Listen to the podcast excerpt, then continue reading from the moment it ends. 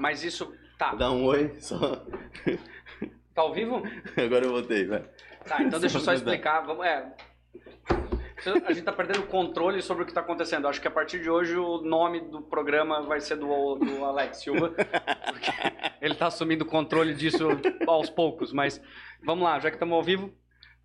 Fala Sapiens, Rodrigo Roberti aqui, mais um episódio do Sapiens Cast.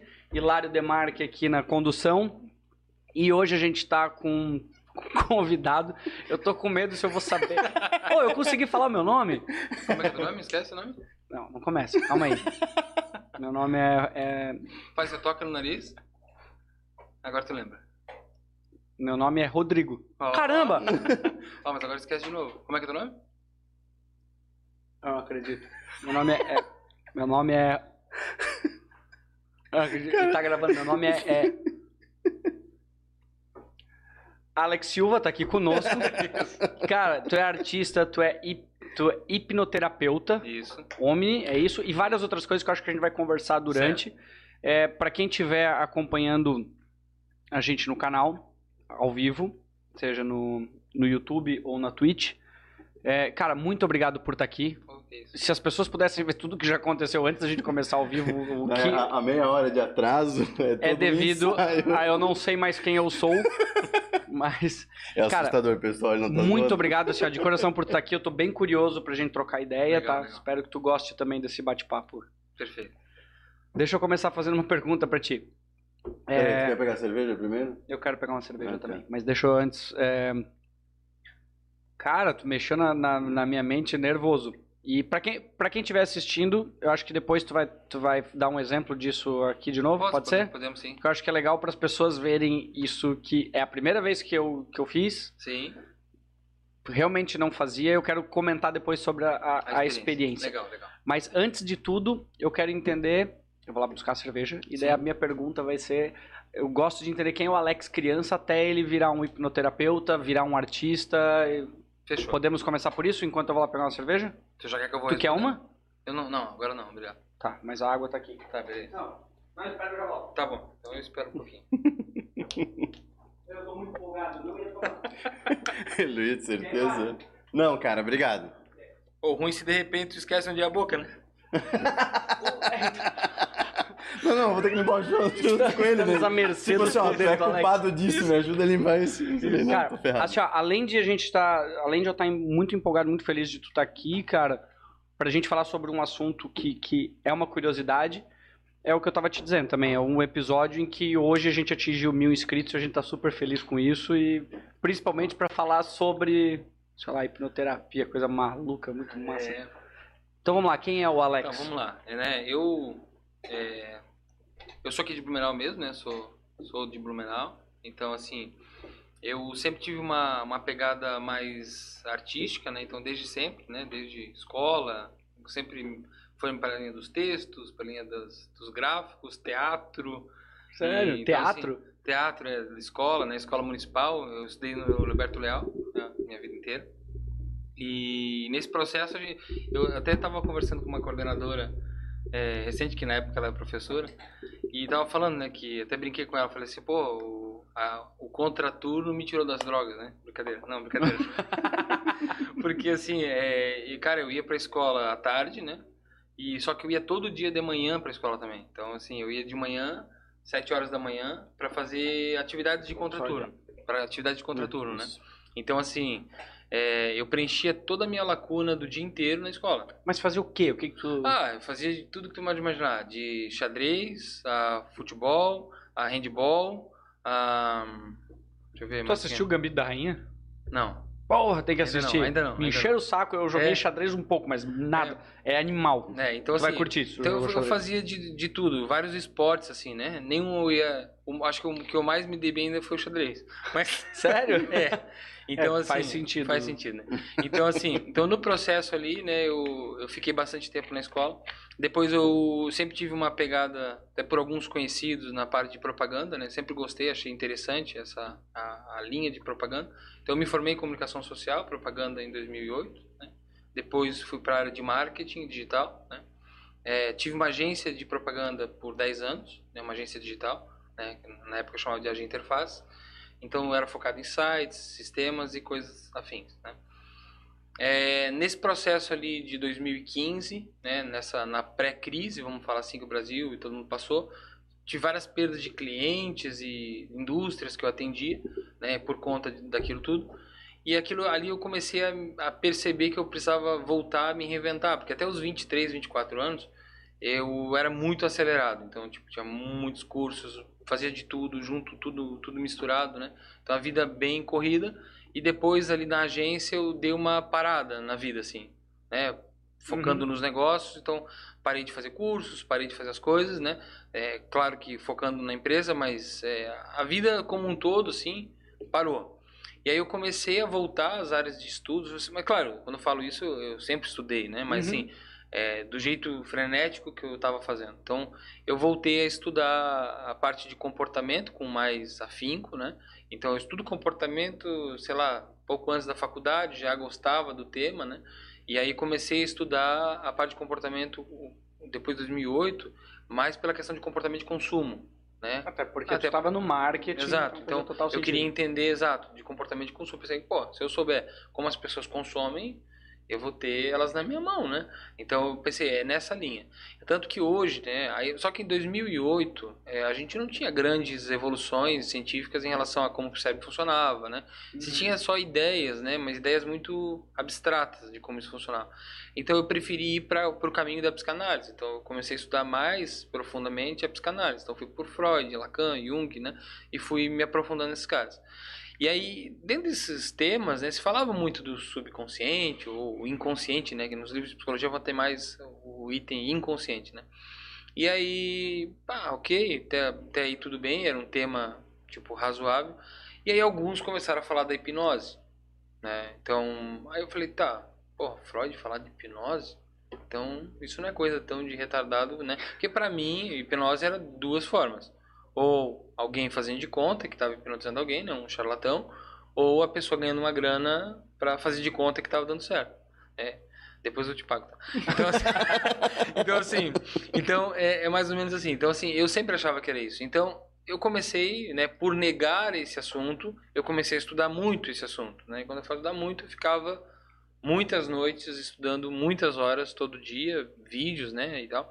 Então, tem um cara aqui no Brasil chamado Alberto Delisola, que eu acho que é o cara que mais tem conteúdo de hipnose e psicologia, né? Porque ele é professor de psicologia, então é um cara assim que conhece muito, domina muito. E é um cara que eu sou muito grato porque ele deu muito conteúdo gratuito, né? É, e isso, por uns dois ou três anos eu consumi esses conteúdos e já hipnotizava. Só que eu hipnotizava sem é, acreditar na hipnose.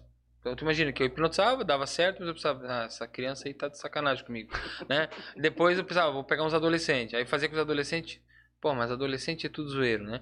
E assim, então eu, não, eu mesmo não validava, né? Entendi. E eu mesmo nunca tinha sido hipnotizado. E aí teve dois eventos assim que marcaram a minha história como hipnoterapeuta ou ir para essa área de hipnose definitivamente, porque eu não acreditava, né? Então eu precisava me convencer. Aí fui fazer um curso. Aí descobri que tinha um curso em Joinville. Ah, vou fazer, curso de final de semana, e tal. Já tinha todo o conteúdo, já hipnotizava, pensei, vamos lá, vamos chegar, vou fazer. Aí cheguei lá, eu, dito e feito, né? Primeiro dia, o professor já pegou, pessoa esse gordo aí, vem cá. Aí chamou.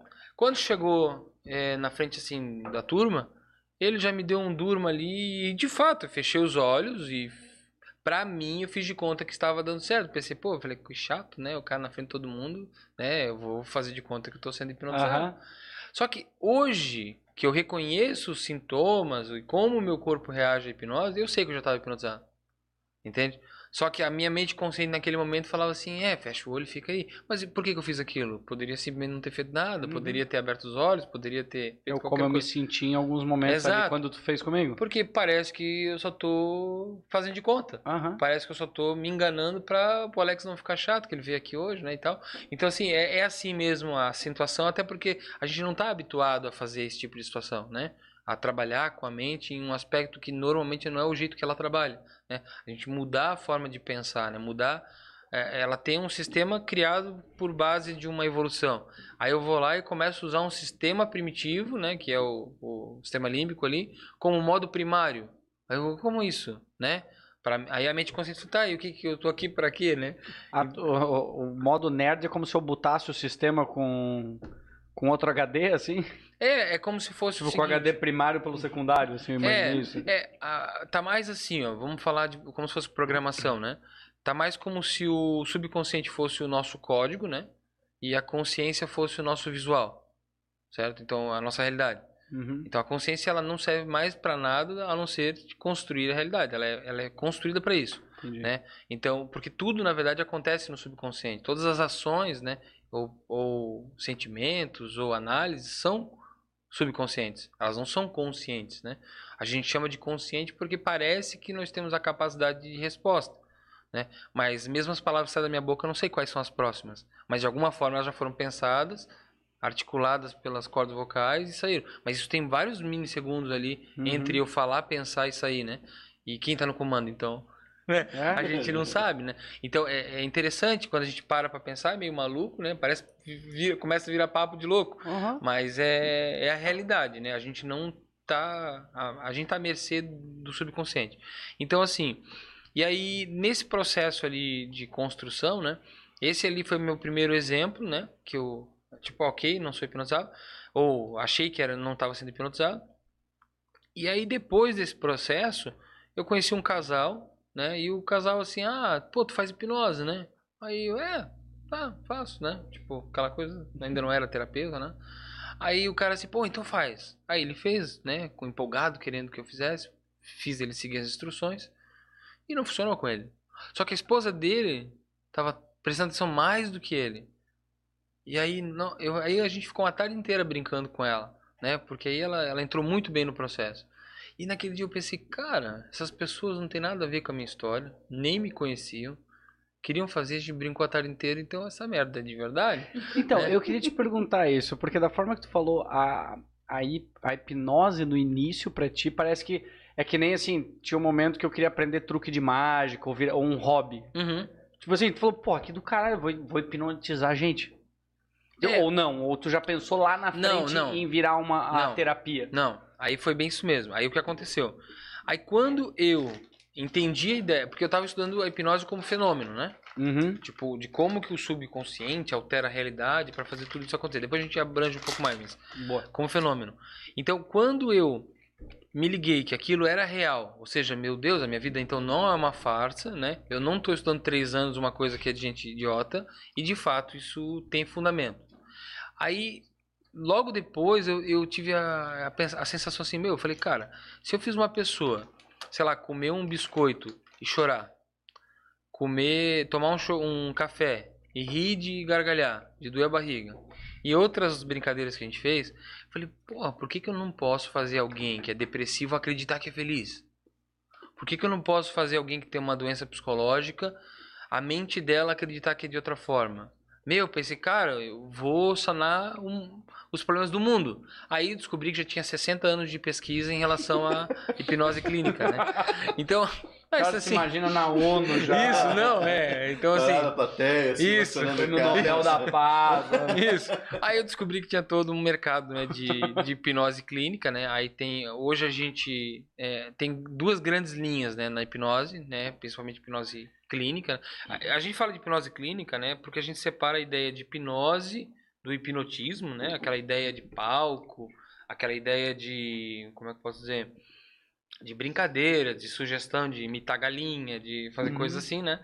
De hipnose clínica que vai trabalhar os aspectos da hipnose, né, o porquê que ela funciona, para um, pra uma canalização terapêutica, né? Então é isso, né? Então hipnose por si não é terapia, né? E sim, né, é um processo, né, um- uma forma de fazer terapia, né? Até porque no processo que eu aplico hoje, que é esse processo da Omni que tu comentou, ele é um processo que ele é pautado, é, ele tem ISO 9001 no desenvolvimento dele, então ele é um processo que é igualzinho no mundo inteiro, né? Em todos, acho que hoje a Omni deve estar com mais de 500 terapeutas, acho. Não, mais de 3 mil terapeutas com tranquilidade. Né? Então, quando eu fiz era um pouco mais difícil, né? Hoje a Omni está com formações, acho, mensais até em Legal. São Paulo, né? Então, antes tu tinha que fazer inscrição, esperava um tempo, né? Então, Exato. era mais ou menos assim. Então, assim, então no processo ali, quando eu, eu fui pesquisando sobre o que, que era a tal da, da, da hipnose clínica, É. Então, eu comecei a perceber, né, que... Mexer. Ah, tá. Então, assim, Daí vai ficar mais bem sentado aí nesse. Aham, sim, sim. Ah. Então, assim, então, quando eu, eu fui pesquisando sobre hipnose clínica, eu fui verificando quais eram as linhas mais interessantes, o que, que era mais eficiente, o que, que não era, né? O que, que era muito mito. Até hoje tem muita coisa que é muito mito. Tem coisas que têm fundamentos, mas são colocados, né, um pouco de adornos, assim, para parecer que é outros nomes, né? Então, Tipo o que, assim? O que que é um mito? né? Vamos lá. Mitos. Mitos que a gente pode estar dizendo é assim, ó. Por exemplo, existe linhas de pesquisa de hipnose a nível celular. Entendeu? A própria Omni tem um programa de pesquisa chamado Hipnocel, né? Que trabalha, né, sugestões a nível de células, né? Eu vou Estamos dizer... entrando num, num modo quântico, praticamente. É, exato, né? E eu Caralho. sou hoje eu sou muito assim, eu tô estudando essa essa Mais- pegada Mais cético. mais né? quântico e tudo mais, né? Mas eu sou cético. Hoje, se for falar, eu falo, cara, isso é sugestão, entendeu? Isso é sugestão. Então, se tu acredita, né? E É algo talvez embrionário ainda, posso dizer? ou não? é, Porque- é, só que hoje eu não nego mais nada porque eu negava a hipnose e hoje eu Sim. né, vivo dela. Então, seria até incongruente. Então, assim, mas no sentido geral é o seguinte, aí eu estudei ali, então tem duas linhas, as grandes linhas, né? Que a gente chama de hipnose moderna, né? E a, e a hipno- a hipnose clássica e a hipnose ericksoniana, desculpa, né? Então, hipnose ericksoniana e hipnose clássica, tá? A clássica, ela vem de Dave Elman, né? Que era um radialista, inclusive, né? Então, o Dave Elman foi um dos maiores hipnotistas, acho que, do mundo, né? Ele foi um Sério? ca- é. Então, esse cara né, é, um- é o cara que é toda a base teórica, né? Da hipnose clínica de hoje, da linha que eu aplico, que a gente chama de hipnose clássica. Aí a gente tem a hipnose ericksoniana, que é de Milton Erickson. Então, Erickson era um médico, né? Então, eles eram contemporâneos. Então, assim, é, entre um médico e um radialista, quem tu acha que tinha mais moral? O radialista. Não, Não? não, era Deus, né? O médico ali. Na, Ah, não. na- Médico existia, mas de É. alcance é que eu imaginei Não, por não, assim. não. a- Não, a- mas a- de, mora- de moral eu tô dizendo no Saquei. sentido de hipnose, né? Imagina Perfeito. alguém clinicar, né? Uhum. Então, entre um radialista clinicar e um médico, nossa, Ah, não, sem dúvida, um entendi. médico e tal. Uhum. Então ali começou a existir essa ruptura. Só que o que acontece? O médico, hoje em dia já tá. Eu já tenho amigos médicos, então assim, a gente já vê que já tá gente mais como a gente, né? Mas antes eles Ah, não, tinham eram- a eram deuses, né? sim. Eram deuses, né? Até hoje existe É, ainda existe ainda. Então, assim, então naquela época, é, ele era muito mais arrogante, né? E o radialista, ele tinha comunicação oratória muito melhor. Então, Mas, os outros médicos que queriam fazer curso de hipnose começaram a procurar Do o Elman. radialista. Aham. E aí o Elman foi tendo a sua a glória, né? Não quer dizer que a hipnose ericksoniana não é eficiente. A hipnose ericksoniana, ela é uma hipnose que a gente chama indireta, e a hipnose que a gente faz é a hipnose direta, tá? Ou seja, sugestões indiretas e sugestões diretas. Metáforas, Entendi. entendeu? Então, por exemplo, mas não quer dizer que eu não vou trabalhar metáforas. Muito do processo é metaforado. Muito do processo, né? Então, por exemplo, assim, ó, a própria escada, né? Que eu peço para a pessoa imaginar uma descendo uma escada e relaxando. O próprio processo de imaginar descer uma escada já é uma metáfora dela indo relaxando e aprofundando, né? Então isso eh, são processos metafóricos, né? Então assim, ó, é, mas para dar um exemplo mais prático, se eu fosse dar um- uma sugestão ericksoniana, eu falaria assim, ó, é, imagine, por exemplo, um, um dia tranquilo para você. Pode ser um campo, uma praia, não importa. Imagine que nesse dia você está sentado, aí você olha para o céu, um céu bem bonito, com nuvens, poucas nuvens, o sol bem em cima de você. Aí você olhando para aquele céu, você fecha os olhos e imagine você simplesmente aprofundando no relaxamento, escutando somente o som da natureza.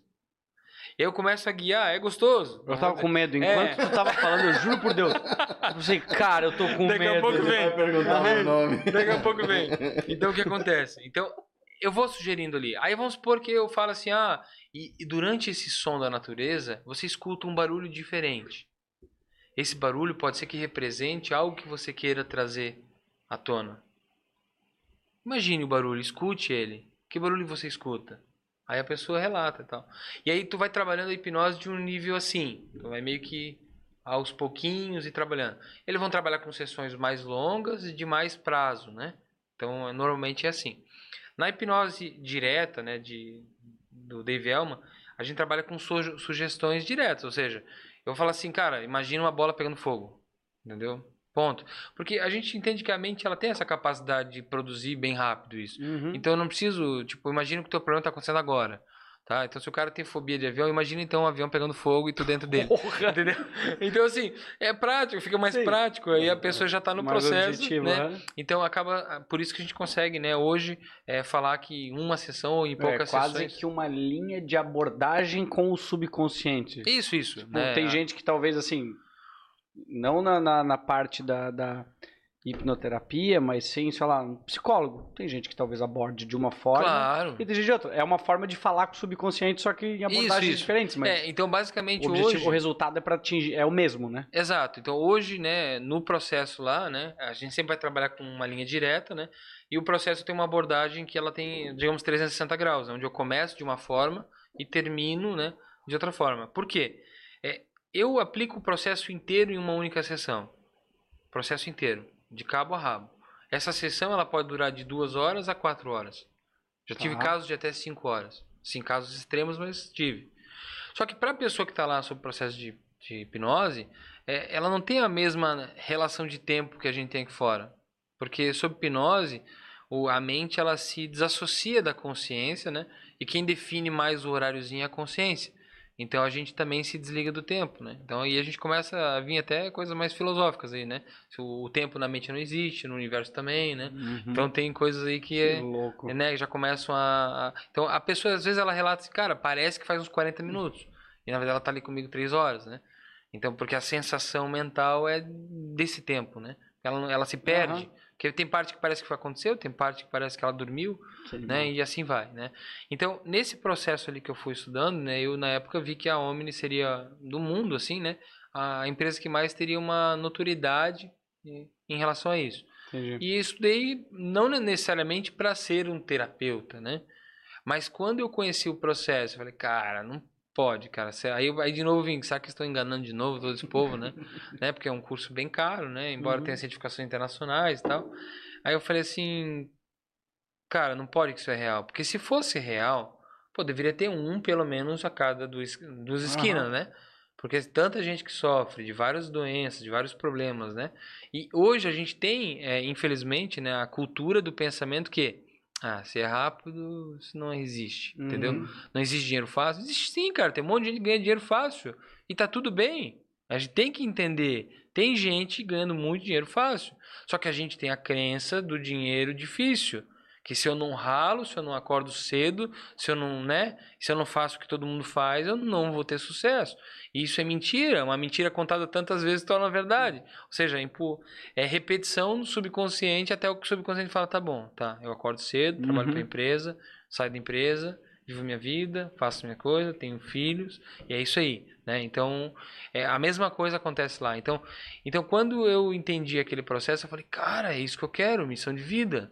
Vou, vamos mudar a gente aí, vamos fazer tudo. E assim, aí nesse tempo, né, nesse período, acho que foi, deve ter três para quatro anos agora, né? Que eu sou terapeuta. Eu fui demitindo os meus clientes, né, os últimos que restaram, né, de, de agência.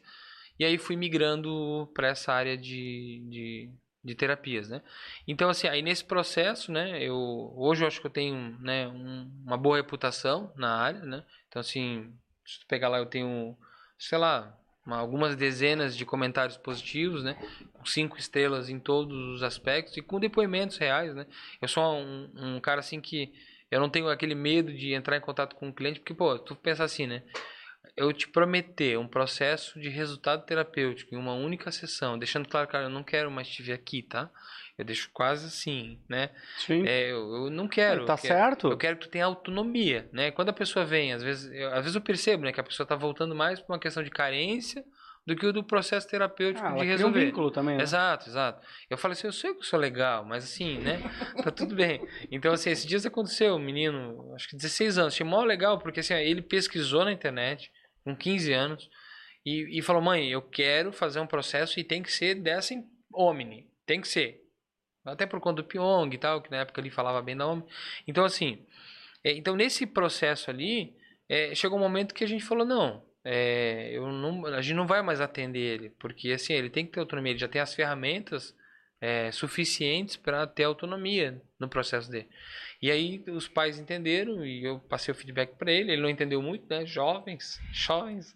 Mas eu falei, cara, não é uma questão para você entender o conteúdo que tu já absorveu e talvez daqui um ano ou seis meses a gente volta a ver a necessidade de outros atendimentos para outras demandas. Porque assim, ó, é, lá no processo que eu aplico, a gente trabalha ah, principalmente uh, com, com base na emoção, né? Então, por exemplo, a pessoa chega e fala assim: Ah, Alex, aconteceu isso, isso, isso, isso, isso. Cara, eu até deixo a pessoa falar por uma questão de acolhimento, mas a verdade é que não importa para mim. O importante é como você se sente em relação a isso. Essa Entendi. é a pergunta.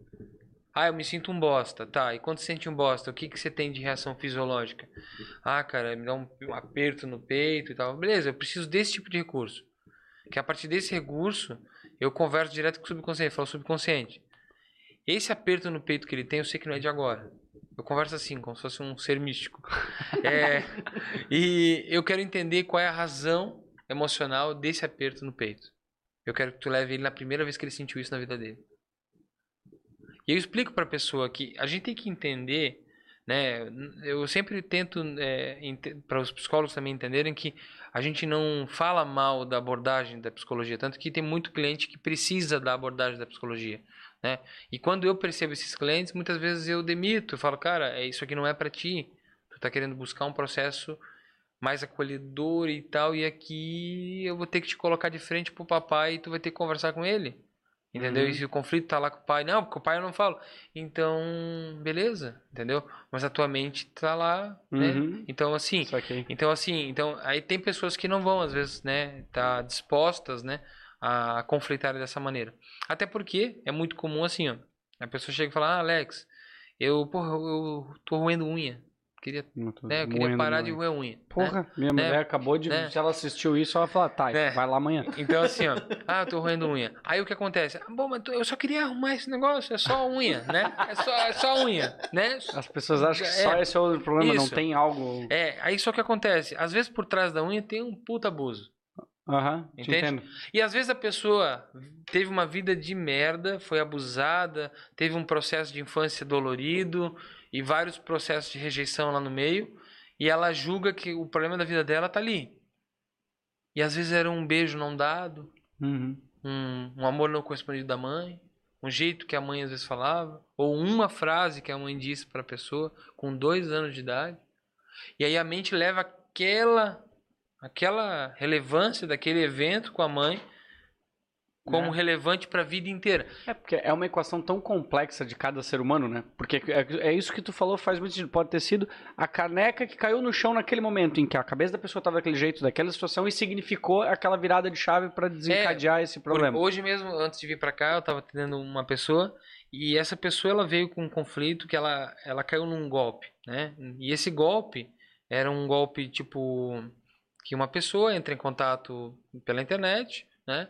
E uma menina, e a menina começa a conversar com o cara, meio que, ah, vamos trocar o WhatsApp, e aí troca o WhatsApp, aí vamos trocar nude, aí troca nude, e aí depois a menina some, e aí vem um tio da menina dizendo que a menina é, é menor, menor, e papai tenta extorquir dinheiro, né? E depois, e aí enquanto que a pessoa tá falando, a pessoa, os os bandidos, vamos chamar assim, já estão conversando com a esposa do cara. Me... No caso ali, né? Uhum. E aí, mas não falando sobre, mas meio que dizendo que tinha que resolver, senão ia resolver na delegacia, e, e aí começa o conflito. Então, nesse, nesse processo de conflito, o cara sentiu, meu, eu perdi a minha vida inteira. A minha carreira vai pro saco, minha esposa vai pro saco, por causa de uma merda de um probleminha que eu gerei para mim. E isso já tem meses, e ele não consegue tirar esse conflito da cabeça dele. Então o que acontece? Se eu fosse uma abordagem tradicional, a abordagem tradicional olharia o problema, que é como ele se sente em relação ao que aconteceu, e trabalharia um futuro melhor em relação àquele conflito. Uhum. Certo? É, parece lógico e simples, né? Só que eu falo, é, se fosse lógico e simples, as pessoas, antes de ir lá na terapia, elas olhariam no espelho e falariam: Eu sou magro, né? E, e, eu seria magro, né? Então, mas não é assim que funciona, né? A mente consciente ela não define a realidade, ela só explica a realidade, ela só faz a realidade ser realidade. Certo? Eu falar que sou milionário não vai me tornar milionário. Exato. Né? Então, isso é uma das coisas que até eu tô para reler, né, o Segredo da Mente Milionário, né? Porque eu achava engraçado esses conflitos, mas depois eu vo- volto a falar disso, me lembra. Então assim, então assim, ó, então nesse processo dele ali, eu explico que esse evento que aconteceu com ele não é um evento que dali, ah, ali eu comecei a sofrer. Não. Ali foi o momento que a tua mente aprendeu o conflito inteiro. Ou seja, foi o aprendizado, da mesma forma como a gente aprendeu o alfabeto, da mesma forma como a gente aprendeu a andar de bicicleta, em algum momento esse aprendizado se fecha. E esse é o momento que, se eu comecei a sofrer a partir daquele evento, não significa que ele é o inicial, ele é o final. Ele é o fechamento de um ciclo de aprendizado que a mente criou. Então, existe vários outros eventos, e esses eventos são em memórias, né? Que foram justificando, né, ao longo da vida dele, esse evento ser tão forte para ele. É, isso que é a questão dos traumas, por exemplo, que Isso. É. Freud diz. Então, tipo, esses traumas foram construindo essa. Exato, claro que hoje a gente chama de eventos psicossomáticos, né? Então eu tenho, é mais comum eu encher um copo, né? É, vamos supor de trauma, né? Porque antes se pensava em trauma, né? De uma vez só assim, enchendo tudo, né? E claro que existe traumas assim, Sim. né? Que aquele pico faz com que a mente, né, entre em conflito. Mas o mais comum é de pouquinho em pouquinho, né? Cena por cena, cenas bobas, né? Cenas realmente que quando a gente olha para elas de novo, elas são irrelevantes quase, né? a grande maioria delas, mas que na soma do todo é como a pessoa se sentia. Entende? Entendi. E aí, quando eu entro numa cena, por exemplo, assim, digamos que a pessoa sofre é, essa dor de sentir a, a vida sendo totalmente perdida. E aí eu volto a mente dela na primeira vez do conflito e ela volta, por exemplo, no caso dele, como era uma avaliação, eu não fiz a terapia inteira, mas eu já queria dar um pouco de alívio. Então eu fiz um processo terapêutico para levar na primeira vez. Ele foi aos oito anos de idade. Agora, se era a primeira vez ou não, eu não validei nessa vez, né? Mas na terapia eu validaria de outras formas, né? Mas ele foi aos oito anos de idade no momento exato que o avô estava saindo de casa e ele tendo a sensação que ele nunca mais ia ver o avô, porque o avô estava doente e tal, né? E estava indo para o hospital, alguma coisa assim. Então, ou seja, a emoção era a mesma, porque eu trago pelo conflito emocional e a mente regride. É como se eu fizesse o seguinte. Imagina que quando eu peço para vocês assim, ó, não pense na banana, o que acontece? Vai pensar na banana. Ok. Então a gente é incapaz né, de, de não fazer algo que o cérebro já sabe o que deve fazer. O cérebro ele é autônomo nisso, né? Então, se eu agora se eu trocar o título banana por uma emoção, ah, vamos, mudar, vamos voltar um pouquinho. Aí a banana, falei para você não pensar ou pensar que dá no mesmo. Aí eu te pergunto qual é a cor da banana? Amarela. Que animal que come? Macaco. Outra fruta associada, a primeira que vem na mente? Primeiro. Laranja. Beleza. É, imagina o cheiro dela, a textura. Perfeito. Foi fácil de responder todas as perguntas? Laranja não. Tudo bem. Mas talvez porque tu pensou Mas mais, né? aham. Tu criticou mais, talvez veio maçã antes, talvez, Aham. né? Mas enfim, talvez, não sei, aquele. Agora pode ser. Não Faz sentido. É, Então o que acontece? Mas não é difícil de responder essas perguntas, né? Por que não? Porque quando a gente pensa sobre um evento, o cérebro sozinho, ele ativa toda a rede neural dele em relação ao conhecimento que ele tem sobre aquilo. Então ele carrega, ele pré-carrega, né, todas as Uhum. sinapses de relacionamento que ele tem daquele evento, daquela, daquele objeto de, de conteúdo. E não só isso, mas ele vai trazer as relações das relações também, né? Então, para ficar bem fácil, talvez quando eu falei banana, atualmente trouxe muito mais informações, mas eu perguntei aquelas, né? Por isso que ficou simples de responder. Agora, se eu troco o objeto banana por uma emoção sentida, tu acha que neuralmente falando vai mudar para o cérebro? Não, Nenhum, nada. porque ele carregou aquilo e ele simplesmente Mas, vai ou seja, disparar o que eu. Então, quando eu faço a pessoa se imaginar dentro do avião pegando fogo, e ela está sentindo pânico, o que, que a mente dele vai fazer? Vai acionar todo o sistema de pânico que ele já sentiu na vida e vai associar todos os eventos ao mesmo tempo. Por isso fica tão forte para ele. Entendi. Entendeu? E isso me dá a capacidade de navegar entre essas sinapses carregadas. Entendeu? É que, é que assim, ó, o que, que eu acho que é importante? Ele tá falando isso, eu não sei se alguém tá ouvindo, mas é que essas pessoas não viram o que aconteceu antes. Então, assim, é muito diferente de, de eu, eu ouvir, eu analisar tudo que tu tá dizendo, sabendo que eu tava aqui dormindo agora há pouco aqui, não conseguia nem falar a porra do meu nome. Eu não sabia falar teu nome, teu nome era Sapiens. É. Ai, Como é que é teu nome? não, como é. Ó, cara, já puxo meus lábios. Eu automaticamente, tipo, puxo um S. Assim, ó, tipo, É, qual a primeira letra do nome? Ó? Tu sabe que é essa, né? que- Assim. ó, sa- Rodrigo. Ó, Então, o que acontece? Então, assim, então nesse processo ali, por essa questão é, sináptica, né, que a gente consegue realmente entender é, e buscar. Agora, a pessoa fala, pô, mas como é que eu, né, que tô aqui para resolver um problema, um conflito, vou saber qual é a primeira vez que eu sofri isso, né? E eu falo pra pessoa, tanto que não é para saber, tanto que se a pessoa soubesse, né, talvez provavelmente não estaria lá, né? Uhum. né? Mas assim, ela não precisa saber, eu nem quero que ela me ajude a saber, porque quanto menos tu souber, mais fácil vai ser o processo ser conduzido, Por quê? porque ele flui de uma maneira automática, né? E quando tu quer trabalhar, é, tu já viu a Alice no País das Maravilhas? Sim. Tá. Aí tem o Alice através do espelho. Tu viu esse? Não, não lembro dessa Que cena. o Tá, é o último filme, eu acho que é o último filme, onde o chapeleiro maluco tá depressivo. Eu não vi, eu não tinha. Tá, beleza. Mas aí tem uma cena, depois vocês podem assistir, vocês vão entender isso que eu tô falando. Então, aí tem um evento lá que ele tá depressivo e a Alice ela quer descobrir o porquê que ele tá assim. Então ela decide ir no Senhor do Tempo e ela rouba uma máquina do tempo lá pra voltar no tempo e descobrir o que aconteceu com o chapeleiro pra ele estar daquele jeito. Então é basicamente É isso. é isso. E aí, nesse processo, não é só isso, como eu achei legal, eu gosto de usar esse exemplo, porque assim, ó, tem um momento que ela tá indo lá com a maquininha do tempo, e aí o senhor do tempo nisso ele vê e quer falar pra ela, tu não pode mudar o tempo, né? Porque eu sou dono do tempo. então, e ele começa a ir atrás dela pra pegar. E aí o que acontece? No conflito ali que eles estão Tem tipo umas bolhas assim ao redor, das memórias do chapeleiro, né? Nesse conflito, eles meio que esbarram assim e ela cai em outra memória. Ela vai para outro evento, né? Então, quando a pessoa ela está sendo regredida, né? Ou seja, ela está sendo conduzida a um processo de regressão e a, e a mente está no automático levando ela para aquilo e ela pensa em algo racional, existe uma tendência de é como se eu ligar a mente está aqui, né? Indo num caminho sináptico. Aí eu penso em outra coisa, esse caminho sináptico se perde e pode ser que eu vou em outra memória. Então, por isso que eu digo, quanto menos consciente, Ah, racional, não é nem consciente, porque consciente a pessoa vai estar. Quanto menos, né, quanto menos racional a pessoa tiver, mais fluido vai ser a terapia dela, né? Então ela tem que se, realmente se jogar o processo. Porque a pessoa fala, ah, mas eu não sei por que, que eu falei aquilo. Eu falei, perfeito, é isso mesmo, né? Porque quando eu regrido o Rodrigo, por exemplo, aos 3 anos de idade, o que, que tu acha que acontece? Não Digamos uma ideia. cena de 3 anos de idade do Rodrigo. O que, que tu acha que vai acontecer se, se eu te falar que é possível tu voltar nessa cena? O que, que tu acha que. Como que é essa cena pra ti? É que eu não, não tenho Dentro nenhuma não, memória tudo bem, minha. dentro do- do teu imaginário. Só assim. Ah, vai fosse- eu brincando, correndo. Tá. momento, Aí não. assim, mas tu, tu, tu imagina que tu vai estar lembrando do que Isso, tá eu acontecendo. imagino que eu vou estar lembrando eu andando pela casa, brincando, fazendo É, alguma coisa. Perfeito.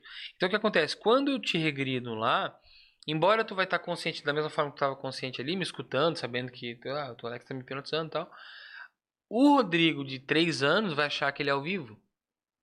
Ele não sabe que ele é uma memória regredida. Então eu converso com ele de 3 anos.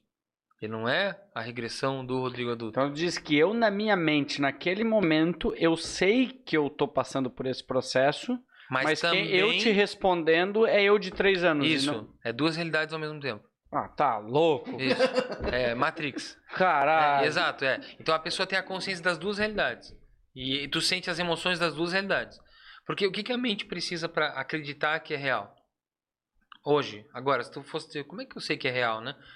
Basicamente, na minha visão, é os sensores que a gente tem, né? Então, eu sinto frio, dor, né? Uhum. Esses sensores são os mais que vão dar habilidade para a mente dizer, é, eu acho que está acontecendo, né? Certo? Então, lá na memória, quando eu reproduzo uma memória, porque toda memória é falsa, né? Isso a gente, a, a ciência prova isso, né? Depois eu explico um pouco melhor sobre memória. Mas assim, ó, eu tô lá na memória. A memória já é uma, o que, que eu posso dizer? Ela é uma percepção da realidade, certo? Ela, ela é um resumo da percepção da realidade, né? Momento, Isso, né? isso. Então é por isso que a gente chama que ela é falsa, né? Porque ela é uma fração tão é, abstrata da realidade que que não é, ela não é nem possível a gente dizer que foi daquele jeito. Então, assim, então eu tô revivendo uma memória de três anos de uma criança, né? E tudo mais. Então, nesse momento ali, cara, se ele tiver sentindo medo, ele vai sentir medo. Medo é uma sensação da realidade ou da imaginação? Louco da imaginação? Não, da realidade. Se tu Ah, estiver é? sentindo no corpo, tu, tu se tremendo todo, tu vai, tu vai sentir, tu vai achar, tu, tu tá na realidade, certo? Certo. Você tá no teu corpo, você tá, Tá, sentindo. entendi. Mas lá na memória, na memória regredida, como a mente tá achando que é ao vivo, ela também tá Eu vou reproduzindo. estar reproduzindo aquilo na, ao- Não necessariamente aqui, mas tu sabe que tá sentindo lá. Entendeu? Não precisa ser no teu corpo físico aqui. Tem muita gente que às vezes ele sente no corpo físico de fora, mas é como tu tens a desassociação que o corpo físico que tá na sala de hipnoterapia é você adulto e lá tu tá regredindo é uma criança, a, te- a sensação é que tu tá sentindo a emoção, mas não necessariamente no teu corpo físico de agora, porque existe essa Tá, desassociação. mas então eu consigo te dizer, só pra ver se eu entendi. Eu posso estar eu com três anos falando assim, Alex, eu tô sentindo muito medo. Claro. Não quer dizer que talvez eu esteja tendo aquela mesma sensação, mas eu tô percebendo pra te passar essa informação. Como se- Claro. Como isso se mesmo. estivesse transmitindo um jogo pela, pelo rádio pra é, ti, assim. basicamente isso. Tanto que é muito engraçado porque assim, ó, toda hipnose é auto-hipnose. Então quando eu boto alguém em hipnose, a minha mente também entra em hipnose. Tu entende? Porque se eu guio ela, a minha mente tem que imaginar tudo que eu tô guiando. Tu Ah. falando? Automaticamente eu também entro em transe. Só que entrar em transe não é ficar retardado, né? e sim acessar um estado mental diferente. Sim. Entende? Então, assim, então quando a pessoa tá lá falando o que, tá acontecendo na cena, a minha mente tá criando os blocos de cena. Né? Como se fosse o Inception lá, né? Aham. né? Tá criando aquela realidade também mental para mim. Tanto que muitas terapias que eu já fiz, que tem relação sentimental com o meu subconsciente, eu auto faço terapia em mim na hora, porque eu percebo que tocou a emoção. Consegue te hipnotizar? Sim, sim. Aí eu- a gente faz já. Quê? É, sim. Então o que acontece? Então nesse processo ali, né, a pessoa tá lá revivendo, né? Vamos lá, até voltou aqui, tu me Tá, fez- desculpa, vai. Vamos lá. Eu tava falando sobre o a criança, né, a forma de A, a da- dimensão, da- não da- sentir a emoção no corpo. Isso, exato, tá da, nisso. da emoção. Então o que acontece? A mente acredita que ela tá lá e tá aqui. E aí, como a gente cria essa desassociação, tanto que é muito comum, eu, né? Isso é uma característica minha. É, eu coloco muito o Rodrigo. Tu tem quantos anos? 34. 34. Então, eu sempre é, chamo o nome do cliente com a idade para ele saber com qual Rodrigo eu tô falando, né? Então, Uhum. por exemplo, Rodrigo de 34. Quando eu tocar na tua testa, tu vai estar lá na cena com aquele Rodrigo de 3, que ele tá sentindo muito medo. Enquanto que eu chamo a mãe dele, né? Porque ele acabou de acordar no bercinho, ele acha que tá sozinho. Tá? Não, beleza, eu cuido dele. Rodrigo de 3, tu gostou desse adulto? Tu achou ele bonito ou feio? Alguns falam que é feio. então, assim, é, porque a criança não conhece aquele adulto, tu entende? Tu sabe que é tu criança, mas a criança não reconhece porque aquela memória não tem conexão sináptica com o futuro. Em tese, né? Claro Sim. que ela tem, né? Porque quando eu falo com um bebê que fala comigo, um bebê no feto, como é que, Que na feto... verdade esse bebê falando comigo sou eu falando comigo como se Como- é como fosse se o um bebê. Eu te entendi. Isso. É que, na, não, na verdade, é eu tô se fosse- mudando essa minha realidade, tipo, não quer dizer que isso aconteceu, mas quer dizer que na minha interpretação da minha mente, se eu, eu bebê, tô dizendo pra mim que não, tá tudo certo, vamos dizer, um trauma, eu criei esse Isso. conceito e resolvi um problema que eu É, teria, exato. talvez? Isso, isso. É assim que funciona. Porque assim, ó, como que funciona? É, Eu me estranhei que eu fiz sentido. É, não. Tá, Mas o mas? Vamos... ah, as programações são basicamente, eles chamam de programação orientada a objeto, né? Significa o quê? É, vou dar um exemplo bem básico, acho que qualquer um entenderia. É, eu Tá aí o tenho, desafio. é, eu tenho, por exemplo, lá uma imagem chamada é, logo.png, Uhum. certo? Um arquivo, ou .jpeg, mais conhecido. E aí eu boto essa imagem, logo.jpeg, lá num servidor, lá num link do servidor. E aí eu vou botar lá no meu site, né, uma página, e eu indexo, né, eu falo para ele, ó, aqui nesse lugar eu quero que tu exiba o logo.png que tá lá no site Uhum. Sapiens. Vocês têm site também? Não? Tá? Como é que no site? YouTube do Tá, Sapiens Tá, Cast. exato, vai estar lá, tá lá linkada lá. O- O que acontece? E a logo vai ficar lá bonitinha. Se um dia a gente mudar a logo do Sapiens, aí pô, mudou, vamos fazer uma nova logo. Tu vai lá naquele link, altera ele, não necessariamente tu precisa alterar na programação, é só botar no mesmo nome, Uhum. o link vai continuar igual, né? E Uhum. assim vai. Então, o cérebro ele funciona exatamente da mesma forma. Seja, ele tá nem aí o visual. se foi mudado o passado ou não. Ele nem sabe o que é real, o que é falso. Ele só sabe que ele é uma máquina de registrar informações que o cara viveu e essas informações são precisas ou não para uma para a realidade ou para a sobrevivência. Basicamente isso. Então, se eu volto no tempo e a mente acredita ser real, e eu altero a percepção da realidade naquela memória que antes gerou uma outra realidade, quando eu vou alterando esses eventos, automaticamente eu estou mudando a própria realidade ao vivo. Porque não existe tempo no cérebro, né? O teu cérebro é sináptico, ou seja, ele só analisa neurônios e sinapses. Certo. Não importa se ela foi aos 3 anos, aos 10 anos, ou se eu estou fazendo uma progressão eu com 60. Ele está analisando o momento Ou instantâneo, agora. exato. Né? Então, quando eu altero o passado, eu automaticamente altero o presente. Né? Então, essa acho que seria aquelas ideias do De Volta para o Futuro, né? Uhum. Aí depois, igual os filmes da Marvel lá, falar, ah, mas peraí, mas se eu vou, volto pro passado e altero o passado, eu crio uma nova linha do tempo. Então logo Uhum. aquilo foi. Calma.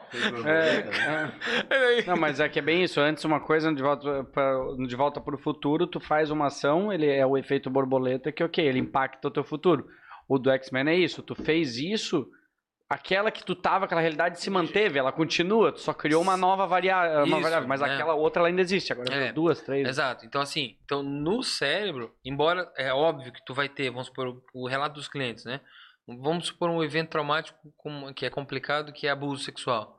Então, uma cliente que teve abuso sexual muito drástico, que nem sabia que tinha, e foi abusada pelo avô, pelo tio e pelo pai, né? Então, assim, foi uma terapia intensa para ela. E uma semana depois ela falou, Alex, quando eu falo sobre esse assunto pra mim, cara, parece que eu tô falando de alguém que me contou algo. Não parece que fui eu que vivi. Que loucura. Por quê? Porque a mente não valida aquela informação mais como real para ela. Porque nas emoções, ela socou a cara do vô. Ela xingou Ah. o pai. Eu deixei eles amarrados e ela socou até Caramba. a raiva sair. Entendi. Entendeu? Porque naquele momento que ela era uma criança sendo abusada, imagina como ela se sentia. Caramba. Né? Então, assim, quando eu coloco a adulta dela lá para defender aquela criança que se sentiu indefesa, o mínimo que aquela criança vai se sentir, vai se sentir é amada, valorizada e protegida. Que era, era, eram os conflitos que geravam a depressão dela hoje. Uhum. Entende? Então, quando ela vai lá e defende aquela criança e pega a criança no colo e fala assim: Eu tô aqui e nunca mais vai acontecer isso contigo, porque eu vou cuidar de você. Caramba. Entendeu? Olha aqui, ó. Porra, eu digo, me arrepio porque eu, eu, tirei o Arrepia pelo, né? isso, Mas, assim, caramba. Mas assim, ó, quando isso acontece, depois o subconsciente vai converter o quê? Peraí, mas então quer dizer que a adulta tava lá, né, o, o Rodrigo, né, de 34 anos, estava lá com o Rodrigo de 3, e agora ele não tá mais sentindo medo, ele tá bem acolhido, sentindo amado e valorizado. Então, assim, então, peraí, mas o Rodrigo de 34 é o mesmo Rodrigo do de 3, o subconsciente depois, né? Aham. Então logo, ah, então eu fico seguro quando eu tô sozinho. Aham. Se é eu comigo mesmo, fico bem, né? Que loucura. Então o subconsciente vai, ele vai reaprendendo, né? Então a verdade é que a gente trabalha as memórias, né? Então, Eu, eu sou um cara totalmente apaixonado por técnica regressiva. Tem muita gente que sabe fazer terapia bem feita sem regressão. Cara, eu acho assim que, pra mim, eu penso assim, ó, como que nós aprendemos? Fazendo e repetindo, né? É um jeito Sim, normal sim, de aprender, Fazendo, né? fazendo. Então, para mim, não tem jeito mais dinâmico ou didático para o cérebro de eu voltar no tempo, alterar a forma que foi o evento e ensinar outra forma. E na próxima memória, alterar o evento e fazer de outra forma. Ou seja, eu mudo o aprendizado da forma mecânica que ele já faz sozinho. Então, eu uso o próprio mecanismo do cérebro de aprender para colocar algo por cima do aprendizado antigo. Quando ele percebe, fala, tá, então não precisa mais desse aprendizado, a pessoa para de sofrer. Entendeu? Sobre aquele evento. Então, isso que eu Que hack mental. assim, É, exatamente. É, é isso mesmo. No, no fim das contas, é, a gente altera a realidade com a própria mente, com os recursos que a própria mente tem. E aí, como é que eu sei que está resolvido o conflito? Normalmente, no dia da terapia, eu já coloco o, o evento conflitante, de novo, mesmo que mental. Né? Então, se a pessoa tem medo de avião, antes de sair, a gente vai fazer alguns voos mentais, mas lembra Sim. que na mente ela está achando que é verdade, Que né? loucura. Ou se a pessoa tem alguma fobia, né? Ou se a pessoa tem algum outro processo, eu normalmente vou testar no final da terapia. Claro que tem Minha esposa tem medo de morar em casa. Eu sou louco pra vender o apartamento e morar numa casa. Olha aí, ó. Então assim, deve. Dá com- pra gente resolver isso. Dá, dá pra resolver isso. Então assim. aí, aí, ó. gostei. Ó, Não se esquece que ela vai achar um medo em ti, vai fazer É. tudo bem. Então o que, então, que Eu tenho acontece? medo de, sei lá, Pra- fechar a porta. É, então é óbvio que para ela ter esse aprendizado, com certeza, né, a mente dela passou por conflitos, né? Não, ah, mas não, nunca aconteceu nada. Não, eventos associados ao, ao Pode alguém ter passado esse medo pra ela? Claro, claro, porque assim, a gente não aprende só fazendo, né? Vamos por hoje, né? A era do YouTube. Cara, quanta coisa tu aprende olhando, tipo, aí tu fala, ah, é assim que faz, tá, beleza. Uhum. A mente, na verdade, já tá imaginando você fazendo daquele jeito que o cara tá mostrando. É. Então, pra ela, ela já acha que tu sabe fazer. Uhum. Então, por isso que a gente não tem mais esses conflitos, né? Tipo, ah, de qualquer coisa, né? De abrir um celular, a fazer alguma outra gambiarra, né? Tu dá uma olhadinha lá, até que é seguro. Então, vamos lá. Esse sou eu. Parece confiável. Acho que dá pra fazer. Isso. Parece que é confiável? E a gente vai lá e faz. Por quê? Porque a mente tá nem aí pra realidade. Se eu acho que é viável, a mente diz assim, vamos lá, né? Então, porque a realidade, aí de novo, aí a realidade não existe. Por quê? Porque ela é só uma, uma, uma análise do que é real, né? A gente, na verdade, tá dizendo, o real, meu, teu e dele é diferente, desse mesmo lugar agora, né? Então, assim, se der algum barulho lá fora, um pode ter uma relação de que barulho, né? O outro pode ser que aí tá acontecendo uma obra, vai achar que é a obra, e eu vou dizer assim, meu, bateu um carro, né? Então, assim, eu posso, né? O mesmo evento pode gerar várias análises diferentes. Então, por isso, por isso que às vezes, mesmo os irmãos criados da mesma forma, pode ser trigêmeos, né? Uhum. Tudo, todo mundo sempre junto Cada um é cada um. cada um vai ter uma percepção, né? Até porque a- o, o que que acontece? Eu tô numa memória, né? Ou aconteceu um evento da minha vida. Tem irmãos? Tem uma irmã. Uma irmã. Tu é mais velho? Sim. Tá. Aí digamos assim, ó. Aí tá lá, tá... quantos anos vocês têm diferença? Sete. Sete. É bastante tempo. Tá, tu tem irmãos? Tenho duas irmãs. Diferença de quanto tempo? Três anos e sete anos. Tá. essas duas Vamos, pegar mais, uma, uma- uma versão mais três anos, né? Então, e tu é mais velho? Sou mais novo. Mais novo. Tá. Terceiro? Sim, terceiro filho. Tá, beleza. Então assim, ó, vamos supor o seguinte, tá lá, tu e tua irmã ali de três anos de diferença. Aí de repente o teu pai, né, vocês estão fazendo a mesma coisa. Aí o teu pai chega, passa por vocês e fala, como é que é o nome dela? Danúbia. Nossa, Danúbia, que bonito que você tá fazendo, né? Como que tu pode se sentir? E o, É. e o pai só falou aquilo, Que entende? bosta que eu tô fazendo. Meu Deus do céu, o meu deve estar horrível, o pai não falou nada. né? Então, assim, ó, aí tem gente que pode interpretar: meu pai não me ama, meu pai valoriza mais a minha irmã do que eu, né? Então, aquela análise daquele momento vai ser registrada assim, e acabou. É a realidade absorvida. Independente se depois, na sequência, o pai passou de novo e falou assim: nossa, o teu também tá bonito. Mas fudeu, aquela memória Ele já foi criou um. registrada. co- Já, Não, já programou alguma coisa, não, já aque- registrou. aquela memória já foi registrada. Entende? Aquilo Saquei. tá bonito, talvez ele fale, é, o mínimo também, né? E aí aquela ali nem vai ser registrada. entendeu? Porque a gente só. re- A consciência, ela tende a registrar memórias com emoções só. Por isso que vou dar um exemplo. É, Sei lá, o que, que tu almoçou na quarta-feira passada? Nossa, eu sou péssimo pra essa parte. Jamais saber. Mas vou dar um exemplo. E agora. Meu, essa é uma lá. pergunta. Como é que é o nome da tua esposa? Alessandra. Alessandra, vamos ver, Alessandra. É, me diz, por exemplo, vocês são casados já? Sim. Quantos anos? É, a gente tá cinco anos juntos. Tá, beleza. Então assim, ó, me diz qual o foi. casamento foi. Ok, mas vamos supor qual foi a primeira, a primeira comida que vocês juntos comeram, assim. Ou que lugar que vocês foram, assim, talvez uma- a primeira vez, assim. Tá? Vamos lá. Eu tô sob hipnose, da qual ele apagou a minha memória. Ó, mas assim, eu vou te dar um exemplo, ó. Toca na testa, Meu- tu lembra. Toca na testa, tu lembra. o pior é eu tocar até não lembrar. É, Não, vamos lá, a gente. Tá. É, container. é, a gente foi na container é, jantar. Foi. Puta, pior foi um, um pastel de tilápia, se eu não me engano. Tá. Então assim, ó. Ah, caramba, tô feliz. Né? Lembrei. Só? Então o que acontece? Então é mais fácil pra gente lembrar de um evento associado a uma emoção, né? Perfeito. né, do que um evento aleatório, né? Então assim, a mente ela tende a colocar mais é, destaque, né, para memórias que possuem emoções. Porque se emo- uma emoção é algo fisiológico, emoções são sentimentos, né? Então, normalmente emoções são fisiológicas, né? Então, ela pensa, pô, se é fisiológico e tal, eu- eu- isso é uma coisa que eu preciso registrar, né? Aham. Então, ele registra. Então, e assim vai ser tudo, né? Por exemplo, ah, acho que foi hoje que a minha esposa estava falando, ou foi ontem, talvez, que faz 25 anos que o Mamonas Assassinas... Na rádio. Caramba, 25 Eu falei, anos. 25 Aham. anos eu lembro dessa merda. Sim. Eu também. que coisa. E eu lembro onde eu tava, né? Então, Quando assim... aconteceu ou quando. Eu lembro Não, quando assim, eu que descobri quando foi Mamonas Assassinas. É, quando foi noticiado, né? Assim, né? Eu, eu, eu lembro que eu tava na casa da minha tia e lembro até da roupa, porque tem uma foto desse dia e sempre que eu penso Mamão Assassino, eu lembro daquela foto que tá associada àquele dia, né? Meu, que louco. Então, assim... falando. Então, Eu lembro o dia que eu descobri, antes deles fazerem sucesso, eu era bem molequinho, tava eu e meu primo Ah, que era top, né? numa Que- loja O de. CD com aquele Exato. peitão, né? Mas, mas olha que louco. A gente tava numa loja de, de, de CD em Curitiba. Eu não lembro se não era uma loja da, da Virgin, que ainda existia na época. E a gente viu, claro, a capa nos chamou a primeira atenção, mas Uhum. por quê? Porque tinha a música Jumento Celestino.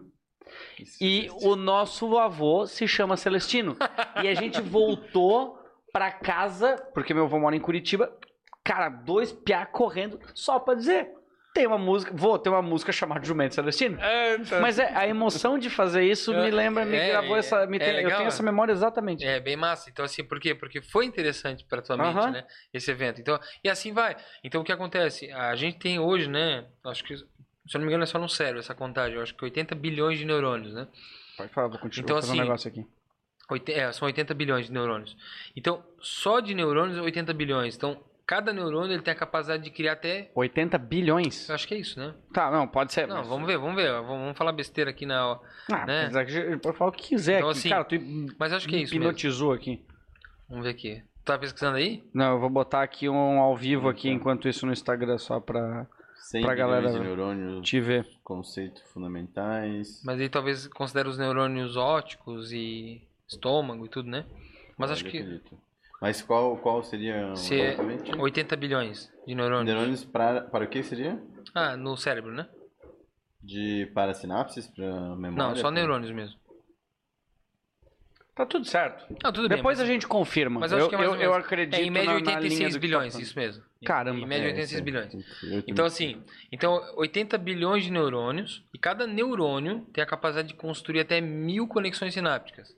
Então, tu imagina que já dá 80 trilhões, Quatro né? trilhões, né? De- Mil? isso. De um é conexões mil? sinápticas. Isso. Mas o que? trilhões. Isso, isso É. a gente tá falando da capacidade de processamento Não, do, de armazenamento. de armazenamento do cérebro. Isso, isso. Então, ou seja, então tu imagina que se a gente fosse fazer uma análise combinatória, né, entre todas as memórias, né, que são neurônios, né, e se comunicam através de sinapses, né?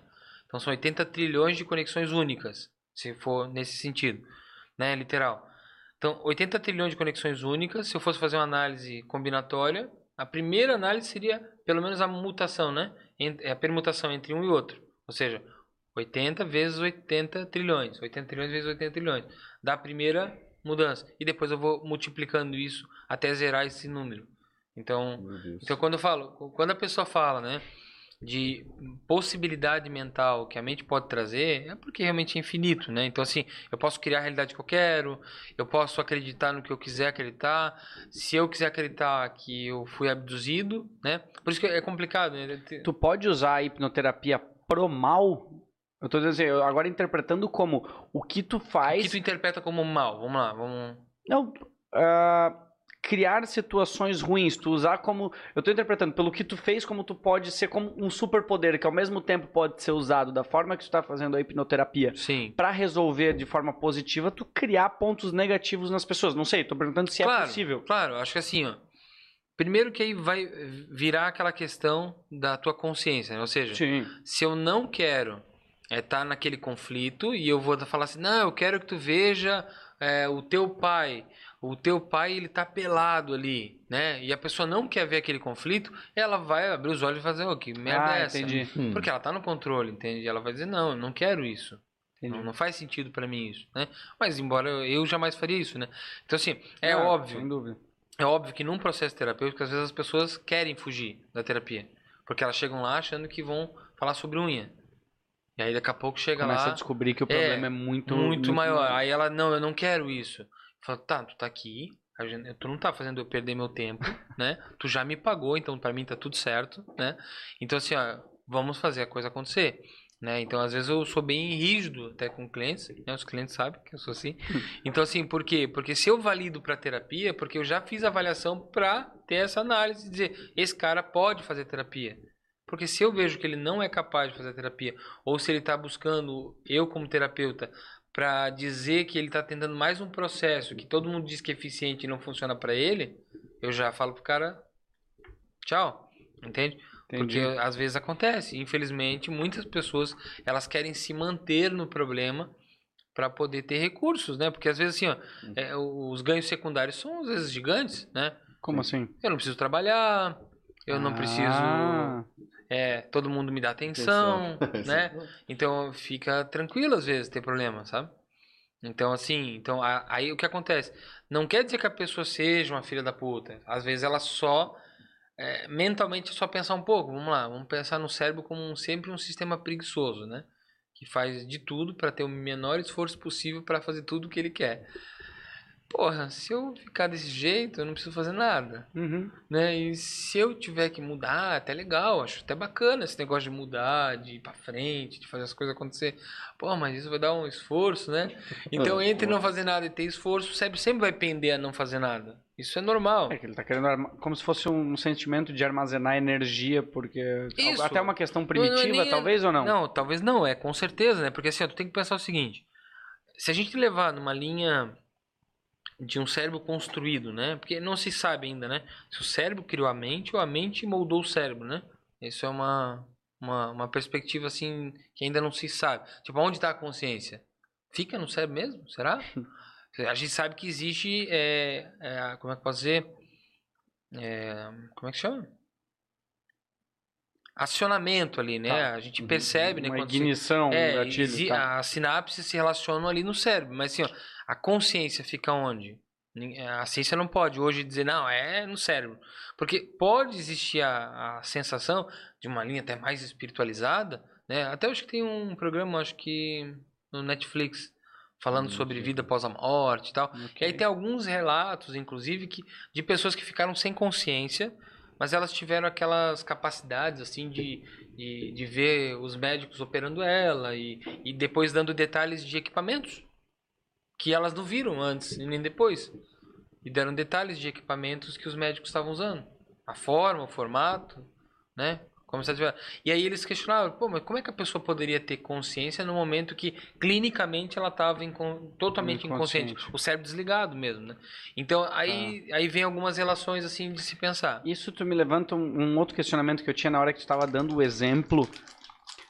Já o Rodrigo regredindo aos três anos de idade, eu vendo isso acontecendo.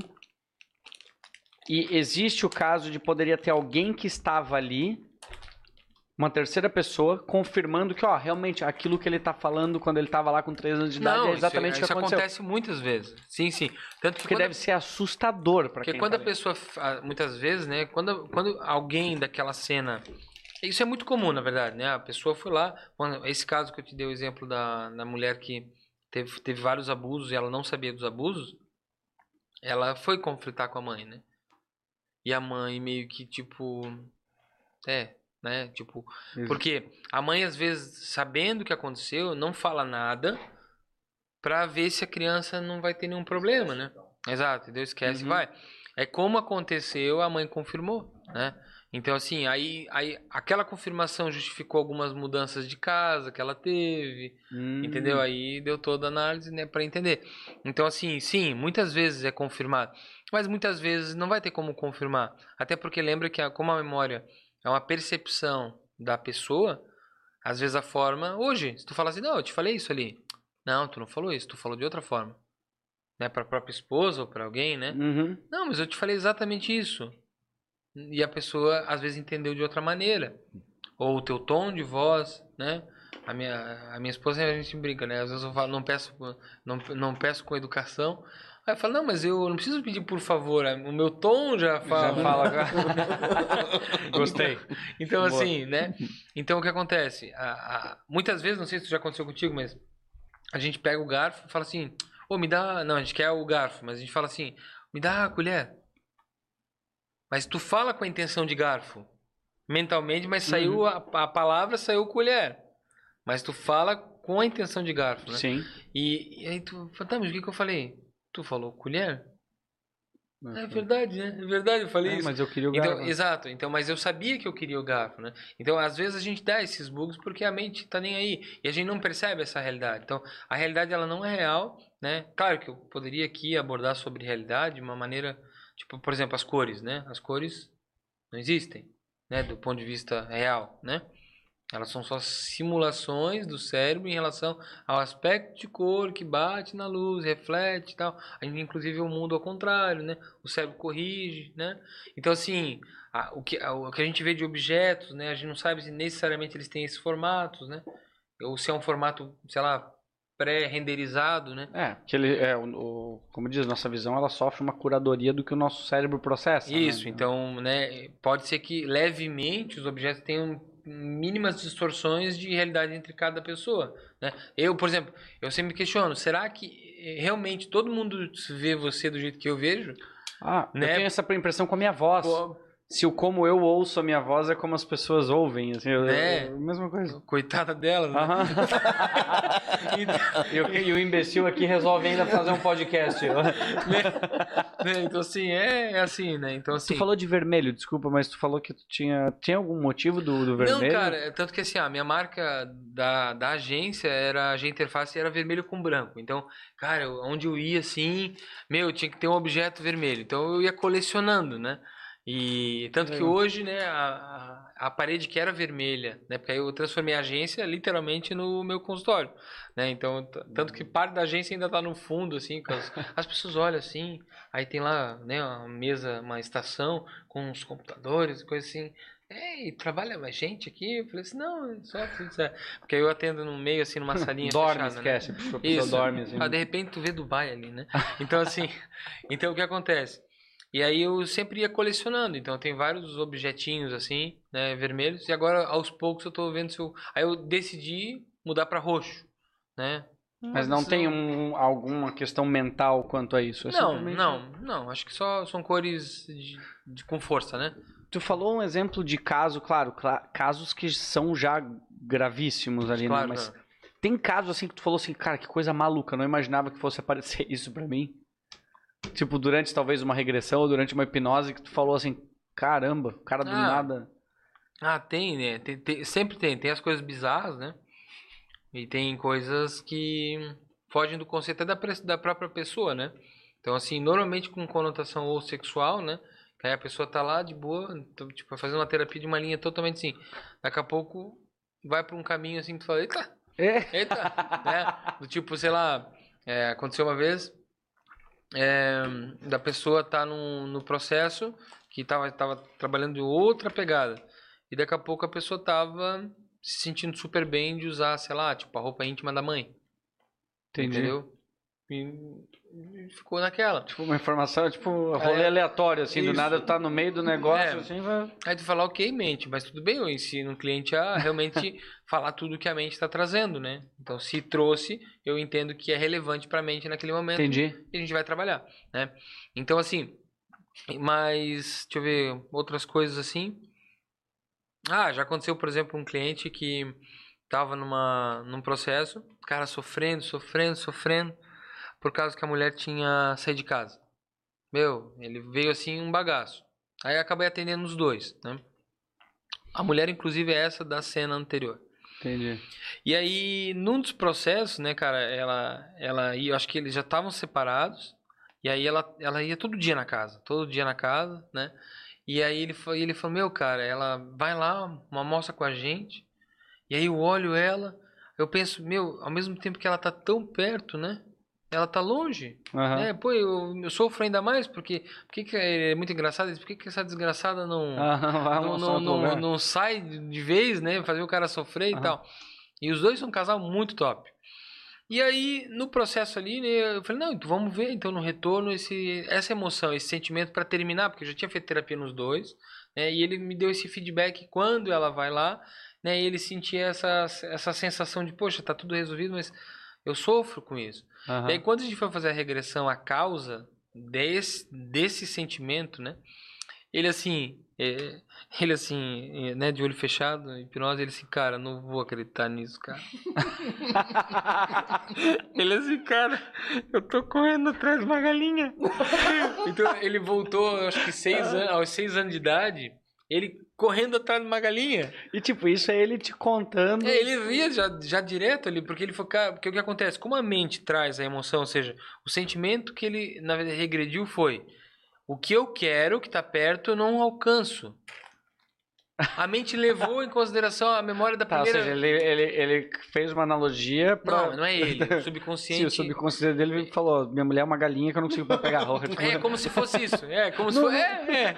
De modo geral, é, tá certo, é isso mesmo. Mas o sentimento era de não conseguir ter, né, o que eu queria ter mesmo que tá tão perto, né? Numa análise mais bonita, né? Mas, mas pro subconsciente a sensação que ele teve agora, adulto ou com seis anos tentando pegar a galinha, o sentimento é o mesmo. E eles são igual aquela logo.jpg. Ou seja, o sentimento é o logo.jpg. Se eu vou lá no evento do sentimento e altero a logo.jpg por outra, automaticamente. Tu tá mudando o avatar ali, como tu disse. Isso, aí eu sabe? mudo o Aham. presente para ele não sentir mais aquilo quando ela tá presente. Entendeu? Que loucura. Então é assim mais ou menos que funciona. Mas essa foi engraçada e tal. Então, assim, aí tem, né? Mas aí aconteceu também uma vez, né? Não é engraçado, chega a ser é, estranho, né? O, assim, de conversa, né? Porque a pessoa, vamos supor, foi um senhor com um problema de sexualidade aguçada, vamos falar assim, né? Um senhor.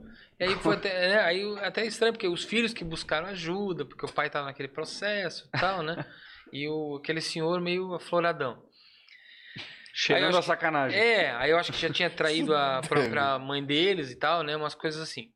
E aí, beleza, aí eu na- conversando, não era terapia ainda, conversando. E aí falei, eu expliquei pra ele, né? Expliquei todo o processo da mente, que as nossas emoções são criadas até os oito anos. Depois disso, a mente já valida as emoções e só começa a replicar usando essas emoções, né? E, e aí expliquei para ele, falei, ah, por exemplo, é, é, eu digo para o senhor que não tem relação com esse evento porque eu sei que as emoções foram criadas até os oito anos. Por exemplo, o senhor não transava antes dos oito anos, ele se transava. Eu falei, meu Deus, como, como assim? Aí ele disse, não, com os seis anos eu já pegava as primas lá. Eu falei, falei, falei, caramba. Então, assim, Aí tu teve que fazer uma terapia em ti. eu falei, Jesus, né? Deu bug aqui. Então, é, não tem o que fazer. é. então tem, então tem, tem casos e casos, né? Mas assim. Mas tem casos bem interessantes também. Por exemplo, já atendi, por exemplo, um gago, né? É, tava trabalhando com um gagueiro, né? Ele tinha uma, assim, de conversa, assim, até tu percebia, mas ele, né, fez, fez fonoaudiólogo desde os sete anos, então teve um certo acompanhamento, então conseguia se virar bem. Mas, por exemplo, assim, ó, se fosse para falar, como a gente tá falando aqui, não saía nada. Ele falou assim, ó, só o fato dele saber que existe alguém do outro lado, tipo, impossibilitava ele de falar no telefone, por exemplo. Caramba. Áudio do WhatsApp até ia. Algumas palavrinhas, porque aí ele sabe que não necessariamente a pessoa tá online. A pessoa Ele não falou vai que só que se ele interagir vê a ele pessoa online. online, ele já- já travava também, né? Que então, assim, então é, É, olho é, fechado. né? é a imaginação de ter alguém do outro lado, né? Então o que acontece? Aí quando essa foi a terapia inclusive mais rápida que eu fiz até hoje. Tipo, foi uma terapia Quanto tempo? Lu? durou tipo uma hora e quarenta, né? Foi no dia do próprio aniversário dele. Então assim, é, então essa terapia, cara, ele saiu da sessão falando normal, entende? Tipo assim, e isso é uma coisa interessante. Eu até falo pros clientes, falo, cara, é óbvio que eu quero ter um resultado mais rápido possível, né? Pra, porra, melhor pra mim, melhor pra ti, melhor pra todo mundo. Só que cada pessoa vai ter um processo, né? E cada processo, isso vai de acordo com o que ela tá vivendo, o contexto social, a casa dela, o trabalho dela, né? Se, se aquilo é favorável para aquela mudança dela, né? Então, existe várias coisas ao redor que também vão contribuir. Mas eu dou exemplo meu. Quando eu faço terapia em mim, ou alguém aplica terapia em mim, cara, eu conecto instantâneo, parece. Tipo, parece que a mudança, né? Ela ocorre instantaneamente, a nova solda já tá ali com a nova sinapse, e eu não consigo mais pensar da forma antiga. Que loucura. E aquilo fixa, e pra mim é ótimo, né? Porque, tu imagina, tu mudar, né? Então não, não tem aquele processo de adaptação disso. Então, assim, então no, no, no decorrer do tempo, né? Tem pessoas, vamos supor, que precisam, às vezes, três meses, quatro meses, né? Mas o caso do- da, da gagueira, a hora que tu conseguiu resolver isso pra ele, É como se fosse uma dose de um medicamento que ele pode daqui a pouco esquecer ou a chance de estar programado ele resolveu? Não, é, porque ali não é por sugestão, né? Quando a gente trabalha terapia, eu não vou. Aqui tem muita gente que é isso, que acha que é isso, né? E tem muita gente aqui em Blumenau, inclusive, que aplica terapia com modo de sugestão. Ou seja, tu, digamos que tu tá lá, tu é um alcoólatra. Até tem um amigo meu que fez um processo. E aí eu até falei para ele, não acontecia exatamente isso, isso, isso, isso. Ele disse, exatamente. O que acontece? Os caras botam o cara em hipnose, ou em transe, ou só de olho fechado, enfim. Aí tem várias abordagens. E ficam repetindo palavras, tipo, ah, você não gosta de cerveja, porque a cerveja é uma coisa ruim pra tua vida e tal. Pô, no momento que eu tô ouvindo isso, né? Tu gosta de uma cerveja? Gosto. Agora, se tu falar isso pra ti, eu não gosto de cerveja, fala pra ti. Eu não gosto de cerveja. A tua mãe dentro tá quase rindo, né? É, sim, Né? tô falando, é- Ou seja, então, ou seja, tu acha que essa existe congruência dessa dessa frase pra ti? Não. não, não, Não, não, não é congruente. Se ela Não. não é congruente, ela não vai ser validada pelo sistema crítico, logo não vai ser nem nem absorvido pelo subconsciente. Eu entendo que com o tempo, talvez argumentando, é a mesma coisa que falar assim, eu preciso fazer exercício, eu gosto de fazer. Agora, Mas, assim, ó, de largada eu não. se eu falar pra sentido. mim, eu sou magro, a minha mente vai dizer assim, não, é mentira, tu é gordo. Agora, se eu falar alimentos saudáveis me trazem benefícios para a saúde, Ok. eu não tenho como negar, porque de Exato. fato é verdade. Então a linguística que eu uso também vai, Ah, entendi. vai, vai ajudar o subconsciente a absorver algo mais a longo prazo, né? Entendeu, né? Entendi, entendi. Então a, linguística é importante nesse, nesse ponto, né? Então eu usar formas de fazer com que o subconsciente não tenha como invalidar. Porque tudo que for incongruente, imagina assim, né? Que a consciência define realidade. E aí, se eu falo na consciência, né? Igual o livro lá do Segredo da Mente Milionária, eu tenho uma mente milionária. Se a minha mente olha, naquele momento que eu. Que ele, tu já leu o livro? Cara, faz muito Tá. tempo parte. aham. Mas tem uma hora do livro que ele, mota, ele manda tu ir na frente do espelho e falar: Eu tenho uma mente milionária. Cara, eu fazia aquilo, né? Porque a gente quer ser milionário, né? Eu fazia aquilo, mas dentro que ri, falei, meio que retardado, né? Na frente do espelho fazendo isso e tal. Mas tudo pelo milhão. Vai. Então, assim, ó. Naquele momento, por que que hoje eu sei que eu achava estranho e bizarro? Porque naquele momento, provavelmente o meu subconsciente olhava para o meu passado, olhava para minha situação financeira, olhava para minha história e falava: "Mano, teu pai é um fudido, tua família não tem nada, tu é isso, tu é aquilo, logo tu não vai ter isso". O meu mindset estava moldado para aquilo naquele momento. Entende? Uhum. Então, quando eu mudo, por isso que hoje eu queria relê-lo, para ver como que é essas relações, porque hoje eu sei que todas aquelas palavras, todos aqueles argumentos que ele tem, tem uma fundamentação teórica por base no, no que eu já li também, né? É, tu deve ter o o mindset, O Segredo da Mente Milionária, tá ali. tá ali, né? Esse Eu te livro é bom, ele. né? Não, eu tenho ele. Ah, Eu então, tenho, tenho, tenho. Então, assim, então, é, mas é nesse sentido, mais a questão. Ali ele fala muito sobre a crença financeira, né? A forma como a gente aprendeu o que é o dinheiro, né? Que o Isso. dinheiro é sujo, que vai lavar essa mão e tal. Então, ou seja, existe recursos subconscientes, né? Meio que no ar, Subliminares que tão subliminares que, criando uma que fazem uma- a resistência do dinheiro. Não, então o dinheiro não é bom. Quem é rico não vai pro céu. O céu, todo mundo diz que é uma coisa boa. Então eu quero ir pro céu. Mas eu não preciso ter essa análise consciente, né? O automático, né? Então assim, então assim vai. Então, nesse aspecto é mais ou menos assim. Não sei se eu respondi as tuas perguntas. Pra das- caralho, das tá coisas. animal. Deixa até. Isso eu não avisei. Se alguém quiser mandar alguma pergunta, assim como toda vez eu falo, pode mandar. Pode ser que a gente responda, pode ser que não. Mas. Não, mas pode mandar ali que, que tá interessante. Cara, Então- é, isso é uma coisa que eu queria te perguntar. Qual que é a diferença entre a hipnose e transe? Ah, tá. Assim, eu acho que são, eh, pra mim, né, são contextos, né, ou conceitos, né, vamos chamar assim, porque hipnose, eles até tentaram dar outros nomes, né, ao longo da história dela, mas não pegou. Porque principalmente hipnose é foco e concentração. Se a gente fosse explicar, né, para um leigo, cara, tudo que tu foca e se concentra, tu tá em transe. Entende? Então, se tu tá vendo televisão, tu tá em transe. Se tu tá lá no seriado, tu tá em transe. Porque tu não, tu esquece da realidade, né? Ou seja, se eu estou lá vendo Se eu WandaVision, mando ver. eu... Como? esque- E se eu mando ver? Né? Tá fazendo, não tá entretido com o vídeo, a Stephanie vai falando. Isso, Não- tu, tu não- nem tá não- não escutando. É assim, é, é como se não existisse essa realidade.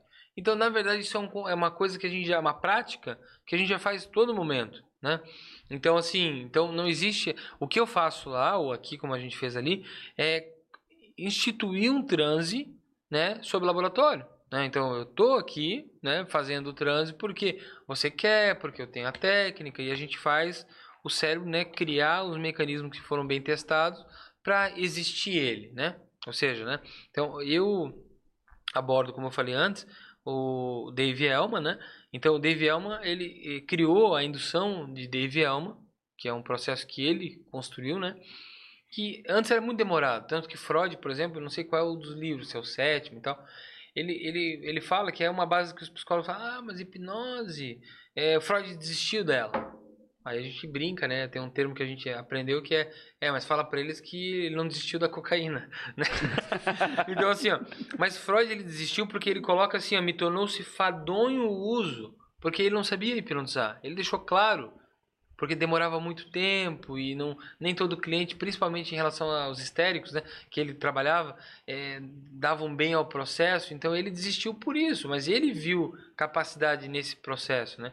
Então, que ele não foi capaz na época dele e os recursos que eles tinham não, não eram talvez eficientes. Então, na década, eu acho que 50 ou 60, que o Elman pegou todo um aparato, né? E começou a estudar a hipnose de um jeito melhor. E, e esse foi legal. Por que, que ele estudou hipnose? Porque ele viu um dia o pai dele, que sofria muitas dores, né, dores crônicas, se não me engano, e foi um amigo do pai dele que era o hipnotista na casa deles. E o amigo do pai dele fez sugestões e ele fala que ele viu o pai dele pela primeira vez feliz. Tipo, sem dor, né? Uhum. E aquilo para ele foi tão incrível que ele decidiu estudar isso. Desde os sete anos, eu acho. Sete, oito anos. Então ele começou a ler os livros que na época tinham disponíveis, né? Então ele fez o livro eh, Hipnoterapia, né? Hipno, acho que é Hipnoterapia, né? Isso, né? Hipnoterapia. Uhum. Isso. E ele criou esse livro que dá um guia mais ou menos para médicos da época, né? Então ele fez o primeiro livro de hipnoterapia do mundo, né? Esse cara. Então assim, ó, então nessa linha de abordagem, ele pegou um processo que era totalmente complexo e demorado, digamos que demorava semanas para meio que assim, ó, ah, a mente tem que aprender isso, tem que ter aquilo, os fundamentos, né? Entendi. E ele começou a pensar assim, cara, e se eu reduzir esse tempo todo? Tipo, eu pegar em duas semanas. Aí eu, naquela, naqueles quatro primeiros dias eu faço isso, depois daquele quatro tal dia eu faço aquilo e vou fazendo. Deu certo. Aí ele falou, pô, e se eu reduzir para uma semana, será, né? Em vez de três dias, quatro dias para cada coisa, eu faço dois dias cada coisa, tal. Então ele foi reduzindo e deu certo em uma semana. Aí ele pensou, pô, e se eu reduzir para três dias? Um dia eu faço isso, outro dia eu faço aquilo, outro dia eu faço aquilo. Reduziu. Até o momento que ele chegou em horas, até o momento que hoje a gente chegou numa indução que ela leva em torno de 3 minutos. Entende? Que é uma indução é, que a gente chama ainda. É, ela é uma rápida, né? Porque é 3 minutos, mas existe as instantâneas hoje em dia. Que aí ela não aborda um processo de relaxamento. Aí ela entra mais numa questão mais primitiva. Que. Não sei se você já viu assim que o cara vai dar um Puxa, uhum. Tanto que tu viu que eh, tu entrou mais profundo quando. Na do. que tu me fez. Do... Na hora de dormir que tu me apertou Isso. aqui. Uhum. O que acontece? Porque ali tu entra num sistema primitivo de, de ataque ou fuga, né? No caso, fuga. Como é como que se. Loucura. É, é como se eu ativasse o teu cérebro réptil, né? Vamos falar assim. Uhum. Né? E o cérebro réptil entre ataque e fuga, né? Atacar é possibilidade de morrer, né? Não é um cara forte que nem uhum. eu. Né? Mas assim, ó, e fuga é ou correr, né? Ou qual outro recurso animal que tem para fuga? Se fingir de morto. Se fingir de morto. Ou seja, eu não vou me desligar porque o córtex fica ligado e ativo, né? Mas eu durmo, né? Então assim, então por isso que tu não dorme de verdade. Então assim, e esses normalmente, cara, tem umas técnicas que eu sou cético ainda, mas eu não posso dizer que eu sou cético porque eu já vi amigos meus sendo hipnotizados daquela forma. Que são, eh, eles chamam de hipnose não verbal. Cara, eles fazem uns negócios meio de fixação de olhar e uns urros, parece uns animal assim, ó, que o cara, o cara entra em transe e diz que é um transe muito pesado. Parece que é como se fosse uma coisa bem primitiva assim, né? Caramba. É. E mas eu, se tu vê hipnose não verbal, é o nome hipnose do... não verbal. É, os termos, depois. né? Então assim, que aí não precisa de fala, é só fixação e urros, assim, né? Porque, pelo que eu entendo, assim, isso tudo são métodos de se comunicar com o subconsciente. É, tu imagina o e... seguinte, Imagina Vai- o seguinte, a, a gente criou essa linguagem, né, que nós estamos falando aqui, e a gente fala o português, né? Que a gente aprendeu e foi condicionado a essa linguagem. Boa. Mas em qualquer lugar do mundo, né, vai ter suas próprias linguagens, né?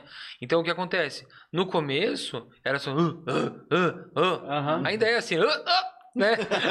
É assim, Ainda é, verdade. ainda é. Eu falo, eu falo assim, ó, se a gente analisar bem o homem, né? O homem, o homem masculino, ele não evoluiu quase nada, porque assim, eu falo assim, cara, quantos anos a gente tem neocórtex aí? Uns 40 mil anos, mais ou menos. Acho que por aí, né? Então, 40 mil É. anos para a evolução inteira, cara, é uma fração de 0,01%. Né? Então, ou seja, o cérebro teve todo um trabalho, né? E meio que de uma fração de tempo, né? Isso é, é real, a própria ciência fala, né? Que deu uma ruptura, né? Como se fosse um pulo genético, né? Entre tudo que tinha, né? E o neocórtex, né? Não foi uma coisa assim que foi, foi muito tempo. Ele, do nada, ele surgiu e, e se construiu, né? O neocórtex. E aí até entra uma, umas ideias, tem até umas Tu linhas diz o ponto em que, que eles até colocam que na época os caçadores-coletores, em que o, o ser humano conseguiu contar histórias ou usar Isso, a forma isso, de, de- é, a imaginação em si, porque antes Isso. era tudo muito literal e a partir do momento que eu consegui, que era a época de colocar, sei lá, um ser humano com a cabeça de um leão. Exato, que aí tem até na história do No Sapiens, Sapiens ali, ele né? conta exatamente é, esse... esse, é, ele fala tanto desse exemplo, cara. O Sapiens assim, é um livro que eu não terminei de ler, mas dá vontade de, quando terminar, começar desde o início para decorar cada Aham. É pedaço, do né? caralho. Então, assim, ó, e ali ele fala também sobre a capacidade que o Sapiens teve em relação aos outros, né? Que foi de processar fofoca, né? Isso Que- que, foi isso que criou que- a possibilidade de fazer com que os sapiens pudessem se agrupar em números maiores do que os Porque demais. assim, ah, tipo, meu, né, o Rodrigo, ele tem aquele jeito, mas, ô, é, cara, a infância dele foi difícil e tal, né?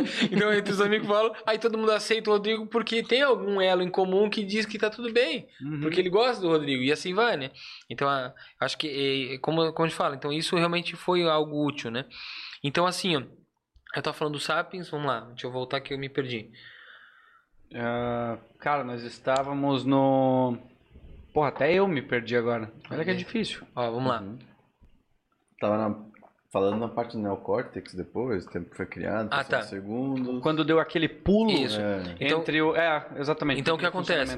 Então, o, o neocórtex, de um modo geral, ele é um mecanismo que é como se estivesse ainda em teste, né? Porque ele está muito pouco tempo. Então, o que acontece? Por que, que a gente ainda tem essas falhas, né? De interpretação de emoção e coisa assim? Porque o cérebro ainda está se adaptando como ele faz para reagir a isso.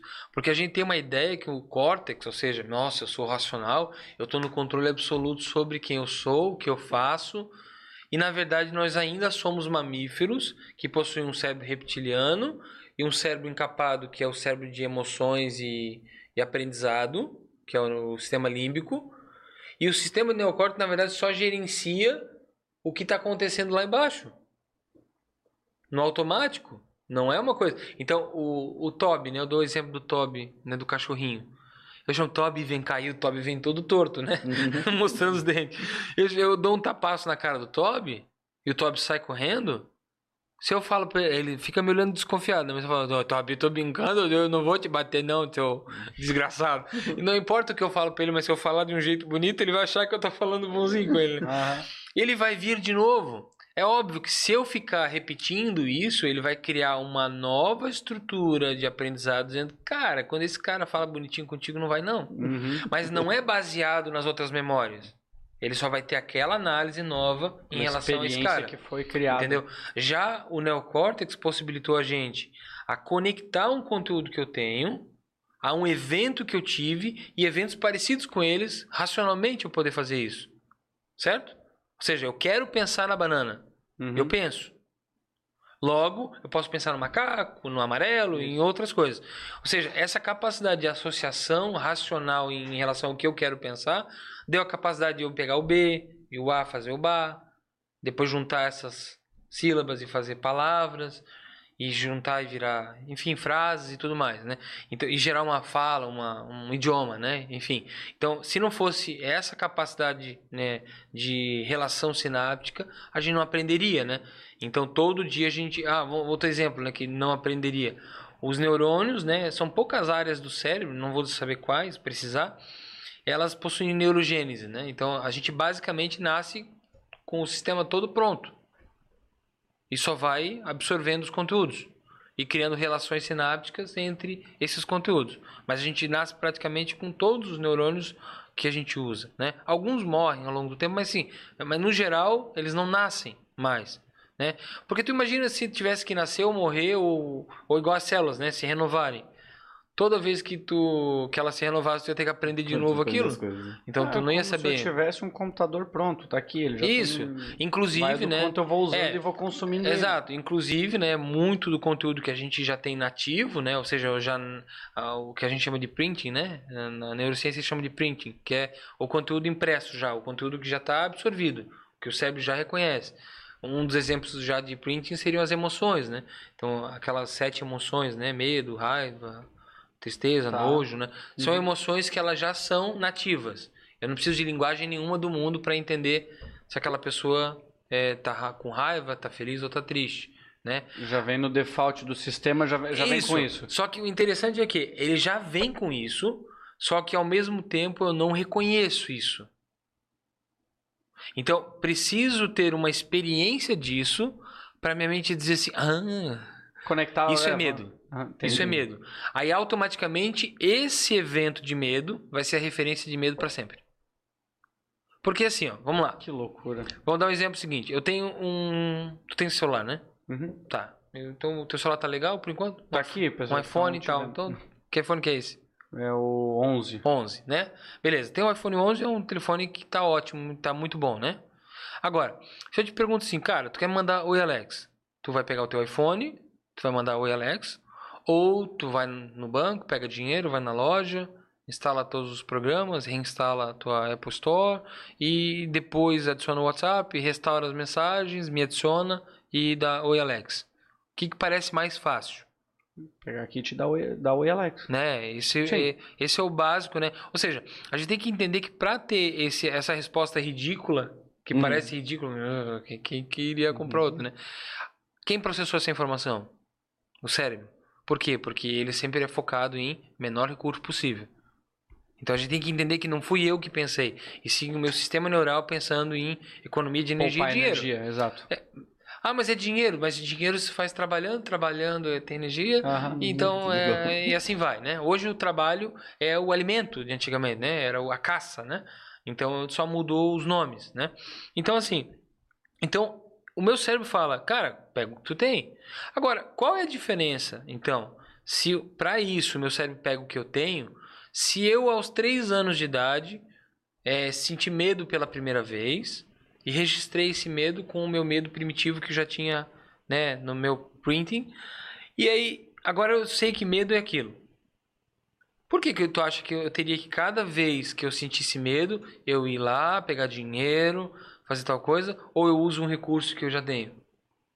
Sim, faz total sentido. Entendeu? Então, ele usa o recurso que ele tem. Então, isso nos dá a capacidade de se achar esse conteúdo aqui e alterar, e sinapticamente falando, né? Se eu tenho é, 80 memórias que dependem daquele sistema, quando eu reduzo a emoção naquele sistema, ou mudo ela, né? Automaticamente todos os outros são dissipados também. Então, não- a pessoa às vezes vai na terapia para resolver um conflito específico, mas ela percebe e relata várias mudanças em várias esferas, porque a emoção de medo trava no negócio, trava na família, trava em um monte de situações, né? Na vida pessoal, na... enfim, né? De em diversos pontos da vida dela, né? Então, normalmente, né? A gente atende bastante insegurança, né? Vamos supor, atendo alguns traders, né? Tipo, que, que querem isentar a ideia do racional, né? Do, Ah, entendi. né? O emocional, desligar É, o é emocional. Desligar o emocional, né? Porque o que acontece? O mercado tendencia tudo para trabalhar esse sistema, para deixar o cara esgotado, né? Tendenciando o jogo. E aí o cara vai lá e vai botando dinheiro, vai botando dinheiro porque ele acha que vai recuperar e vai, vai, vai. Quando o cara vê, deixou todo o dinheiro lá e tá tudo certo, né? Então assim, e o cara ter hoje uma capacidade, né, de conseguir separar o que é real do que está acontecendo lá, né? Ele vai conseguir ter melhores resultados, você tem Até certeza? pro cara às vezes não focar nem nas cifras, né? Porque às vezes ele, ele interpretar o- a quantidade do quanto que aquilo é dinheiro pode afetar o como ele toma decisão, né? Que eu acho que Claro, caras querem tomar é. decisões racionais independente se aquilo lá é um valor astronômico ou não. É, te- te- eu, eu, eu tive que ficar quieto. Teve um cara que foi lá no, no meu escritório e ele tava falando, cara, ele falou, cara, ganhar dinheiro com trade é fácil pra caramba. Quer ver? Eu vou te mostrar. Ele abriu lá. Eu, eu, até tô lá com o dinheiro, na, mas eu não, não comecei ainda. Aham. Aí eu, ele mostrou lá, aí ele pegou fez no simulador, né? Aí ele botou lá no simulador como se fosse, sei lá, um dinheiro milionário, assim. Aham. E começou a brincar ali no ao vivo e tal, fazer. Cara, em, sei lá, em dois minutos ali, ele tava com um positivo de mais de 25 mil. Com os contratos que ele colocou. Ele falou, cara, eu sei que esse dinheiro não é real. Eu sei que não faz diferença pra mim esse dinheiro. Agora, se fosse o meu dinheiro subindo e descendo ali do jeito que tava, entende? Uhum. Eu não ia conseguir esse resultado. Ah. Entende? Então, e é verdade, né?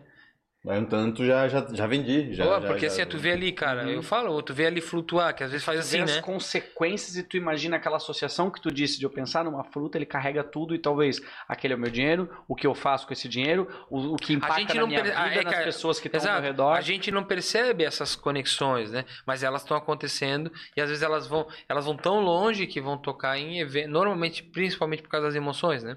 Elas vão tocar em emoções muito primitivas, ou muito, não só primitivas, né? mas muito antigas, né? Um dos exemplos de um trader que eu atendi, ele o que, que ele fazia, cara? Ele falou, cara, eu vou lá, eu sei que é pra parar, mas ele falou, cara, eu pareço um retardado. Ele assim, eu não consigo dar stop.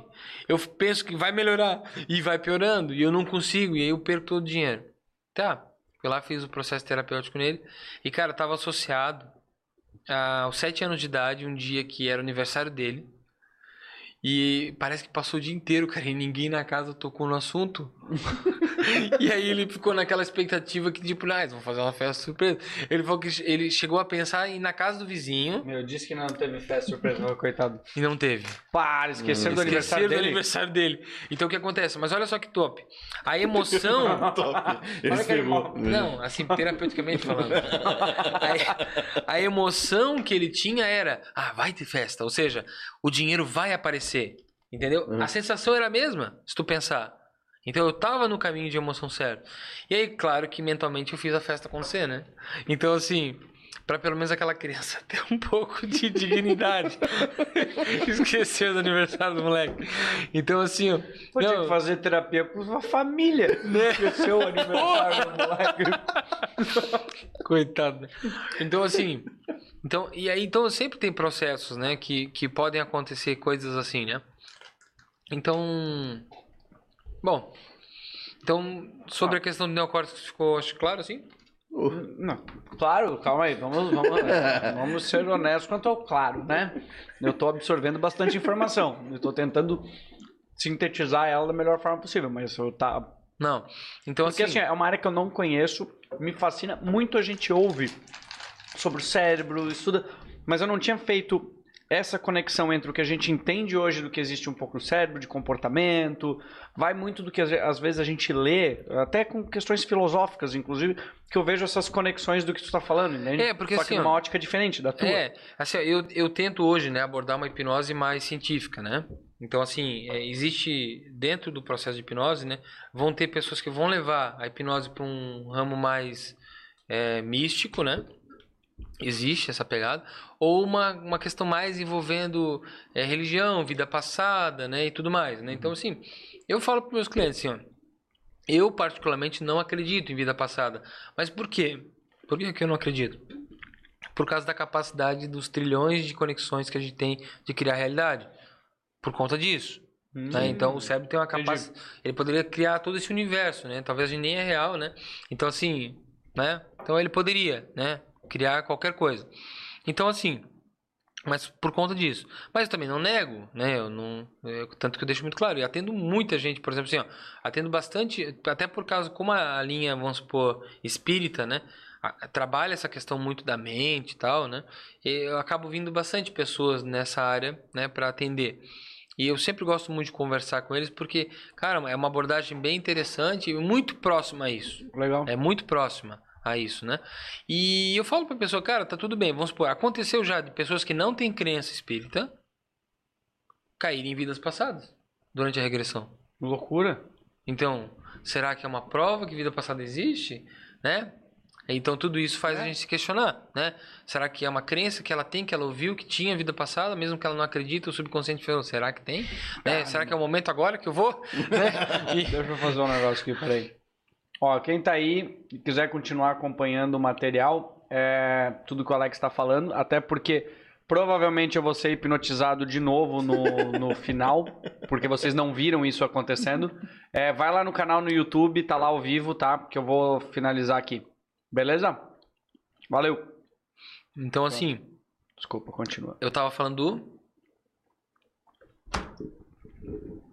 Tava falando sobre a questão da. Eu vou lembrar agora. Vamos ver. Não, tava finalizando aqui. Não, a gente tava entrando no.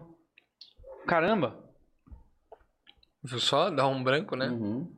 Não, mas é que e eu sou muito bom disso. Eu, eu acompanho o. Deixa eu ver aqui. Então, a gente tava falando sobre a questão do. Eu tava falando do neocórtex, das memórias, né? Alguém que tá assistindo aí, pelo amor de Deus, dá um feedback. Nós, nós tentamos pedir. Olha Ah, que eu não. crenças- Não, eu tava crenças tentando. Ah, sim, de espíritas. que estavam junto com o que. Acaba teve- chegando, vendo e era um coisa. assunto, né? Um assunto. e então, assim, aí o que acontece? Então, assim, pode acontecer de levar, né, a, a uma vida passada, né? E isso pode ser uma criação do subconsciente? Pode. Pode ser real? Pode. Agora, a maioria das vezes que eu, eu ou que a pessoa espontaneamente foi para uma vida passada, normalmente ela tem uma relação de ele é um príncipe, é uma princesa, alguém sendo afogado, alguém sendo amarrado. É muito parecidas as histórias, sabe? Assim, então, é, normalmente eu é África, eu nunca vi pobre, nunca vi fazendeiro, nunca vi coisa assim, Hum. né? Então, normalmente é uma Por que história, isso? não sei, né? Então, por isso que aí dá aquela ideia que parece que é uma criação mental, né? de uma Hum. metáfora da vida, né? Então, assim, é, é a coisa mais bizarra que eu fiz uma vez de vida passada foi de um cara que tava de São Paulo, cara, um físico. É, ele pegou e falou, cara, eu vi, eu quero ser, eu vi negócio da Omni, eu quero porque eu quero, eu tô de São Paulo, e eu vi alguém falar bem do teu trabalho, e eu falei, cara, tá, eu, não, mas eu vou estar em Blumenau dia tal, e eu quero, tá, organizei uma, uma agenda pra ele, e eu quero porque quero, e ele não foi muito bem. Eu falei, cara, assim, eu não posso te levar, né, dentro desse, né, da resposta que tu deu ao processo. Meu, ele pegou na minha mão, cara, por favor e tal, eu preciso de ajuda. Caramba. eu falei, Mas cara, ele sabia te dizer o que tinha com ele ou ele simplesmente. sim, sim, ele tinha, é como se fosse síndrome do pânico com Ah, outras entendi. situações. Meu, me ajuda que eu preciso, papai, eu vim de São Paulo só pra isso e tal. Eu falei, tá, cara, vamos fazer o seguinte, eu vou dar um jeito amanhã, vou falar com o cliente amanhã, vou tirar e vem aí à tarde. Beleza. Fiz o processo, só que acontece. Aí depois, foi, assim, aquele foi o dia que eu acreditei em loucura, tá? Loucura. Caramba. Né? Aí, o que aconteceu? Esse cara, ele já tinha relatado que uma vez ele estava em São Paulo, né? E ele, do nada, veio a- o sentimento de uma dor muito forte de que ele era a razão de todo o mal do universo. Do, do universo. E aí, para ele salvar a sociedade, a humanidade, ele correu por acho que 7 quilômetros, foi até uma praça lá de São Paulo e ficou agachado para ele virar uma pedra e, e não fazer o mal acontecer para ninguém. E aí depois ele foi internado, obviamente, né? E deu vários, vários questões. Beleza. Consigo acreditar. Então, é, exato. Foi umas coisas assim. Aí, beleza. Vida que segue. Eu já atendi muita gente, assim, com relatos, assim, que são quase é, clinicamente impossíveis e tive resultados efetivos, né? Bipolaridade, pânico, né? Pessoas que já estavam se tratando há muito tempo. É, epi- ele- epi- epilepsia, né? A Caramba, crise- epilepsia. crise de ausência, né? Então que a pessoa trava e, e fica e daqui a dois minutos volta, né? Então ser diminuído ao ponto zero quase, né? A pessoa ter praticamente nenhum mais processo. E então eu já vi muita coisa, né? Que deu resultado, né? Lá na clínica. Então assim, aí nesse processo ali, cara, chegou um momento que ele regrediu e ele era um ajudante de Hitler. E aí meu, ele ficou vermelho, cara, porque aí o que acontece? Ele tava, ele tava na cena mental que ele era. que ele tava sendo enforcado. Nossa. Por quê? Porque, embora ele era um ajudante de Hitler, ele tava ajudando os judeus a escaparem. As crianças e Uhum. algumas pessoas. E eles descobriram. E aí ele. Entendeu? Então ele tava sendo morto tal. E aí, cara, e aí beleza. Até aí Meu, foi. Quando o cara tá sentindo isso, não existe uma chance de ele ah, morrer porque ele tá não, ele acredito tá- eu que não. Não, não. Se ele imagina Não, que porque- nessa, vida naquele momento ele, Não, sei lá, porque ele assim, acabou morrendo. Por mais que ele tivesse se esforçando, vamos supor, digamos que ele se esforçasse ao ponto de segurar para justificar a própria realidade que ele estava sendo enforcado, certo? Aham. Um exemplo. Sim, tipo, que poderia acontecer. Um exemplo. Ah, ele se enforcando e tal. Cara, quando chegasse ao ápice de não ter ar, o sistema corpo, o corpo, primitivo o corpo. Re- desliga, vai dizer assim, mano. aqui não, eu vou Aqui- sobreviver. Entendeu? Tu quer ser louco, pode ficar aí, mas o meu sistema Cara, como primitivo... o corpo é, é, é excepcional, como o ser entendeu? humano é. é- não sei, tem um documentário, acho que tem no, no YouTube, de sobreviventes de tentativas de Suicídio? da ponte Golden Gate. Ok. E aí, cara, e os caras têm um grupo, né, de, de sobreviventes de suicídio, que justamente falam sobre isso. Ele fala, cara, no, no momento exato que tu se projeta no ar, instantaneamente se arrepende. e aí eles fizeram um grupo justamente pra pra dizer pras pessoas, cara, não vale a pena, né? Porque quando tu se projetar no ar, tu vê que fudeu e sistema mais primitivo, teu disjuntor lá. fala assim, mano, o que você tá fazendo? né? E aí, né, essas pessoas que tiveram a, né, a capacidade de sobreviver acabam ajudando outras. Tanto parece que tem até telefones, né? ou tem uma estação de telefone, eu acho, né? Não sei. Tem, Nunca, princípio, nunca pelo que eu foi, sei- mas acredito. É, pelo sentido. que eu sei, tem uma estação de telefone para tu poder ligar para alguém e tal, né? Então, assim, então, é, é, esse processo de suicídio, tem muita gente que fala, ah, mas se o suicídio, né? Tipo, suicidas, que é um público que eu atendo bastante, né? Um público que eu, eu tenho, assim, um... é, entre tudo, assim, é suicídio ou pânico, que são processos que são mais complicados, né? Então, assim, pô, como que... a- se a mente do cara, né? É setada para sobrevivência, ou seja, o cérebro né, se construiu para economia de energia para sobreviver mais. O sistema primitivo ele é focado em sobrevivência extrema, ou seja, Certo. é sistema binário, ataque ou fuga, né? Mas focando sempre em sobreviver. Como que uma pessoa consegue se matar, né? Tipo, Uhum. é uma é uma pergunta É um interessante. conflito. É um conflito bem Uhum. interessante. Então, então, na verdade, a pessoa não quer se matar, ela quer parar de sofrer, né? Então, é- essa é a resposta, né? Ela nunca quis se matar, ela só quer parar, ela quer cessar o Com sofrimento. aquilo. Né? Ou seja, e aí ela vê na morte uma capacidade possível. E como que ela faz isso? Um processo psicológico chamado dessensibilização. Ou seja, eu vou falando sobre morte e vou dar um exemplo de sensi- dessensibilização. Se, eu, se vocês verem uma imagem, eu colocando a panela com água e liguei o fogo embaixo dela, né? Dá um tempinho, vocês vão ver a fumacinha saindo. Logo a panela tá Fervendo. fervendo, Aham. quente. Aí vocês viram eu desligar o fogão. Se eu botar a mão, Vai estar quente. tá bem quente, né? Então, se eu deixar uns 10 minutos botar a mão, Vai estar menos quente. mas tá quente ainda, né? Aham. Daqui meia hora, Tá quase. Dá pra segurar lá, já. já temperatura. dá pra aham. segurar, né? E daqui duas horas, tá de boa, né? Então, é assim que a gente vai fazendo, né? No contexto de qualquer coisa que a gente absorve. Ou seja, eu falo sobre morte, eita, não, não, morrer não, né? Vou morrer... Opa, Não, não, também não é bem por aí, né? Não, minha vida, minha vida é melhor do que isso. Uhum. É, que porra, né, cara? Porque vida, assim, às vezes dá vontade, né? Às vezes dá vontade. E conforme eu vou conflitando sobre aquilo, pode chegar um dia que tá tão frio que eu vejo como viável.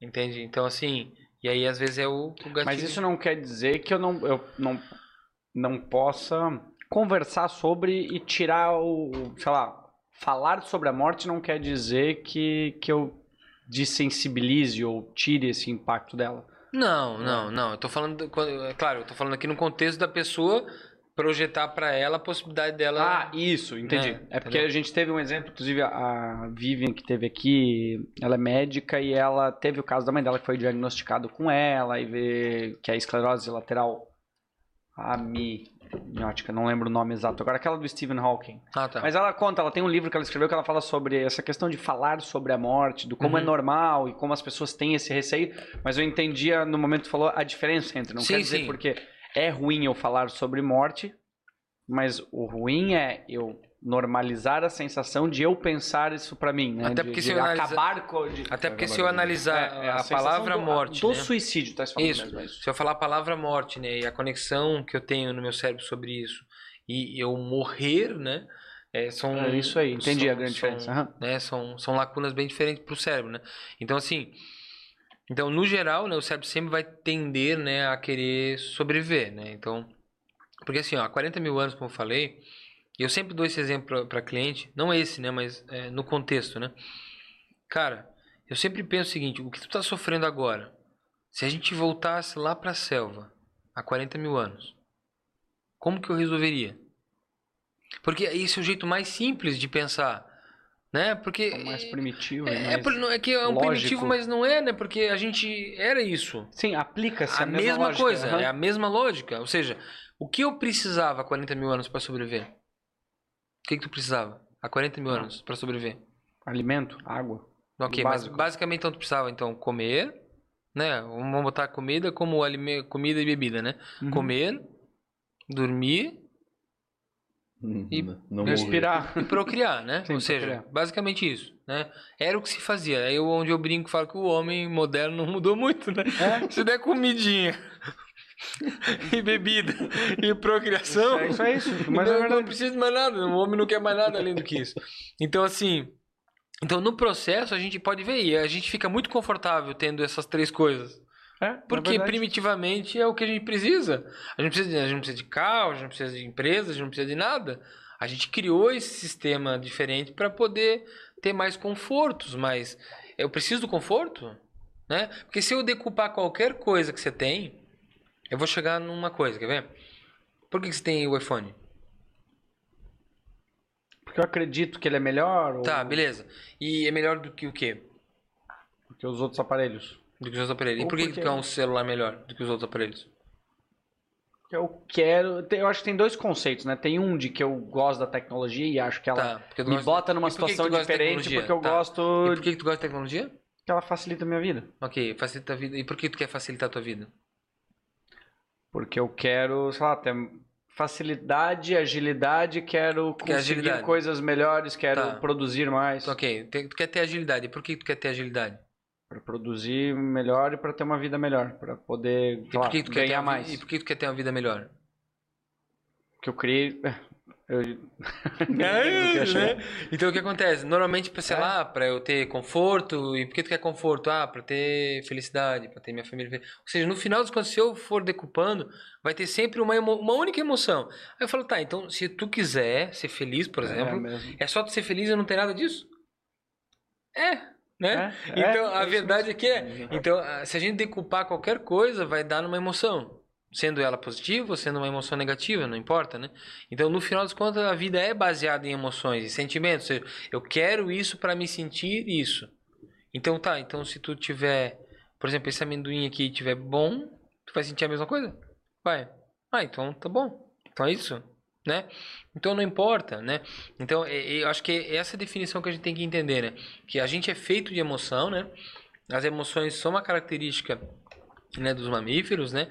E a gente, a, a- infelizmente, vamos botar assim, da me... infelizmente não, mas vamos entender o seguinte. Eu falei antes que a gente tem o neocórtex, que é um gerenciador de emoções, né?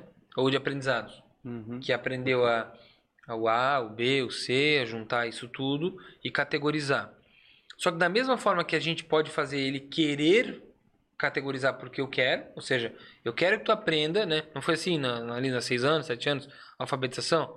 Era difícil pra caramba aquele negócio, né? Sim. é, sim. Era D, B, P, tudo Errado. muito parecido essa merda. Um tem barulhinha pra cá, outro barulhinho pra cá. O B e o D uma Barriguinha errada. meio, né? barriguinha pro outro, é isso mesmo. né? Então, assim, era difícil de lembrar daquilo. Só que foi tão repetido que a gente, o cérebro fala, tá, pô, agora eu sei. Ou seja, se hoje eu falo pra ti, cara, não leia o que tá escrito aqui, o que acontece? Eu vou ler o que tá escrito ali. Porque tu é incapaz de negar pro cérebro uma coisa que ele sabe que pode fazer. Entende? Entendi. Ele já tem um aprendizado, aprendi, ele já aprendeu, ele não precisa mais pensar, tu não precisa mais lembrar de como é o F, como é o L, como que lê flow, como que lê, né? Ele não, tu não precisa mais fazer isso porque tu já fez isso tantas vezes que ele mecanizou, Entendi. né? Assim como se eu ficar em pé, por exemplo, né? Uhum. E, por exemplo, eu perder a consciência, o que, que vai acontecer? Tu vai cair? Eu vou cair. Por que, que eu caio?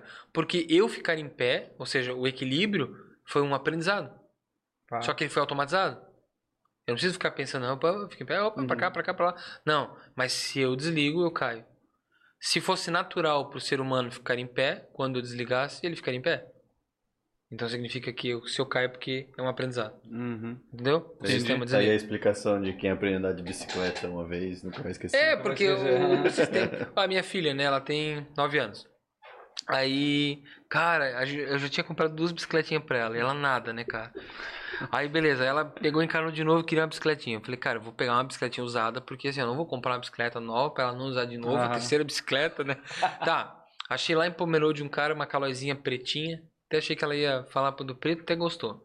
Depois dei umas, turbi, umas turbinadas com umas coisinhas de roxas. Fez um É, overhauling. É, É, fez, é. My Ride, Isso, né? isso. Tipo, tem até algumas coisas que ainda tem que trocar que eu comprei. Mas deixei assim, bonitinha. Cara, ela pegou assim, né, num espaço de 5 metros e ia. Aí eu falei, cara, essa menina não vai andar de bicicleta. cara, daqui a pouco aí eu expliquei pra ela, meu amor, quando faz pra cá, tu tem que jogar o corpo pra lá e tal. Vai fazendo assim, vai fazendo assim. Daqui a pouco, quando eu vi, cara, uma pedalada. Ou Opa. foi pra duas pedaladas. Aí daqui a pouco eu vi ela já ia. Eu falei, amor, não tenta nem pedalar, só tenta. Se joga um pouquinho e vai. Cara, eu- quando eu vi que ela tava indo umas duas vezes assim, sem pé, falei, vamos botar essa menina na rua. Né? Fui numa rua sem saída. Foi na rua 7. Isso. Aí depois explicou como eu aprendi a andar de bicicleta. Aí tá. Aí botei ela na rua. Cara, a gente simplesmente deixou ela na rua. Ela começou a pedalar e foi até o final da rua e voltou. Ou seja, tipo, cara, a Que conexão foi muito rápida, né? Então, quando o cérebro dela entendeu que equilibrar na bicicleta era basicamente o mesmo sistema de equilíbrio. Ela entendeu o equilíbrio, o resto é simplesmente um movimento se complementar. assimilou- assim, né? Exato, claro, né? Não, Ela não saiu também, é, uma BMX Mas, exemplo- e num Ralph. Mas, por exemplo, no primeiro final de semana, ela foi nos por Balneário Camboriú norte inteiro. su- Quantos quilômetros Que daquilo? É louco? Dá uns. Eu acho que é, é quatro e pouquinho. Cada ida? Cada pedaço, do né? Entre a Cada trecho, é. Ah, cada trecho, né? Dá uns 9 quilômetros. Isso. Isso. que assim, a gente tava na beira na, na praia, ela tava na areia, durinha, mas na areia. E ela às vezes ficava indo e voltando, então ela foi muito mais. Né? Então, demais. então no primeiro ela já fez mais de 12 quilômetros, né? No primeiro final de semana. Olha que louco. E, e ela ama agora a bicicleta. Então, assim, então são situações, né, que a gente vê que são capacidades, né, que às vezes o cérebro ele se adequa rápido com base em outra coisa. Então, eu- eh, inclusive minha filha, eu vi que ela estava tendo dificuldade de aprendizado, né? E aí eu falei, cara, pô, ela é tão inteligente, né? Eu, eu pô, explico as coisas para ela de modo assim, do jeito que eu explico para vocês. E eu falo, meu, ela é inteligente, ela entende, às vezes ela me traz umas, umas dinâmicas de pensamento que eu falo, caramba, a gente falando de vendo WandaVision, né? E ela é, pai, porque ela construiu essa realidade porque ela não queria sofrer por causa do não sei o que lá. É, isso aí, é, faz... E aí eu falo, cara, tô criando um monstro, né? E aí assim vai. E aí no processo ali, né, cara, eu botei ela num, numa aula de Soroban. Não sei se você já ouviu falar. Não. Mas Soroban é um ábaco japonês. É, Ah, pa- vi parece o nosso ábaco, né? Mas ele tem uma, uma linha em cima e quatro linhas embaixo. A de Ah. cima vale cinco, cinco e a de baixo vale um ponto cada uma, no caso, né? Ok. Então, e aí ela faz, aí tu mexe com os dedos. Não sei se você já viu aqueles menininhos que vão nos programas do Hulk, né? Ah, 234 vezes 548 menos 200. Ah, Caramba, e eles vão 20, 42, 1234. Como o menino tá fazendo isso? e eles fazem isso, porque eles, eles fazem bem assim, na, no ar, assim, ó. Ele tá visualizando. Ele tá visualizando o Soroban, na verdade. E aí, nesse curso, eles aprendem a imaginar o Soroban. Uhum. Então hoje ela faz, acho, com dois ou três. Acho que é dois ou três carreirinha, né? Porque Ah, cada carreira, tipo, é unidade, dezena, centena, milhar, e aí vai. Então meio que, Que ela. legal. E aí, aí tem regras, né? Porque se tu faz multiplicação, tu faz divisão, tu faz soma. É bem interessante. Tem pra celular ali. Legal. Eu vou É, bem legal. Isso, achei E, muito cara, legal. e hoje ela tá top, assim, faz rápido, né? E tudo mais.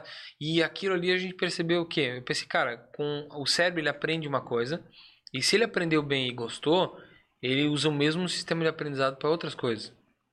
Entende? Porque ele é preguiçoso, né? Ele pensa, pô, gostei disso aqui, foi rápido e eficiente. Então a tendência é ele hackear o que ele mesmo faz. E é isso que eu queria falar. Uma coisa é a gente querer aprender, ou seja, tu, tu se formou em alguma, Marketing. alguma área? Marketing. Não fizesse nada, né? Não, nada.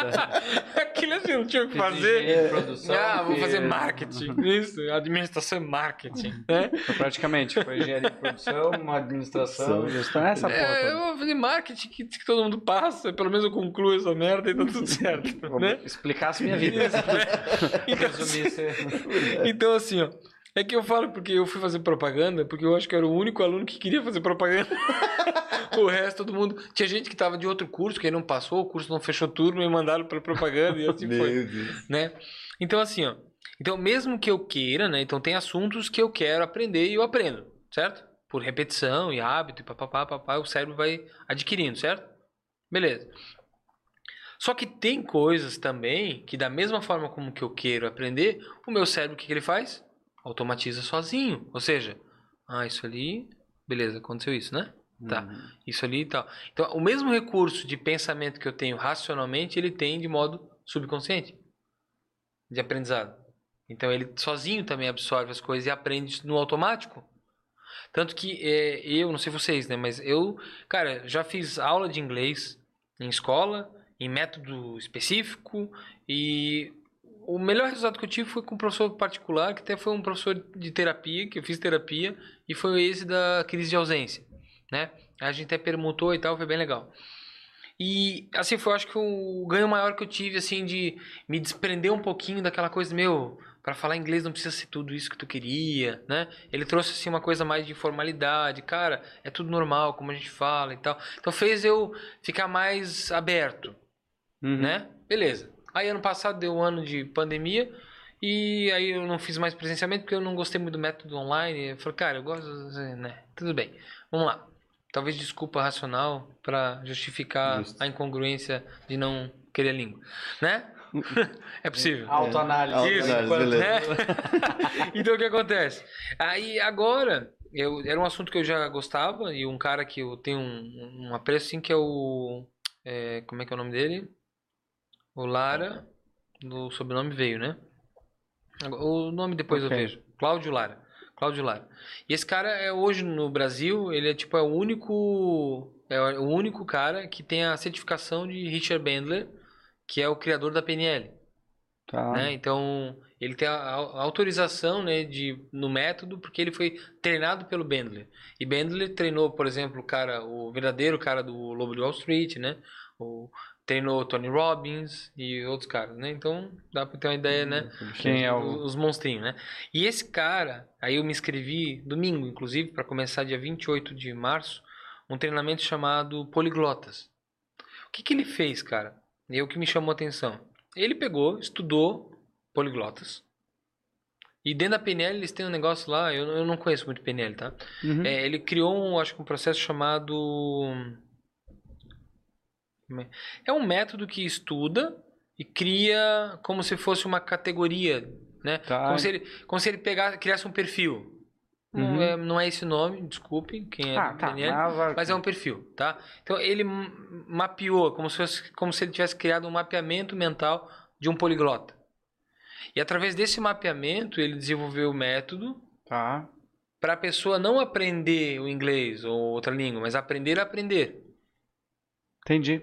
Então assim, que aí é um método mais funcional. Então eu vou me inscrever, eu me inscrevi já, né? Ah, muito louco. negócio. Faz sentido. É, então assim, porque assim, um poliglota, ele não vai aprender por gramáticas, por ele vai pegar um assunto que ele gosta, ele vai, entendeu? Então aí e nesse curso ele vai abordar tanto eh, línguas que a gente já tem na cultura, né? Por exemplo, o inglês. O inglês é uma língua que não tem como a gente dizer, como ele falou, cara, é impossível tu dizer que tu não sabe no mínimo uns 30% de palavra de inglês. Sim.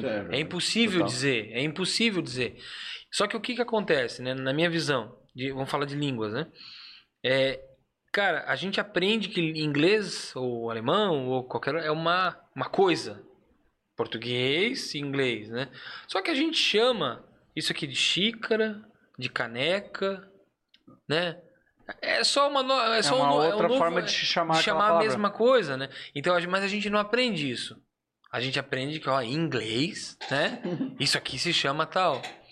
E seria muito mais fácil, né? Se a gente só desse nomes para as coisas, para a criança não entender que é uma outra coisa, né? Eu tenho uma amiga de faculdade que é de Indaial. Cara, seria bem legal até eles para cá. Que eles criaram uma menina aqui em Indaial bilíngue. Que legal. A, né? A Julie. Mas com a língua nativa já diferente ou é porque tem muita gente que agora tá tendo as escolas nativas em que a língua nativa é Não, outra? em casa, né? Em casa, né? O, marido dela é professor de inglês, mas eles têm o Be- Bebelingue, que é um- é até um produto que eles estão ajudando outros pais a ajudarem, mas eles começaram com ela. Então, hoje ela fala inglês e português, mas ela parece uma criança americana, né? Ela, falou, tanto que, ah, eu, pelo que eu percebia nos vídeos, ela falava muito mais fluente lá no começo do que a própria Mayara, que é minha amiga, né? E hoje ela se acompanha, mas eu, eu acho que tranquilamente ela é melhor do que É, até né? ela, ela nasceu sem O- as amarras de É, mas assim, e, e que sempre é. teve contato com os avós, né? E aí parece que faz um ano e pouco, assim, que eu acompanho ela. Depois dos, acho que três para quatro aninhos, que ela começou a entender que existia diferença. Aí às vezes ela, Ah, e- aí ela perguntava assim, ah, em português ou em inglês? Entendi. Porque é né? inevitável que tu vá criar Exato, essa né? diferenciação em algum momento É, quando tu vai... Então, assim, mas ainda assim nada dificultou. Então é bem legal, assim, né? A gente vê que uma criança, né, a amostra de um processo. É igual ali, se a gente pegar por cultura, né? Os haitianos, os próprios haitianos. Mas se a gente analisar em estrutura, né? Olha a estrutura que a gente tem com a estrutura que eh, né, eles ter- teriam lá. É quase precária. Só que eles aprendem desde cedo, acho que no mínimo três línguas, né? Eu acho que o Swahili é. uma, é um mix de três línguas. Eu não sei se Swahili é a língua que fala no Tahiti. No, no- agora eu posso estar falando besteira, não sei se é no Tahiti, mas eu sei que Swahili é uma mistura, se eu não O me engano, Haiti, do né? inglês, O do francês O é o... e do, e do holandês. Tem um, não, eles têm uma rolu, do, tem uma língua O deles. pa- pa- papiamento também é uma outra que eu, Aí pa- alguns falam francês, né? Acho que tem, é, se eu não me engano, é um Francês mix e do inglês. francês, do, do, do francês, inglês e holandês. Se eu não me engano, é, essa. Eu, eu esse acho que mix. existe uma nativa. Posso tá falando merda. Haitiana e francês Como é que é o nome? Ali- É, o, o haitiano, né, base, e o francês é uma língua falada pela população. É, mas, É. mas são três Ah, línguas. Quatro pesquisem. Quem milhões, estiver é, assistindo falam- também vai lá e olha na internet. É, mas Então. são três línguas. Então, ou seja, é, as crianças. E aí chegam aqui, a capacidade de aprendizado é muito maior, porque a, a mente, né? Eu acredito que ela categoriza, né? E aprende a categorizar e entender isso de uma maneira diferente. Então, depois da primeira língua fora a nativa, as outras vão sendo associadas naturalmente, né? Eu tenho uma. Até ela mandou uma mensagem hoje, que ela deu um treinamento. Eu, eu tenho um, um treinamento específico também para crianças, né? Então eu atendo desde 3 anos até idosos. Então, aí os, as terapias de hipnose para crianças são um pouco diferentes, né? Trabalho dentro de um lúdico mais, mais, mais imaginário, né? Então, é mais interessante até. Eu, eu gosto mais de trabalhar com Pô, porque criança. regredir uma pessoa de 3 anos é foda também, né? É, então, é, eu- então, é, é, ela vai ter pouca, ela vai ter uma, Vai ter pouca- ela vai ter uma limitação, né? Então assim, ó, é, eu, por exemplo, assim, lá no começo, né, a minha filha, eu não tinha esses, essas técnicas de criança e um dia, né, por causa de um evento que estava acontecendo sempre, eu falei, cara, isso não é legal. Toda vez que a gente saía de casa de manhã, cara, ela chorava muito. E aí, a minha esposa também chorava, porque imagina deixar a criança Claro. em casa chorando, né? E aí ficava naquele, eu falei, cara, isso não tá legal, todo dia esse reforço. Entende? Eu falei, isso não é legal. E aí um dia eu peguei, sentei com ela, cara, eu falei, ó, minha filha, vamos trabalhar isso aqui e tal. E aí eu fiz regressão, fiz regressão ela com 7 anos. Só que ela regrediu bem, ela foi para os dois anos, no momento que ela acordou, no momento que nós dois já não estávamos em casa. E aí ela se sentiu sozinha e tal. E aí eu fiz um processo com um ursinho, né? Onde de um lado do ursinho eu botei o cheiro do papai, que é um ursinho real que ela tem, né? Uhum. E do outro lado do ursinho eu botei o cheirinho da mamãe. E ela, sob hipnose, olhinho fechado, eu dei o ursinho e ela fazia ela cheirar a cara, ela chorava, chorava. Caramba. E aí, depois daquele dia, cara, ela, no outro dia, né, ela nunca mais acordou. Ela não acordava, ela nem acordava. Nem acordava, porque ela ficava com a minha mãe. Ela ficava até umas 10 horas, mais ou menos, da manhã dormindo. né, E ela acordava às 7 horas, a hora que a gente saía. Né? E aí depois, assim, ó, então nunca mais teve o conflito. Então tu vê que realmente é eficiente, sabe? Então coisas que a gente Caramba. coloca. É. Então, assim, então nesse aspecto, cara, então a criança, né? Ela tem um, o, o- como ela não tem o neocórtex, não é que ela não tem o neocórtex, ela tem, né? Mas ela não tem um sistema crítico, ou seja, ela não valida as informações da forma que a gente valida. Hum, que é um pouco do que tu falou no início pra nós do É, exato. até- por, por isso que até os oito anos a gente, né? Exato. Por isso que até os oito anos a gente absorve tudo, né? Porque assim, ó, não existe conceito do que é real ou o que é imaginário. Se um pai chega em casa, como já aconteceu em terapia, e fala assim: Eu perdi o emprego, essas crianças vão morrer de fome. Para a criança não é uma metáfora. Não é uma figura de linguagem. Sim, é literal Eu- aquilo. ah, meu pai disse que nós vamos morrer de fome, entendeu? E ela é isso que ela vai absorver, é isso que ela vai sofrer, né? E aí hoje talvez traz problemas na vida dela financeira porque quando aperta o dinheiro, a mente dela lembra que ela sofreu, que o pai disse que eles iam morrer, aí dá uma sensação de pânico, Cara, né? E, aí, entendi. e aí quando tu corrige esse evento, a pessoa se sente apta para continuar. cara, que loucura. Então, assim, é, é por isso que eu digo, pra mim, cara, eu digo, por que, que eu faria outro processo, né? Eu, eu acho o que eu faço realmente muito eficiente, né? Aqui, Ah. ó, tô aqui na... Não, eu, eu tenho- é que eu tenho mais algumas coisas que eu quero te perguntar que eu tô curioso. Vai lá. Mas eu quero te perguntar, acho que. Não sei se alguém perguntou alguma coisa? Hum, Tô mais comentando de boa. Tá. Tô aqui uma questão só de. Ah, ma- mas acho que ele falou em off, né? Se qualquer ser humano pode ser hipnotizado. Ah, tá. A gente falou sobre isso. Eu acho que eu vou fazer o seguinte, eu tô. é, de novo. Vamos pela É que eu, eu quero falar um pouco também da, da, da arte, do Ah, teu legal. quadro. Tu acha Uhum. que isso é uma coisa legal que eu acho que a gente vai Legal. falar, mas a minha dúvida é se a gente fala depois ou antes de, de, de fazer o esquema da, da hipnose. Tu que sabe? Tu que sabe? Pra mim, tu, tu que manda, tu que é o dono do, do, do cast. Não, eu não mando nada, quem manda é o convidado. né? Ah. Só a gente já viu isso antes de começar a gravação, que deu pra ver que a gente não manda nada. Então, assim, ó, é, tu queria uma, uma, uma demonstração de como Não, acho que funciona? seria legal assim. Por, por que, que eu, eu acho legal a isso? Não só pra quem tá vendo, entender um pouco do que a gente Tá. experimentou aqui e Legal. do que aconteceu, porque eu É. acho que é muito louco isso. Então, tu pode até explicar o que tu falou Tá. um pouco antes, que é aquela. É. O início, como é que acontece. O... então assim, ó, Então quer dizer que eu vou ser hipnotizado aqui. ok. É então isso. tá bom. Tu tem câmera tanto de cá quanto de cá, né? Então, Tem, então tem. tá. Então beleza. Então vamos... Porque daí eu vou. Aquela eu vou ajeitar pra parecer melhor. Tá. Ei, caralho. ok. Deixa eu tirar azul. Posso ficar aqui Pode de ficar boa? em pé se quiser. Tá. Beleza. Então, assim, ó, lembrando que, né, quando, como a gente sempre fala, né, é, toda hipnose ela é auto-hipnose, né, então ninguém... o microfone tanto perto desse sofá. Então, ninguém é hipnotizado porque simplesmente o outro quer que hipnotize, né, e sim, toda hipnose vai, vai partir da pessoa que está sendo hipnotizada.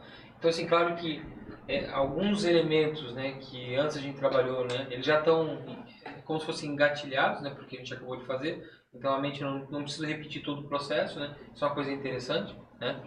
Uma vez programado, isso é igual aquilo que a gente falou. Tipo, isso. É como se fosse um aprendizado, por exemplo, assim, né, quer ver, olha aqui de frente para mim, né, por exemplo, aqui, ou aqui, não sei se está aqui, né, por exemplo, aqui, aqui tá de boa. Então, por exemplo, assim, ó, fecha os olhos, aqui, ó, mãozinha, isso, aqui, deixa a mão bem mole, isso. Quando simplesmente falar a palavra durma, simplesmente se imagine relaxando e desligando o máximo que puder. Respira bem fundo. Dorme. Isso, mais fundo. Isso, perfeito. Aprofundando cada vez mais. Então o que acontece? Enquanto que eu falo, estou relaxando ainda mais, perceba o seguinte, que não importa né, quantas vezes a gente pode fazer isso ou não, uma vez que a tua mente aprendeu o caminho né, de como é chegar na base do subconsciente, que é lá na base da escada, onde está o teu nome, toda vez que tu executa esse processo, né, tu não só está melhorando a capacidade de entrar em hipnose, né, como entrar cada vez mais rápido, mais eficiente, porque você quer. É uma atitude mental tua, tu que quer fazer isso. Então imagine, por exemplo, agora, né, conforme você vai ficando cada vez mais profundo, que aquela sugestão do nome, né, simplesmente aparece de novo, porque quanto mais tu pensa nele, tu esquece. E não só esquece, mas, por exemplo, quando alguém falar que o teu nome verdadeiro é diferente desse que você sabe que é o teu nome, que, né, tu simplesmente percebe que tu vai ficar bravo, tu vai ficar bravo, porque tu gosta do teu nome, né? Então quando alguém fala, né, que o teu nome é Sapiens, né, tu fica feliz. E quando alguém fala que teu nome não é esse, vai perceber que tu fica, tu fica realmente bolado, porque tu fala, cara, meu nome é esse, por que, que você está falando isso, né? Tu fica bravo. Imagina você ficando bravo por isso. E perceba que tudo isso, conforme eu vou falando para você, toda vez que eu falo a palavra durma, não importa onde eu esteja, principalmente quando eu der a sugestão, né? Perceba que quando eu dou a sugestão de durma, simplesmente os olhos se fecham, a cabeça se inclina e você vai ficar num momento relaxado, né? aí na base da, da escada. Então perceba que isso vai virando realidade, não porque eu digo, mas porque você quer. Eu vou fazer uma contagem de 3 até 1, e 1 você vai estar totalmente bem aqui fora, consciente, feliz, com a sugestão ainda mais forte, olhos abertos. Então assim,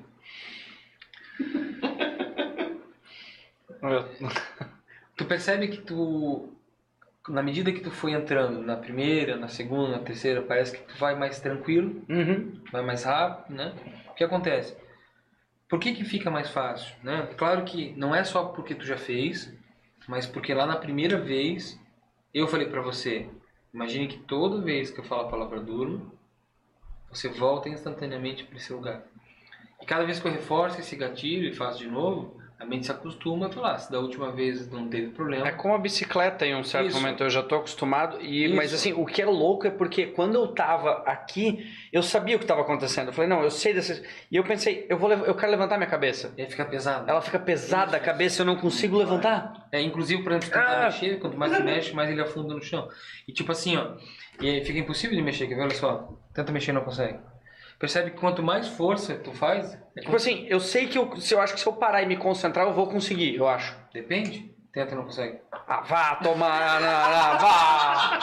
Ah, cara! Então assim, ó. Então... mas ó, tem um jeito de tirar o pé do chão. Bota assim o dedo, mas ele gruda aqui e solta lá, né? Então assim, Como? ó, ó, bota aqui, ó. Ó, agora solta, mas aqui fica grudado. Entende? Então é assim que funciona. Não, agora aqui eu consegui. Não, mas ó, quer ver? Toca aqui, ó. ó. Agora lá solta, ó. Solta lá. Mas aqui fica grudado. Não, aqui Soltou? Ah, legal, legal. eu não tô entendendo. É, tá, mas. Entendeu, né? Tá. Mas o que acontece? Eu posso fazer esse loop, né? Mas tem sugestões, como tu falou, ou não vão ser entendidas, é igual a linguagem normal. Entendeu? Isso não Entendi. vai mudar. Né? Então, assim, ó, o ponto que a gente coloca é, vamos supor, a questão de instalação do gatilho, né? Como é entrar em transe, como é eu ter essa sensação, pô, eu tô consciente, Cara, né? Parece que nada aconteceu, Tu vai né? fazer mais alguma coisa em mim ou eu tô de. Não, pode sentar. Vou dar no microfone. Pode sentar. Eu ia te perguntar, porque eu achei. Não, isso que tu tá falando é muito legal. E eu acho que era legal É.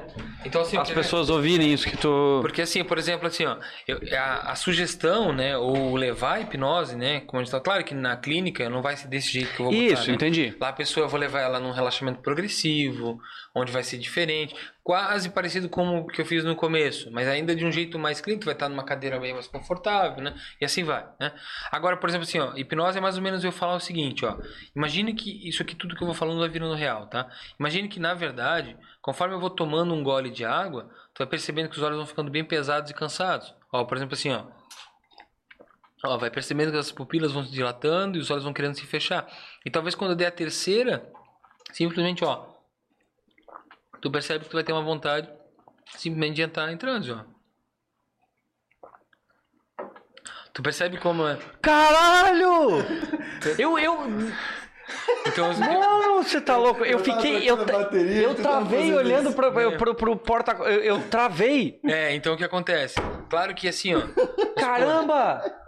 Porque as sugestões elas não precisam ser um, um processo, entende? Por exemplo, assim, ó, se eu fizer assim, olha só, quando eu bater três vezes aqui, tu vai perceber que conforme eu vou batendo e chegando na terceira batida, os olhos vão se fechando, ó. E tu, a vontade de simplesmente fechar os olhos e relaxar ao máximo. Entende? E não necessariamente, ó, fecha os olhos, durma. Isso. Simplesmente se imagine relaxando e desligando. Isso. Perceba simplesmente que você tem a capacidade de imaginar o que você quiser. E perceba o seguinte: perceba que quanto mais você pensa na situação ao redor, mais você olha para dentro e vai percebendo que tudo que você imagina vira real porque você quer que vire real.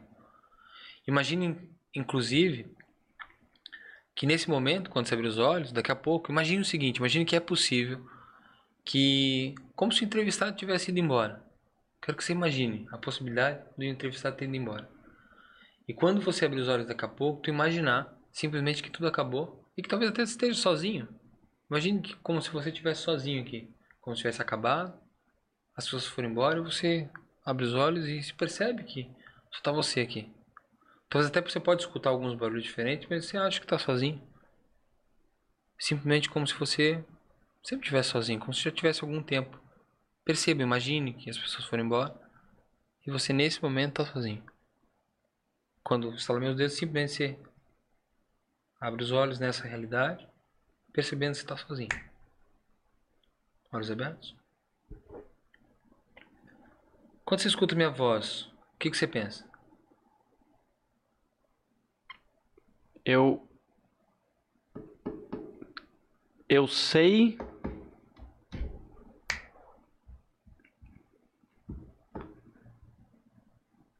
Eu sei que você. Parece que o meu.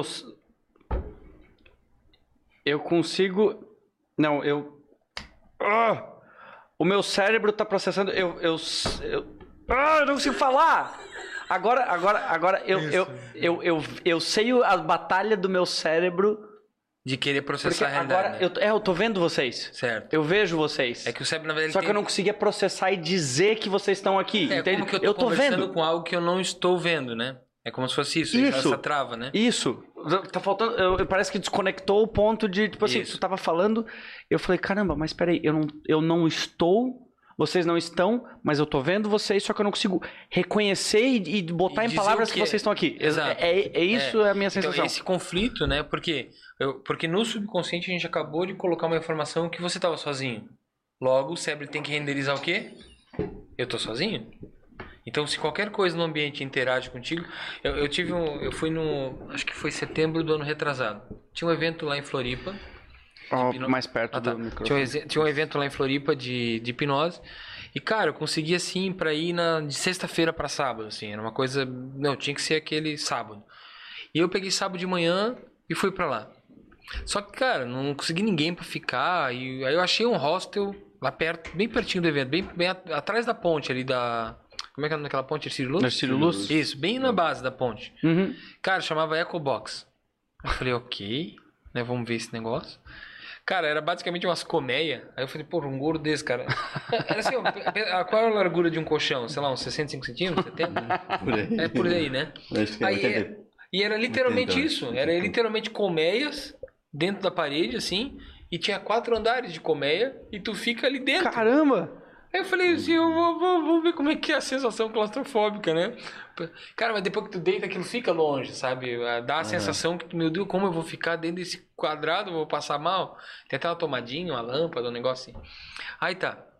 Aí fiquei nesse evento ali. Eu dei esse exemplo porque, vamos lá, vamos entender por que que eu dei esse exemplo. A gente tu tá falando de, de acreditar, né? De conectar as palavras, de.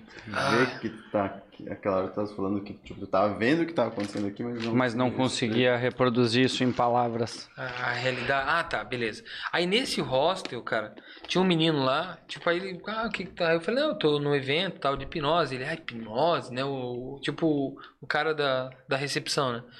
Aí ele, ah, interessante e tal.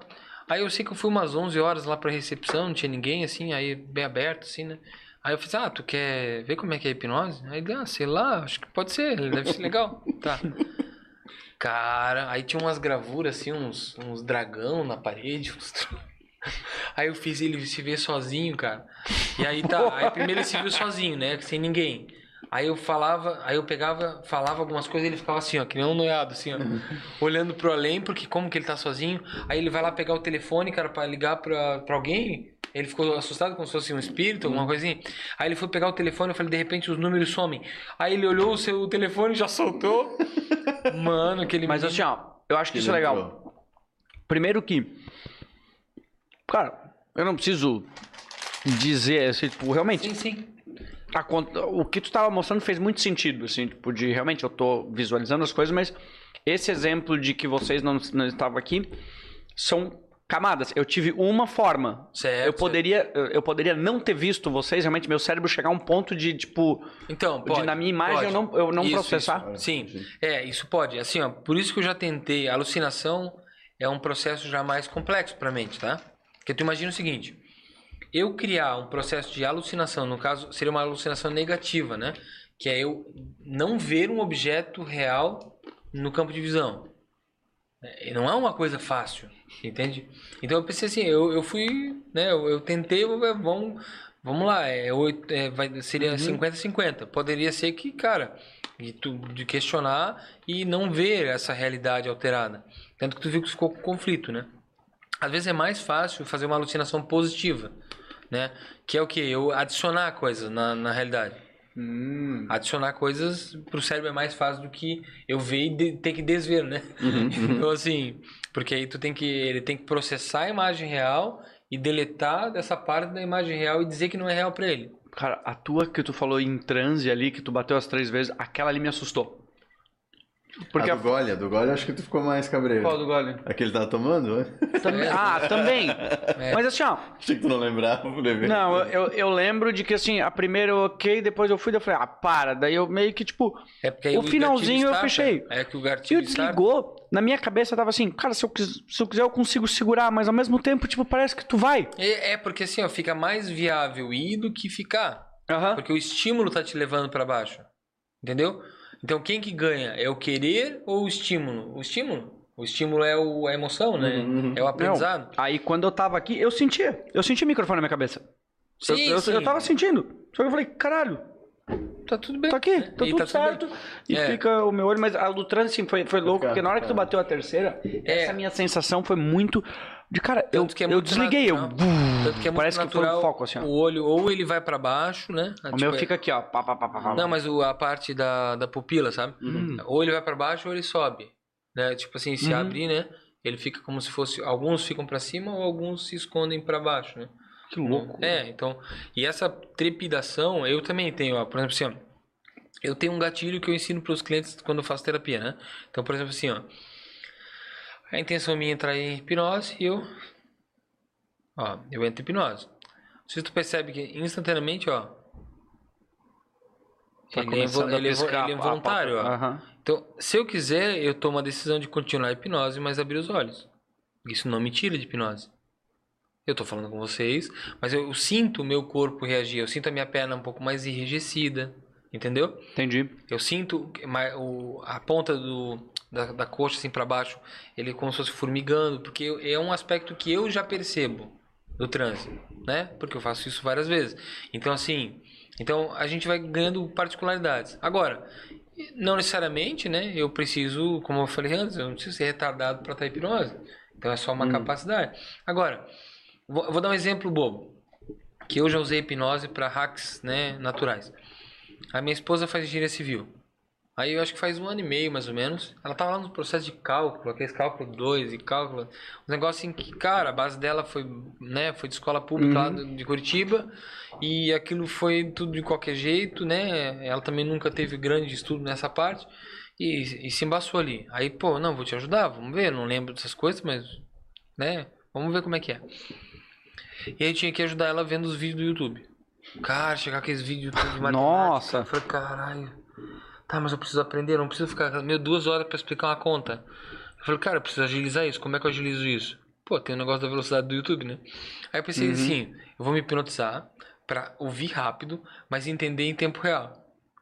Tu tá brincando. E aí eu comecei a fazer assim, naquele momento. Cara, dá pra hoje- fazer um hack pra tu absorver o conteúdo ou le- ou lembrar mais fácil do. Dá, dá, dá, dá. Isso Tanto que em palestra, por exemplo, assim, às vezes em palestra, eu faço auto-hipnose e peço pra mente prestar mais atenção ou gravar todo o conteúdo. Como se fosse uma autossugestão, né? Então, assim, quando eu peguei Covid, por exemplo, ali em semana passada, Antes de ontem. Ali na, na- no sábado. Não tava. É, quando eu peguei Covid em julho, por exemplo, eu, eu fiz é, sugestões, né? Quase que como a nível de células, né? Como eu tinha falado. Que era o quê? Eu imaginava que dentro do meu corpo eu gerava um blackout. E as minhas células, elas foram equipadas com um sensor especial de visão. Que elas conseguiriam ver as células que estavam com o vírus dentro. Cara. Como se fosse assim, né? E aí eu desligava a luz, como se fosse, certo, um- uma luz negra, um troço assim, né? Entendi. Mas é uma Mentalmente forma, assim. uma Porque- metáfora em cima do Isso. que quer. Então, assim, de fato, eu tive sintomas leves, né? Que loucura. Então, assim, se isso me ajudou ou não, eu não sei, mas, né? Então, assim, são formas, né? Então, eu já tive casos, vamos supor, a pessoa não conseguir fazer xixi em local público, como se fosse em shoppings, em Eu tenho assim. amigos assim. ó. né? Então o que acontece? E o cara falou que já foi pro hospital uma vez porque a bexiga. E aí foi, aí pensa, mas aí mais o hospital, aquela coisa. Aham. Aí que não saía, tiveram que, acho que, drenar, cara, o negócio, né? Caramba. E aí o que acontece? E aí no processo dele, além da terapia convencional, eu faço um processo de sugestões em cima do órgão. Faço ele se diminuir, ir para dentro do corpo, e ver o Em órgão. cima do de- órgão do cara? Porra, o cara É. vai diminuir, o cara, o É. cara já... Ah, né, passa pra. Pô, cara. Ô, Freud explica. Oi, ô, Freud. Ô, depois, é, depois eu quero te perguntar a tua tatuagem. Então, assim, ó. Então, eu faço ele imaginar ele dentro, né, do corpo dele, né? Vendo o órgão, né? Não. Sim. não né? A quinta série nunca vai É, sair da gente. série não sai não adianta. Então, assim, e aí ele visualiza pra ver se tem algum tipo de defeito. Aí eu faço ele entrar depois dentro da bexiga. Ah, dá uma olhada aí, como é que tá o canal que sai? O canal tá tranquilo? Ele assim, é, parece estar um pouco pequeno. Ah, beleza, então pega ali, tem uma máquina tal, e vai apertando até o momento que tu perceber que tá num, num diâmetro interessante. Entendeu? Aí tu vai Que trabalhando. loucura. Porque o corpo físico, né? Eu tenho um treinamento de medicina germânica que aí aborda só problemas físicos, né? Então, por exemplo, se ah, a pessoa tem uma doença de pele, a pessoa tem talvez até um câncer ou algum alguma coisa, né, que seja física já, né? E aí tem um cara chamado Dr. Hammer, que foi um médico alemão, que ele catalogou, né, a doenças físicas e conseguiu construir um mapeamento de processos é, psicológicos, né, que levavam a doenças físicas. Hum. Então, através desse diagnóstico, né, ele conseguiu coletar informações, porque ele estudou embriologia, a etimologia dos animais, ou seja, como os animais convivem em, em grupos, né? E, por exemplo, por que, que eu perguntei antes até para ti a questão se tu era o terceiro, né? É, porque às vezes acontece o seguinte, a mãe, às vezes ela teve abortos, que ela sabe ou que ela não sabe também, pode Uhum. acontecer. Mas para tua biologia isso faz diferença pra caramba. Ah, é. É, porque a gente vem com carga genética de qual é o, a posição social no meu clã. Pra saber a hierarquia. Uhum. Isso gene, gene, né?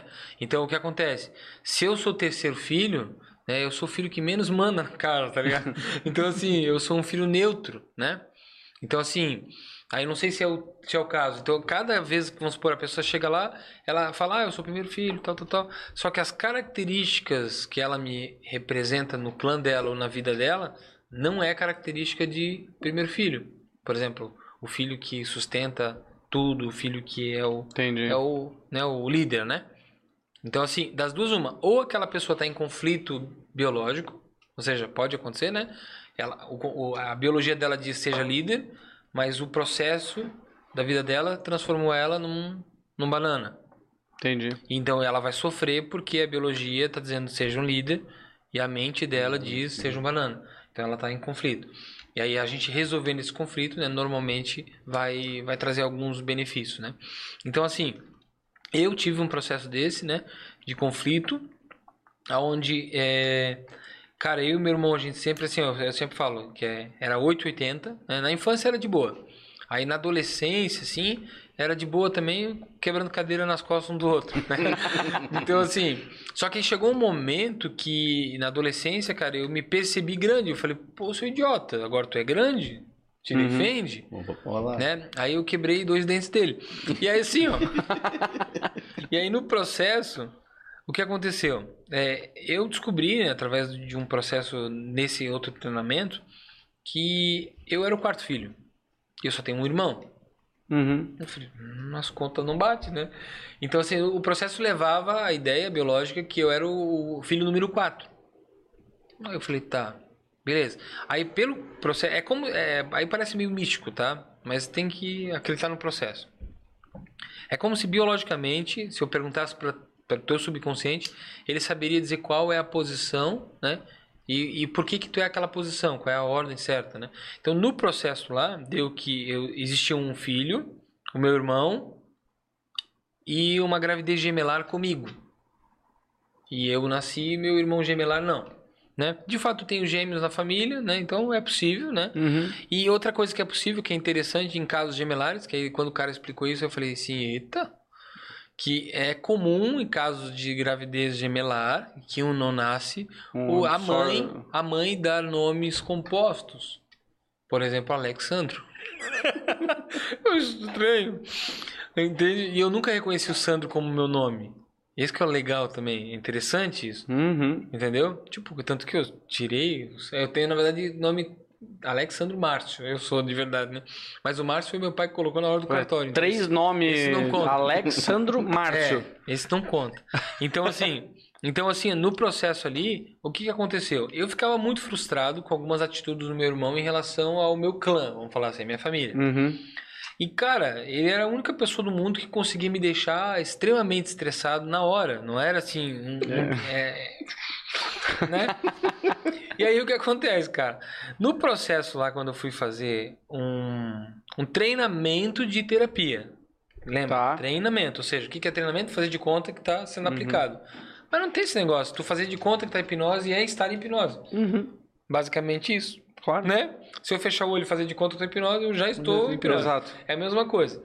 E aí eu fazendo de conta que estava em hipnose, cara, eu caí numa emoção. Que eu caí exatamente no instante que eu vejo o meu irmão gemelar morto. Para. Aí eu senti, cara, aí eu senti uma solidão, um processo assim tão pesado. E eu reconhecia aquele sentimento, sabe?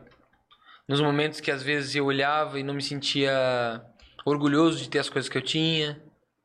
Em momentos que, tipo, eu, eu achava que sempre assim, ah, tipo, ah, tipo, beleza, eu conquistei isso, sabe? Sabe quando tu não vibra com as conquistas que tu tem?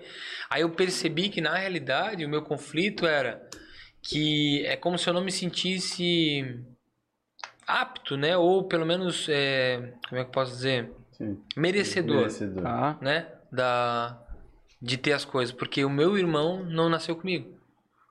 E aí, ali no processo, a gente fez um processo que o meu irmão, né? Meio que falava, cara, tu viveu, e é isso aí, vive a tua vida, né? Vive por mim e tal. Então foi feita uma desconstrução em relação a, a, a esse luto, né? E principalmente quando isso aconteceu, eu tive a confirmação, né, que eu era o quarto filho. Nas leis é, do Hammer, o quarto filho ele entra como se fosse uma tabela de três, né? Então um, dois, três, quatro, cinco, seis, né?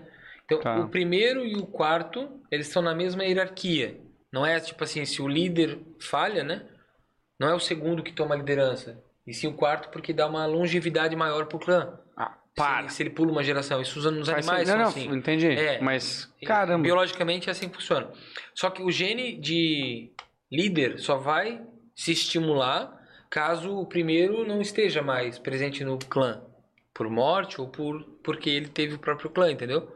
Então é muito comum tu ver essa conta fechando quando tu tens às vezes uma tia aleatória que no processo que o clã, o líder não existe mais, ou a parte de não existir mais, uma tia aleatória lá do meio assume as coisas e começa a ser a líder do bando.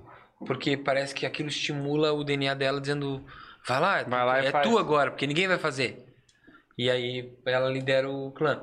Então o que acontece? Aí eu entendendo que existia um antes do meu irmão. Logo, o meu conflito com meu irmão era território. Porque o meu irmão era um falso líder. No Na tua- Geneticamente Aham. falando, né? Porque ele estava como primeiro filho. O irmão mais velho. Ou seja, existia uma hierarquia imposta. Respeita o irmão mais velho. Então, então o que acontece? E o meu, e o meu DNA falava: Cara, é o teu clã. Aham. Então, como tu vai deixar alguém tomar o teu clã? Então a gente, né, conflitava. Isso é natural. Então, quando eu entendi que ele não era, de fato, o primeiro filho, né, ou seja, ele é o segundo, e o que, que me estressava com ele não é a questão de ele existir ou de nada. É- eram as, as coisas que aconteciam. Por exemplo, assim, porra, eu tinha que resolver as paradas de casa, eu tinha que resolver as coisas dos meus pais. Tudo, tudo. Então tu tava tendo tudo as tava- responsabilidades eu do falava, líder, mas "Porra, não Eu reconhecia. sou seis anos mais novo. Olha que porra é essa? Por que isso? Não faz sentido. Como que eu tenho que dar conselho pro meu irmão mais velho? Isso não, não, é- não é congruente. E quando, eu com, e quando eu compreendi que essa era a minha posição no clã, eu só continuei fazendo o que eu já fazia sem me, sem, sem me punir por isso, sabe? Eu assim, tá, essa porra é minha mesmo, então, então eu assumo e continuo fazendo o que eu já fazia. Então aí ficou leve pra mim. Tanto que aí aconteceu ano passado, isso foi ano retrasado. Foi janeiro do ano passado esse treinamento. E aí ano passado, né, cinco meses depois, em maio meu pai faleceu. E aí, meu irmão tá no Rio de Janeiro e tal. E tipo, cara, eu tive que resolver tudo sozinho e tal. E para mim foi assim, ó, foi tranquilo, entende? No processo ali. Porque aí eu não vi mais aquilo como um fardo e vi como uma situação que alguém tem que resolver. Entendi. E tá tudo certo, entende? Então ali eu vi que, tipo, cara, pô, olha só, né? Claro que a gente fica estressado, às vezes até brinco, né? Se tu estiver vendo isso, né? Então assim, ó. Cuida dos dentes aí. Até, até cuida dos dentes. É, é, pior que ele veio com a nota fiscal depois. Aí eu falei, tu quer que eu quebre novo? então assim, ó. Então eu até brinco falo assim, que às vezes eu falo mais estressado com ele para ele assim se ligar que não é para deixar as coisas tão soltas, mas eu sei que a emoção não existe mais. Uhum. Eu simulo emoção, entendeu? Entendi.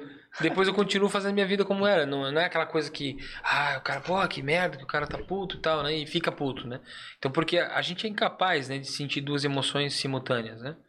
Então, Concordo. então, por exemplo, assim, ó, tanto que hoje esse cara que saiu de lá, desse, do golpe lá, eu falei, cara, eu não vou te tratar hoje porque não tem tempo de fazer isso, mas assim, ó, eu fiz alguns processos de memória e fiz um processo de ele ir para uma, pra uma regressão num dia feliz, né? De infância, para eu ancorar num gatilho externo aquela sensação dos pais abraçando ele num dia de Páscoa. Que no caso ele que foi, né? Uhum. Então, naquele processo, eu falei para ele, quando sentir que tá vindo aquele sistema, né, que te trazia, porra, que eu fui fazer aquela merda e tal, ancora e queira sentir aquela emoção. Quando a mente trazer essa emoção, ela perde vínculo com a anterior. Ela depois ela não consegue, ah, peraí, deixa eu voltar, deixa eu ver o que, que eu tava sentindo antes. A não ser que outros gatilhos, né, reativem a emoção. Mas a tendência Cara. é mentalmente tu conseguir hackear para ela perder caminho neural, né? Então, é- eu vejo assim de um jeito bem simples, né? Mas É.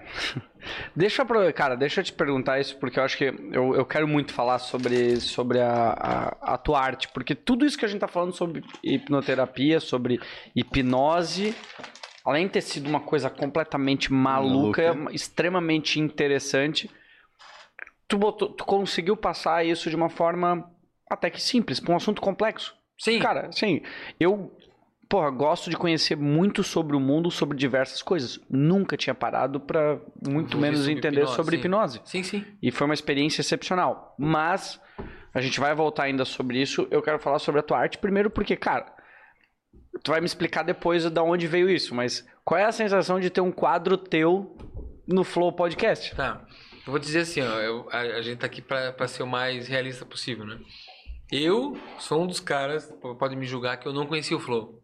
Não, mas, Sim- cara, normal, Eu muita gente não Eu conhece. simplesmente não conhecia. Ah, hoje eu tô devorando o conteúdo deles, né? Sempre que dá eu, eu vejo os vídeos. Mas assim, ó, é, ali foi mais ou menos assim, ó. É claro que eu fico grato, né? Porque eu sei que o Flow hoje é uma, uma influência para um monte de gente. E lá, muita gente interessante vai, né? E queira ou não, né? As pessoas vão ver a minha obra, vão ver, vão achar interessante. Porque é uma obra já icônica, né? Pra caralho. Que já tem uma relação bem interessante com o Joe Rogan O lá, Joe né? Rogan, aham. Então, assim, que é uma entrevista dele lá, né? Que é a inspiração dos caras, que assim vai. Então, assim, então foi, foi uma coisa interessante, né?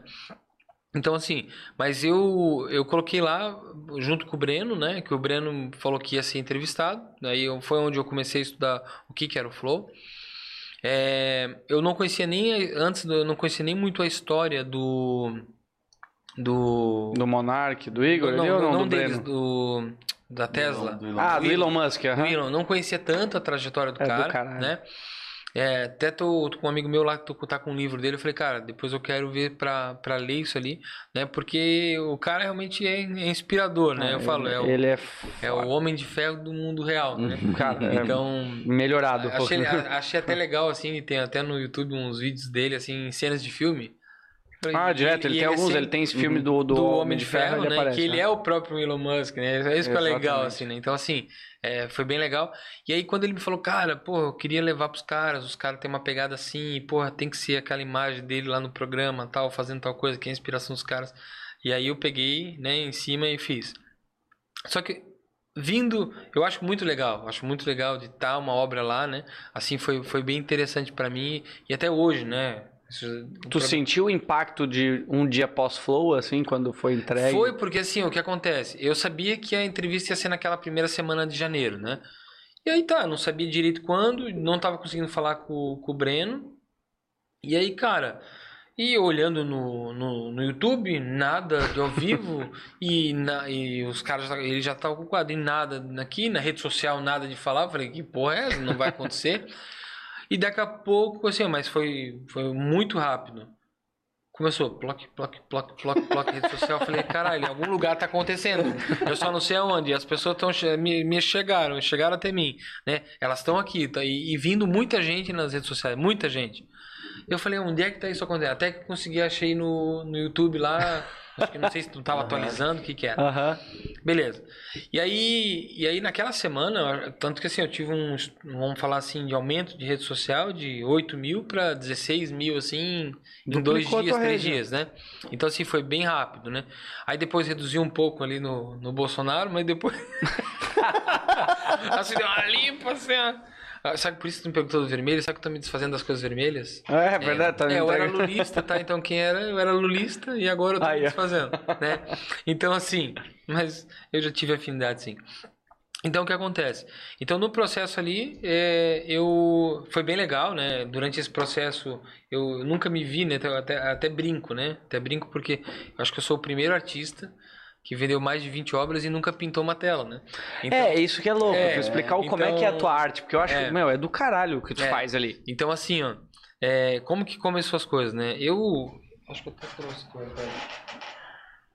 Aproveitando. Deixa eu botar aqui, deixa eu ver tanto meu Então, assim, ó, o que acontece? Eu, eu na verdade, comprei o iPad, né? E a, e a, e a Pencil, né? Da, da Apple, para os meus, pros meus atendimentos. Porque eu queria eliminar o papel e eu antes fazia todas as anotações manuais e tal. Aí eu queria, pô, eu já tinha trabalhado com um iPad mini com umas canetas da, da Wa- Wacom, né? que, Uhum, que eu já sim. trabalhava como publicitário, ah, deve ser boa. Só que elas eram grandes, assim, uma ponta, tinha um delay, assim, eu achava estranho. E aí, quando eu vi o vídeo da Pencil, eu falei, cara, isso aqui deve ser legal, o dia que eu, né, o dia que eu, o dia que eu puder, o que eu vou comprar. E aí eu comprei, né, o conjunto para as terapias, né. Só que acontece, entre uma terapia e outra, um dia e outro, né, eu sempre, né, Aí eu tinha uns programinhas lá que eu tinha visto que dava pra desenhar, pintar e tal. E comecei a brincar, né? Aham. Tipo, vendo como é que era tal. Vendo como é que era a sensibilidade. Então hoje, por exemplo, assim, né? Aqui, vamos supor, é, anotações de terapia, né? Então, Perfeito. eu trocando cor, botando, fazendo anotação, né? Que ela tem uma sensibilidade super, né? Eu até depois se puder testar, Ah. porque eu uso no meu notebook da Dell, mas aquela que eu tenho é a caneta da Dell. É. É, Não, é. então o que mas... acontece? Então eu uso o Procreate, né? Que eu tô fazendo um projeto particular. Então, por exemplo, aqui, ó, vamos pegar aqui o exemplo do nosso. Ah, o Stan Lee? É, tô fazendo ele. Puta Então, por- que do cara. Então, por exemplo, louco. assim, né? Então, eu, obviamente, por ser digital, né, eu consigo pular etapas, né? Então, assim, a questão de proporções, né? Eu posso já usar a própria Mas aí imagem. tu pegou uma imagem e preencha. É, porque o que acontece? É, por ela já ser digital, eu posiciono onde eu quero. Uhum. Eu já faço o preenchimento das laterais por cima da própria imagem para eu poder já ter as definições de proporções, né? Uhum. E numa imagem em tela, eu teria que primeiro projetar as proporções para depois começar a pintar, para depois começar a botar Entendi. sombra e luz. Então aqui eu ganho um, um certo tempo, né? Mas o resto são Uhum. trabalhos totalmente manuais. Então, assim, as pinceladas aqui, vamos deixa eu abrir uma nova aba. uma- deixa eu ver aqui. Ah, Eu posso louco. trabalhar com layers, né? Então, Aham. Isso é uma, uma, uma outra capacidade interessante. Aí, digamos aqui, ó, que eu vou querer botar um. Sei lá.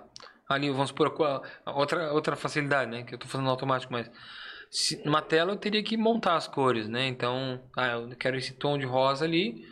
Talvez eu não vou ter exatamente o tom. Eu vou ter que misturar um pouquinho de amarelo, um pouquinho de digital, tá? Misturei, virei e pincelei. Faltou. Tem que misturar na mesma quantidade para chegar no mesmo tom e fazer. Aqui não. Se eu quiser esse tom aqui, eu clico. Já tá Já coletado tá, já tá coletado o tom. né? Então, assim, eu gosto de usar esse pincel, que é tribentina, um pincel mais marcante e tal. Então, assim, ó, ah, vamos supor, eu quero botar aqui. Então, o que acontece? Ele vai respeitar, por exemplo, né? Como se fosse a física real do pincel. Então, ó, por exemplo, se eu não apertar nada, ó, Hum. ele só tá arriscando, né? Agora, se eu aperto mais, ó. E aí, outra coisa, ó, olha aqui, ó. Se eu misturo, por exemplo, duas, Ah, dois tons, ele. né? Ele vai misturar, ó. Inclusive, se eu apertar muito, essa aqui saiu, mas às vezes ele chega a raspar a tinta. ó, tá vendo? Ah, entendi. Depende da forma que eu. Pô, que que eu- loucura. né, então, então, assim, no final das contas, né? É claro que é um, é um pincel simulado, mas no final das contas o efeito É legal. É. Dá pra ver assim também, assim, desde uma imagem tua no início até quando tu finaliza ela também, né? Sim, Tipo, sim. Então, assim, eh, vou dar um exemplo aqui, né? O próprio Ayrton Senna, né? Que eu fiz, né? Ah, é muito massa. É, esse aqui é uma das que eu mais gosto, né? Então, por exemplo, a a do Ayrton Senna, Puta eu, eu tenho ele calculado. Deixa, dá pra mostrar ali. Deixa eu só botar num ângulo pra galera ver. Eu acho que é muito, muito louco isso. Mo- Vira, pode virar pra essa câmera. bem na frente do teu, do teu Microfone. Assim, sobe ele, pode subir. Por mais. Aí. É, dá pra ver certinho. É. Puta, Uhum. dá pra ver bem. Puta, tá animal. É. Esse teu quadro é. Então, por exemplo, assim, ó, esse do Senna aqui, por exemplo, ele tem 38 mil pinceladas né, no arquivo. Quanto? 38 mil. 38 mil. Então, assim, então é um negócio que, cara, tem tanto detalhe, né, que foi colocado, né? Tipo assim, cada voltinha, né? E aí, eu tenho uma versão, inclusive, que eu fiz assim, ó, aqui vai dar pra ver melhor, né? Que é o trabalho dos fundos, né? Então, por exemplo, aqui, ó. Eu tenho a versão sem, as, sem os detalhes, né? que aí os detalhes eu faço uma layer acima. Aham. Então, aqui o que eu falei do. Que eu trabalho. Ó, tá vendo aqui, ó? Nossa. É um detalhamento que a gente chama no desenho de. É... Ah, dá pra ver assim. Meu Deus, como é que é o nome? É um detalhamento. Um raio-x, um, sei lá. É decalque, é o nome, né? Tá. Decalque, né? Então, o decalque, vamos supor, eu vou fazer uma ampliação de desenho, vou fazer uma reprodução. Eu primeiro coloco uma mesa de luz, tiro todo o. o Igual ta- tatuagem, não é isso aí também? É, Fica- fica nesse-. É, nessa, é. nessa linha, assim. É, se tu olhar, o, a da tatuagem é um decalque, isso. Então, eu trago tudo porque o que acontece? O que, que define um desenho ficar bom e um desenho ruim? É as proporções. Que, Ok. cara, se o teu nariz ficar um pouquinho pra cá, se o teu olho ficar um pouquinho maior do que é, já não é tu. Então, assim, a- as proporções de medidas são coisas. E aqui, ó, quando eu faço o decalque, eu não tenho como errar, porque o começo do olho é aqui, o final do olho é lá. A Uhum. bola começa aqui e termina lá. O... Então eu, eu, eu faço de um jeito bem técnico. Embora pareça todo pincelado, Ah, mas, é, cara, é muito animal. O que tu mostrou, além de tu... Então, assim, é, tu tá fazendo a arte de uma forma digital, mas é arte igual qualquer outra. é, eu tive muita ruptura minha, tá, em relação a isso. Como assim? Assim de, ai, será que eu não sou um artista fake? Ah, Meu, eu tô quê? fazendo de conta que tô pintando, né? Então, por exemplo, aqui, Ah, ó. mas tu não tá preenchendo, tu não tá colorindo, o que depende do que é. Ó, tanto que aqui, Seja um exemplo, livro de colorido, não tem nada a ver. Tu Ó. tá, aí é a tua arte em cima. Aqui, por exemplo, eu tinha feito sem as logos, porque eu queria ver como é que ficava com e sem. Aí depois, ó, eu, tanto que eu deixei com, né? Quer ver logos, cadê fundo, detalhes. Tem onde é que tá ali? Ah, Às tá. vezes tá mais... Ah, Ah, tá tá. aqui, ó. Ó, tá vendo? Então eu trabalhei numa layer diferente, tal, com os detalhamentos de logo. Aí eu preferi deixar com as Ah, marcas. tá. Não, animal. Então assim, então A gente já fala, é, tipo, já veio artista aqui, é aquela coisa de, tipo, bem dizer, a arte é aquela coisa que tu faz. Arte é o que tu quer fazer. Ó, tu fez, né? Tipo, esse cara aqui foi um dos esse- primeiros. Esse é o Dave Alman. Esse é o Ah. radialista lá. Né? Ó, tanto que tá o. O microfone, O microfone ali, dele, que né? louco. Aí essa imagem aqui já foi uma imagem assim que eu. Se eu pegar a original, ó, aqui tá a original, ó. Tá vendo? pra você ter uma ideia, né? Aí aqui dá pra. Nossa, é, dá pra Aqui, ver uma ó, grande ó, diferença. tá? E aí eu colori, né? Então assim, então tem. Ah, tem uma coloração aí. é, então tem, tem coisas assim que, ah, mesmo sendo digital, às vezes eu passo por processo. Vou, vou dar um exemplo do seu Madruga. O seu Madruga é legal. Isso é uma droga muito É. massa também. Mas é legal o, o processo de produção dela, porque mesmo sendo uma arte digital, né? Existe tecnologia por trás de fazer arte digital, né? É, mas, é, não, Ó. cara, não tem como ninguém criticar, Ó. porque a arte é arte dependendo Não, das ferramentas ó. que tu usa. Por exemplo, essa aqui é a imagem que eu tinha, né? Então, ó, é uma imagem lixo, cara, né? lixo, assim, Né? bem E velho. não achei mais imagens disso. Então, mais, deixa eu ver. É, bota. isso. Aí, aí dá pra ver bem. aham. né? Por exemplo, aqui, né? Então, o que acontece? Eu passei por um programa de reconhecimento facial, que ele trabalha com inteligência artificial, com IA, né? Que ele reco... não é um Photoshop, ele faz análise do rosto e recoloca um novo rosto em cima em alta definição, Porra, né? Então, o que acontece? quase ó? tão complexo quanto É, hipnose. então, olha só. Automaticamente, eu tenho isso. Ah, para. Claro que o software, né, ele reconheceu onde é a língua, ali botou uns dentes. Ok, mas porra. Mas, né? Aí então o que acontece? Então, eu- o nível de detalhamento que eu já tenho para desenhar é muito melhor. E aí o que, que eu fiz? Em cima desse detalhamento, aí eu construí né, uma versão baseada numa outra imagem, né? Do, do seriado, né? Eu Uhum. constru... Aí eu fiz uma colorização, né? Daquela imagem. Entendeu? Tipo assim. Mas tu se baseou e coloriu ou, teu, ou também um aplicativo que fez? Não, não, né? eu, aí eu fiz tudo manual, Ah, né? certo. Aí tá. E aí o que, o que não. Aí isso que era só pra, tipo assim, pra não precisar ficar convertendo na hora de pixelar, né? Eu prefiro assim. E aí depois, né? Eu fui trabalhando os. é, aqui não é a versão. Aqui é só Final, a versão de construção. Deixa eu pegar aqui a versão final. Né?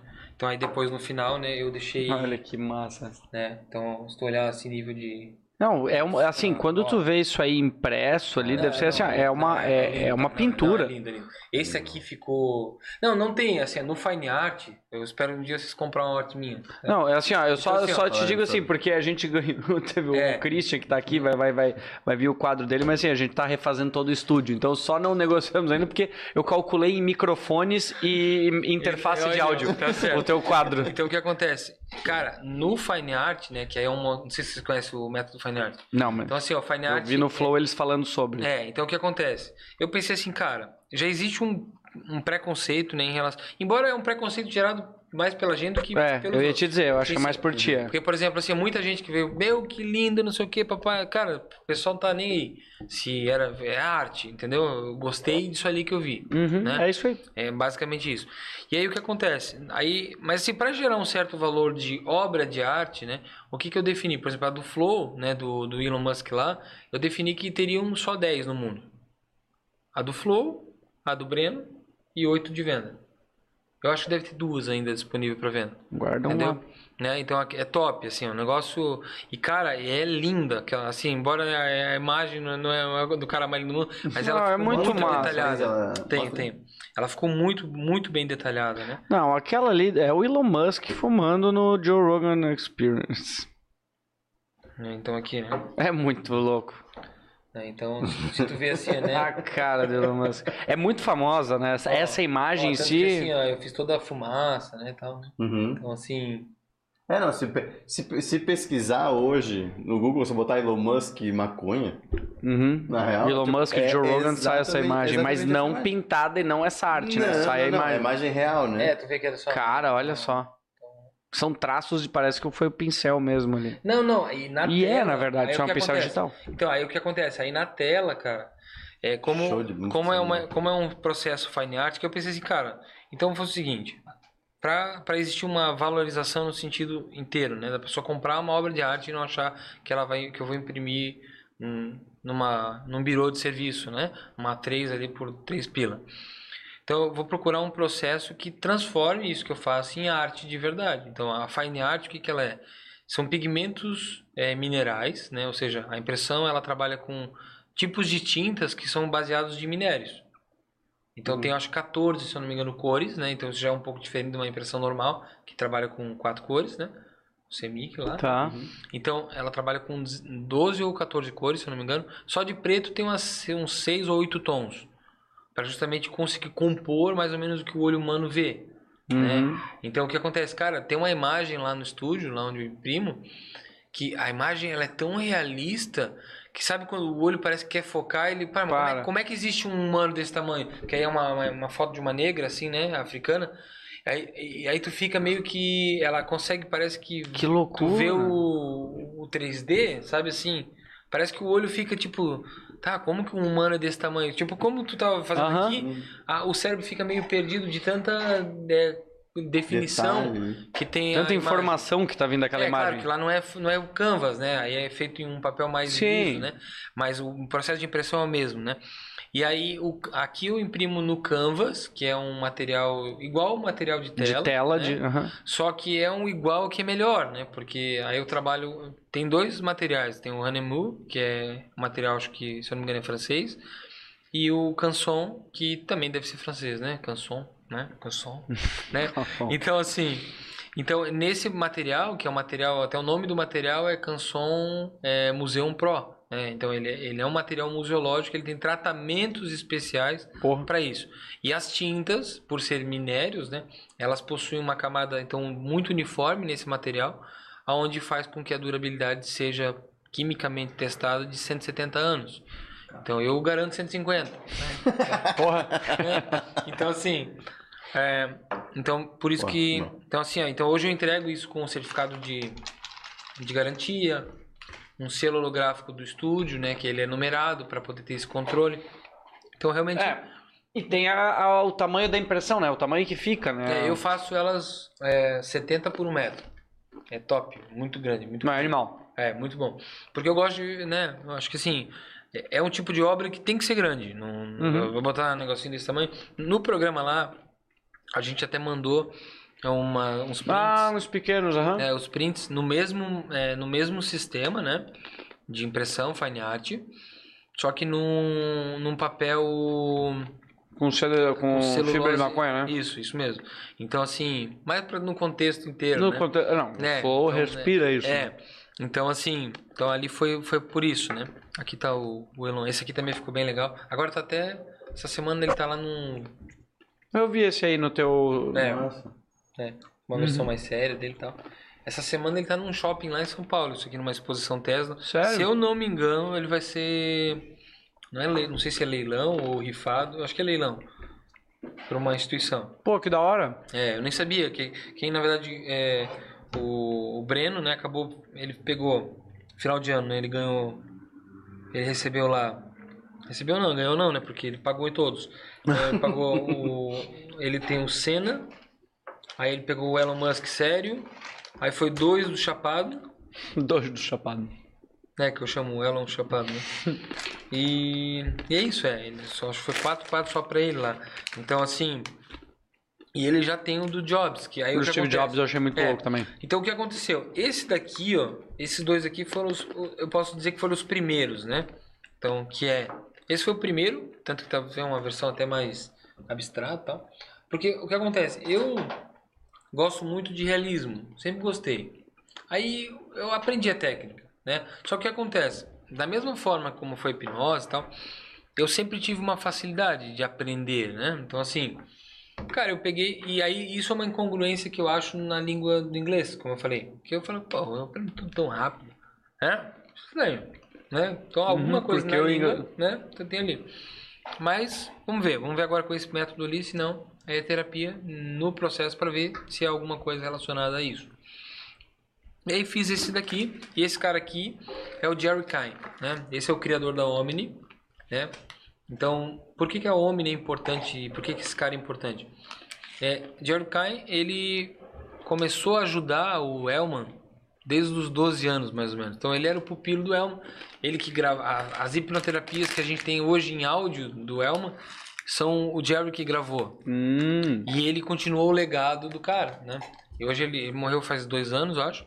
Mas ele é o criador da Omni, né? É um cara tão visionário, eu falo assim, mas tão visionário, que parece, sabe, os filmes do Stark lá? Que aí tem os vídeos do pai do Stark falando sobre as coisas do futuro. Uhum. Durante os treinamentos, tem vídeos da década de 80 dele conversando com a gente. Meu, que loucura aqui. Tipo, Doideira. Entendeu? Falando, ah, você que tá. Ou seja, ele já imaginava a ideia de ter treinamentos onde ele ia participar de forma remota, Que animal. né? Então, assim, é, é muito legal, sabe? E aí eu tinha desenhado ele em 2019 e na sequência, bem na sequência mesmo, eu tinha desenhado o o Dave Alman. E aí um meu amigo falou, pô, é legal isso aí. Por que, tu não faz o... Pô, tu podia fazer o Jobs pra mim, né? Aí eu falei, cara, sei lá, né? Mas... Vamos... Tá, Vamos ver. Beleza, vamos ver. E aí eu peguei e fiz o Jobs, né? Então eu, né, quando eu terminei, eu falei, hum, até que Ah, tem, ficou animal tem, esse tem Jobs. potencial esse menino, né? Então assim, aí eu fiz um Cara, versão, esse do Jobs também tá É. muito louco. né? É, esse aqui. Então esse aqui foi meu primeiro, né? Aí eu fui, certo, já foi lá por janeiro de 2020. Eu até acho que não, eu acho que é 2019, tá? Hum. Talvez eu atualizei, mas é 2019, até tem que voltar. Então assim, é, até para manter, né, o ano que foi feito. Então assim, aí foi feito esse cara aqui e eu dei para um amigo meu, não foi nada comercial, não tava, não era, não tava fazendo quadros para vender. Dei, foi pro apartamento dele, tudo certo. Foi feito nesse processo, né? Eu, eu, é, ele só pagou a impressão e tal. E aí chegou, eu tava num processo, ele tinha um e-commerce, eu tava ajudando ele no e-commerce. Ele assim, cara, eu, eu, pô, queria mandar uns presentes pra uns clientes top, assim, Apple e tal. Pô, a gente podia mandar esses quadros aí, né? Eu Falei, pô, tu é bem filho da puta, né? Não, não pagou nada, o quadro ainda quer que eu distribua as artes. Aí ele disse, é, só imprimir, né? Eu falei, porra, ajuda, pensa um cara que, que valoriza a obra do amigo, né? Aí eu falei, não, não é bem assim, cara. Artista, porra, né? E aí, cadê o meu contexto e tal? Mas beleza. Eu falei, tá, tudo bem, tava no, tava no projeto com ele. Eu falei, tá, vamos fazer. Aí a gente fez umas versões um pouco menores, assim. Tipo, pra presentear mesmo. Aham. Tá. Mas ainda assim, todos eles no mesmo processo, com selo, com certificado, cada uma, né? Mandamos. Acho que fez seis, se eu não me engano. E aí, o que recebeu a maiorzinha foi o Breno, né? E, o Breno já era um parceiro de negócio nosso, porque ele tem um canal, né? Mac Magazine e tal, né? Ele é bem conhecido nesse universo Apple. E aí, e aí o Breno, aí até porque na época, eu acho que tava, esse meu amigo no e-commerce lá tinha feito umas cagadinhas, e, e uns merchan que o Breno tinha feito tinha dado, tinha dado ruim, assim. Porque não conseguiu entregar e tal, e aí algumas pessoas reclamaram. E como eu tinha entrado em contato com o Breno para falar como, como era para fazer o, o processo, porque eu era publicitário, né? Uhum. Ele tinha o meu contato. E aí ele pegou e falou assim: Alex, seguinte, ó, se não resolver os problemas tal, eu vou fazer um story e vou falar: ó, gente, foda-se Bom, sim. né? Eu falei, não, tu tá certo, deixa comigo, manda todos os contatos pra mim que eu resolvo todos. E aí foi o que eu fiz, né? Resolvi todas as coisas. E aí meio que tava assim naquele conflito assim, né? E aí eu acho que ele já fez os quadros também pra tentar dar uma, né? E aí chegou pro Breno. O que, que o Breno fez? Tirou foto bem bonita da sala e só me marcou. Nem marcou, meu amigo. Aí eu pensei, tá, tudo bem, viu? Beleza. A gente ganha aqui, né, e tal. Não, não quis dar valor à arte, né? Falar, me marcou. Aí ali já veio algumas pessoas, né, a- atrás. Mas até então, tipo, cara, tinha feito meu amigo e tinha doado, né, pra loja, doar pros caras. Uhum. E aí veio um monte de, ah, pô, porque eu quero um quadro desse, porque eu quero um quadro desse, porque eu quero um quadro desse. Mas não dei tanta bola. Isso era no meio ali da pandemia ali, né? E aí eu comecei a. Aí nisso, o, o Breno falou, cara, seria animal fazer uma do Ayrton Senna e tal, papapá, papapá. Falei, ah, pode ser que sim. Aí eu comecei a fazer. Pensei, eu vou, quando estiver pronto, eu mando pra ele. Só que aí fiz ali até metade do ano e ele ainda assim não, tipo, também não falou assim, ah, eu quero comprar, nada do tipo. Uhum. Tipo, mas também não pressionei, tinha feito por porque eu queria ter feito. E aí, cara, até nove... outubro do ano passado, aí eu já tinha feito alguns. Aí eu já tinha Sim. feito durante Mas a não era a tua ali. profissão, não, Não, era assim, tava- um, nem É porque te eu tava mais durante a pandemia, porque assim, ó, é, até março eu trabalhei bastante. 2019 foi um ano incrível pra mim na, na profissão terapeuta. E aí eu tava em janeiro, eu tava em, eu, janeiro eu tava em São Paulo, fiquei, voltei praticamente em fevereiro. De fevereiro, que eu tava naquele treinamento com o médico lá. Aí fevereiro eu já tava com a agenda, tudo normal, porque eu já tinha o gargalo de janeiro já tava tudo Uhum. pra fevereiro. E a vida acontecendo, né? Aí daqui a pouco tudo acaba, né? Cancelei todas as terapias, todos os negócios, tal, eu fui levando. Então eu fiquei muito tempo ocioso, tempo que eu fiz um monte de coisa de casa, fiz, fiquei Uhum. de boa. E aí eu comecei a adrenar, porque aí a gente fica só só Netflix, só Claro. negócio, né? Aí eu comecei a desenvolver. E aí quando foi dezembro, lá quase novembro, teve um, que um ou dois, mas principalmente um, que de novo veio me chamar. Falei, meu, coitado dos caras, né? Pelo amor de Deus, pro cara vender o negócio. Uhum. Mas tá, vamos ver como é que isso funciona. Dei uma pesquisada de valores no mercado, verifiquei questão de produção, quanto que sairia, quanto sairia tudo. Aí peguei e passei pro cara, olha, eu consigo fazer a tanto. Instantaneamente Ah, ele. beleza. Beleza. Como é que eu pago? Pensei, ok, inusitado. ok. Eu falei, pode ser Pix ou coisa? Não, beleza, pode ser Pix. Qual Pix tal? Puf. Tá pago. Falei, estranho. Estranho, tá. Aí eu pensei, agora já tem um valor, já tem um que Tu comprou e tem, deu ok. tu tem um parâmetro de Eu mercado vou pra... entrar em contato com os outros que já tinham chamado e falei, ó, desculpa o tempo, né, que eu não tinha levantado, tal, tal, mandei. Aí ali já uns quatro ou cinco, alguns já estavam fora do time, mas uns quatro, cinco deram um ok, falaram que queria. E aí já mandei algumas outras que eu já tinha feito. Acho que teve alguns até que compraram já duas. E aí nisso eu falei, ó, oh, Breno, pô, tô fazendo algumas obras ali que eu vou fazer. Tu quer a do do Ayrton Senna? Porra, quero, já era, tal, mandei então, beleza. E aí ele assim, cara, inclusive eu vou pra lá, e aí veio a ideia do, do Elon Musk. Aí ele falou assim, pô, queria fazer do Elon Musk, tal, tal, tal, tal, tal, tal, tal, Beleza. Aí o que que aconteceu? Fui estudar, né? Sabia quem era, mas não Uhum. conhecia a história. Fui estudar um pouco, falei, cara, mas pô, é meio filho da putagem, né? Eu vou fazer do Elon Musk, que ele tem a empresa Tesla. Pô, eu quero desenhar o Tesla. Aí veio o lado artista. Aham. Então, para desbloquear o desenho do Musk, eu vou desenhar Ah, o pra Tesla. zoar. É. Aí eu fiz, cara. O eu Ni... fiz- Ah, tu aí- fez o aí eu fiz Nicola. Tesla. Aí Ah, o que da hora. né? Cara, e, e depois eu fui pesquisar porque eu achei ele muito parecido com o pai do, do Stark.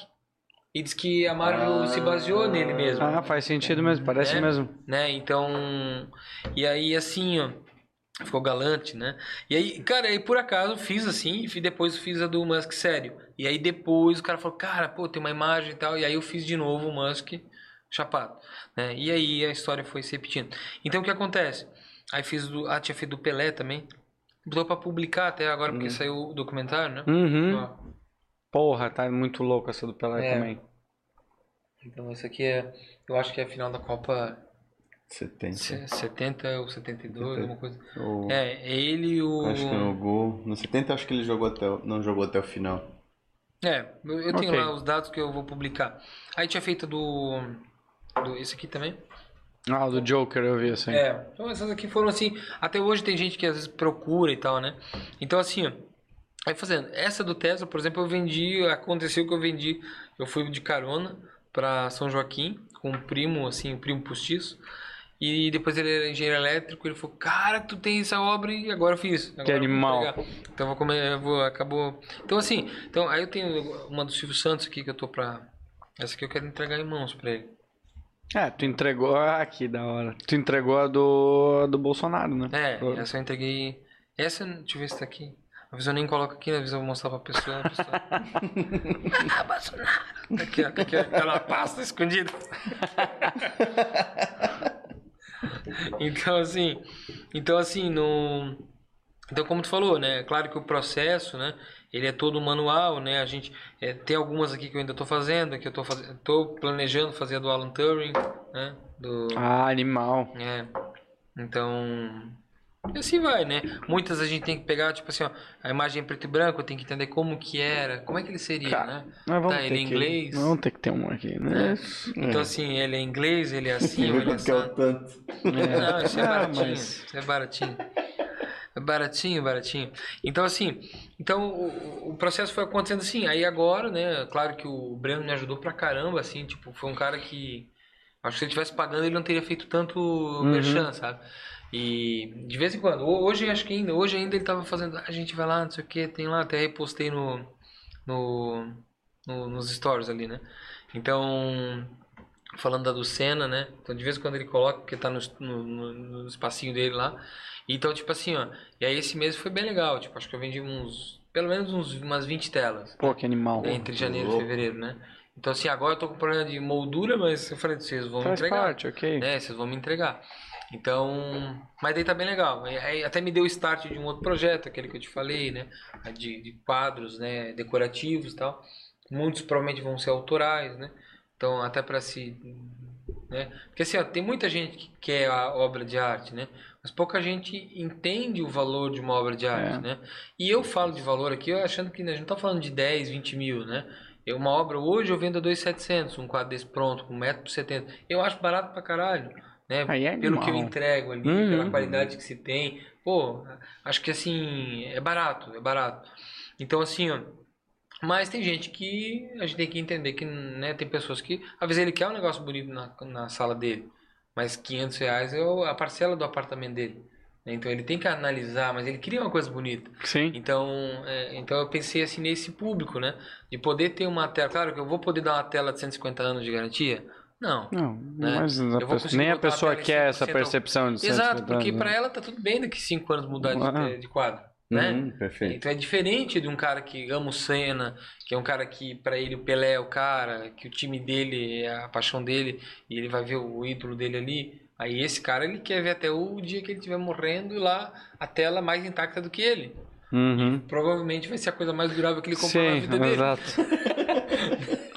eu falo assim, a tua casa não vai ter em pé, é mais fácil trocar várias paredes do que o quadro, o né? quadro. Né, Eu não posso dizer o mesmo da madeira, mas a É tela, verdade. É, né? cara, é bem real. Né, então... Porra, Alex, Então, que da hora, cara. Inclusive, até isso depois a gente vai deixar nas descrições do vídeo, inclusive, as tuas redes sociais e tudo, que é Legal. Pra galera poder dar uma olhada no- nesse material, porque, cara, é muito da hora. É, realmente, assim, eu vi, a gente conversou já sobre, porra, é animal. É, e assim, ó, uma coisa interessante que pra mim é.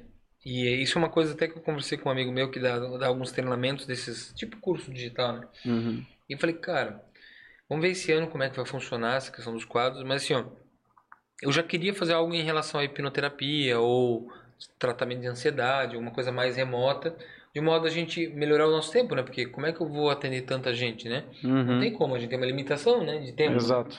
E quando eu, por exemplo, se eu faço um produto digital que eu posso alcançar, Tem escala, é. aí eu tenho escala, né? Então isso é uma coisa inevitável, né? Eu dobro, triplico É o meu tempo, né?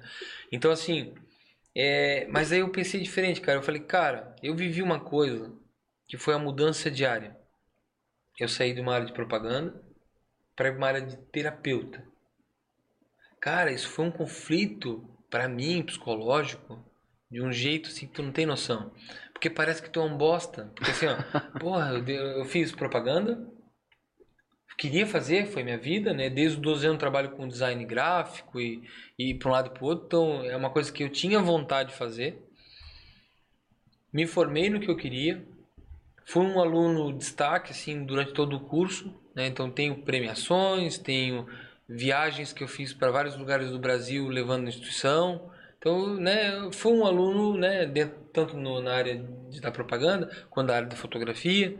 Então, a gente olha assim para trás, a gente, pô, tu teve história, moleque, né? Uhum. Tu teve história, que a gente não valoriza a história. Mas a gente olha os pontinhos e fala assim, cara, tu foi Com com certeza. tudo, né? Hoje, muitas vezes eu olho pro meu passado e falo, cara, meu, tu era top. Onde é que tu se perdeu, né? Porque cadê esse moleque ali que, né? Então, porque hoje, como eu falei pra ti, por isso que a mentalidade muda, né? Hoje eu reconheço assim, cara, tu tens o teu valor, né? E, e talvez antes daquele processinho do ano passado, lá da terapia, talvez eu não me questionava tanto sobre isso. Claro. Nossa. Uhum. Entende? Então, eh, eu não estou falando de uma terapia, cara, é que muda mesmo. Não... E quando eu falo mudar, é mudar a forma de pensar. E isso não tem valor, porque como é que tu muda a forma de pensar? É, meu Deus, tu não conseguir mais pensar do outro jeito, Uhum. isso é bizarro. Claro. É como se é algo, uma coisa que tu sempre fez. Em algum momento, a soma das tuas experiências virou a chave e Virou virou, a se chave. transformou uma outra coisa. Isso, exato. Então, isso é legal. Tu conseguir olhar para o passado e falar, cara, como eu fazia isso? Ou como eu pensava dessa forma de mim? E aí, quando eu mudei isso, né? Quando eu mudei de, de, de profissão, é, agência ou publicitário para terapeuta, e a pessoa, ah, eu sou, né? Ficava, Oi? O que tu faz? Não, eu tenho terapia. Mas do- como assim? Do que que é? Tu não é publicitário? Não, é hipnose. Oi? Aí, então, assim, ficava um troço que era constrangedor até pra mim. Que parecia que eu tava dizendo assim, olha, que eu fracassei como publicitário, né? Aham. E eu tô tentando recomeçar minha vida aos 30 anos, né? Como terapeuta, né? Normal, assim. Tá, mas daí tu fez psicologia? Não. Não, né? Então, assim... E aí, e aí existe todo esse conflito de mercado, né? Do mercado de, de terapeutas, de hipnose versus psicologia. E aí os conflitos que geram em cima disso, né? Aí eu falo, cara, é óbvio que todo mundo vai ficar ressabiado, né? Chega um cara dizendo que eu posso sim resolver problemas psicológicos em uma única sessão de 3 a 4 horas versus um processo de mercado que leva a pessoa 5, 10 anos num processo terapêutico de uma vez, duas vezes por semana, né? É, financeiramente eu ganho mais do que eles, mas assim, no, no processo terapêutico, mas Aham. pensando a longo prazo eles ganham mais, mas também prendem mais o cliente, o cara fica frustrado, depois vem para mim, né? Ou para outros profissionais que têm uma abordagem parecida com a minha. Então, hoje eu vejo isso, né? Eu me frustrava por ser de uma área que não tinha regulamentação, que é propaganda. Qualquer Aí um. foi pra. Aí eu fui para outra que tem regulamentação e hoje eu sou intruso, né? Então é interessante, né? Então assim, aí eu falo, agora tá tudo bem, né? A gente muda de jogo, agora eu sou intruso, né? Uhum. Então assim, mas hoje eu não vejo isso, né? Eu tento gerar debate e já atendi no mínimo uns quatro psicólogos. Que então, louco. né, já atendi médicos, isso é uma coisa que é legal, sabe? Muito Hoje, bom. né, tu atender um médico, fala, porra, quem é que atende os médicos? É, alguém atende, né? Alguém tem que atender os caras. Então, isso é legal, né? Tu poder, tu se sentir bem falando assim, pô, tá, tu tá chegando, né, no nível legal de atender pessoas que, é, no mínimo, inteligentes são. Uhum. Né? E Claro. realmente o nível de inte... normalmente, né, é difícil atender assim pessoas que têm um nível de inteligência mais baixo, né? Porque a pessoa para buscar um método desse, ela já estudou pra caramba, isso. ela já viu, ela já fez vários processos, ela já chega meio com a crença de resultado, né? E isso para mim é ótimo. Ou mesmo com uma aceitação e entender o quão complexo Exato. é o mundo e o quão ela quer ver aquela experiência para entender um pouco sobre, né? Exato, né? Então, isso acaba contribuindo. E aí, cara, quando eu comecei agora a pintar os quadros, que aí eu vi, porra, né? Realmente eu tenho um, um potencial, né? As pessoas estão dizendo e tu vai acreditando, né? Aquela coisa de, Uhum. sensibilização, né? É, até que todo mundo tá dizendo que é legal e ficou mesmo, né? Até que ficou bonito, né?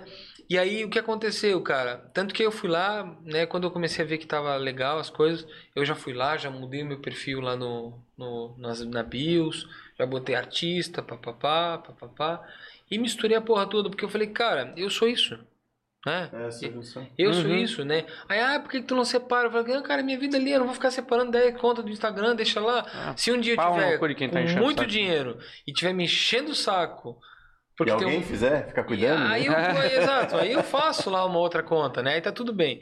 Mas hoje não, hoje essa é a minha realidade.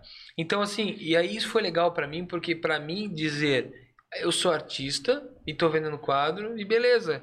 Fiz ali, como eu falei, fiz um faturamento legal em um mês, É. sem nunca ter pintado um quadro. Então chupa artista, né? então assim, então viu, propaganda valeu a pena, né? Deu pra pagar o curso inteiro em um mês, né? então assim, então é mais ou menos isso, né? Então acho que é, é- Animal. e isso pra mim virou uma chave que fez eu ter a certeza que, que eu mudei o mindset em relação a isso, sabe? Porque a primeira vez foi difícil falar. Não é que eu mudei de profissão, né, gente? Sim, sim. Mas assim, eu sou isso, agora eu não sou mais isso, eu sou isso. Isso foi difícil, demorou anos. Essa vez agora falar assim, tá, eu sou artista, foi rápido. E foi tranquilo pra mim. É a primeira vez que tu, te fala- tu falou em voz alta assim, eu sou artista. Até porque, claro, né? Tu fala, eu sou artista, né? Soa legal pra caramba, né? Artista é só descolado, artista tem dinheiro. É, vou começar a dizer que a gente é podcast. Olha os conceitos, olha os conceitos do que é ser artista, né? Agora, quando tu fala, eu sou hipnoterapeuta, hipno quê? Né? Hipnose, hipnose. A hipnose por si já tinha vários preconceitos, né? Vários mitos em relação. Aí, claro, com esse tipo de conversa, né? Tu, quando a pessoa vai lá, é, tipo, a, a avaliação. Cara, minha avaliação é duas horas eu explicando quase isso que eu expliquei de um modo muito mais fundo, né? É Claro, mais focado naquilo, mas Uhum. é duas horas. Eu levo uma hora e meia para explicar as coisas. porque Eu tenho que ter certeza, para mim, que a pessoa tá saindo dali. Se ela não fechar a terapia ou se ela não fizer a terapia, ela pelo menos vai poder ensinar para alguém o que é hipnose. Exato. É isso É. mesmo. Entendeu? Uhum. Então, Disseminar um pouco exato. Então, se ela depois vai fazer com outro terapeuta, show de bola, tá tudo certo, deu resultado. Vida que segue. Não tem problema, sabe? Até porque tem abordagens que talvez alguém, do jeito que eu vou falar, ela vai se sentir mais constrangida, outros não. É. E assim vai. Então, aí é questão de, de gosto mesmo, né? E... Mas hoje, assim, eu tenho um, um bom resultado. Então, assim, então, a, então aí eu tava falando, então provavelmente, talvez não sei se esse ano, mas provavelmente início do ano que vem, eu vou colocar energia em cima de algum treinamento de troca de profissões, entendeu? Alguma coisa relacionada a isso, porque tem, deve ter muita gente Ah, com Tem certeza. medo de sair da empresa, medo de sair da empresa da família, porque o cara pensa, pô, mas eu vivi a vida inteira aqui, também tá mais fácil, né, tal. Então, empresa familiar, né, essa desassociação, né, ou mesmo que assumir, né, ou mesmo que, é, assim, não só, né, às vezes eu saí do meu emprego, mas será que eu tô na posição onde eu deveria estar? Dentro do Uhum. que eu sei, dentro do que eu posso fazer?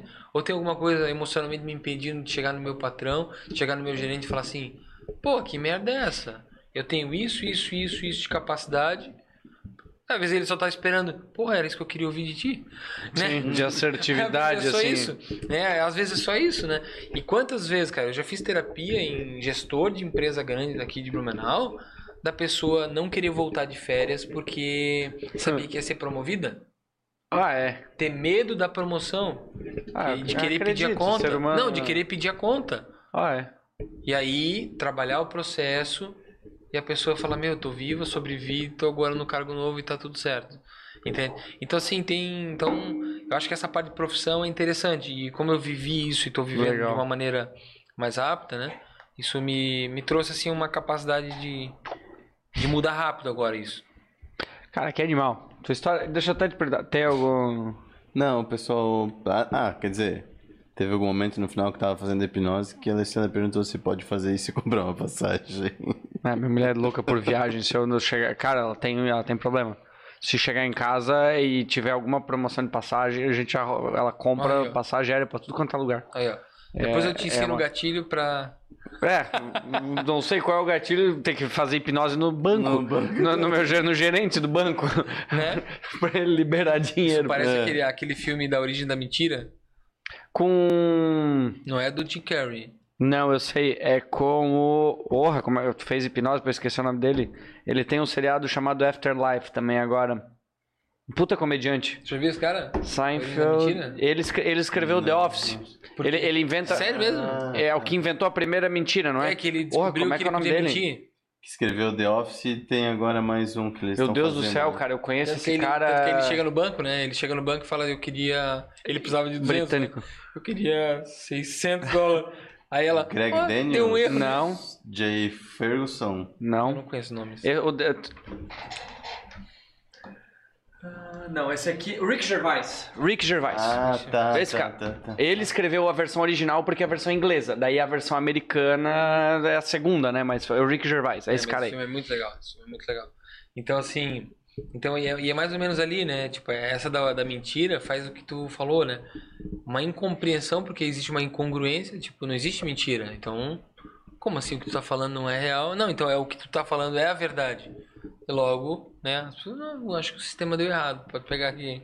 Aí ele, não, é que tu não tá ligado. Eu consigo mentir. É muito louco porque não tem os livros de história só de relato. Ele trabalha com relatando os fatos, É, né? Do que aí, aconteceu, não, é que, assim, ó, na é- história. É, que o- tudo que eu falo, eu, eu, eu sei mentir. eu- como assim? Ó, por exemplo, eu sou negro. Nossa, eu nunca tinha percebido.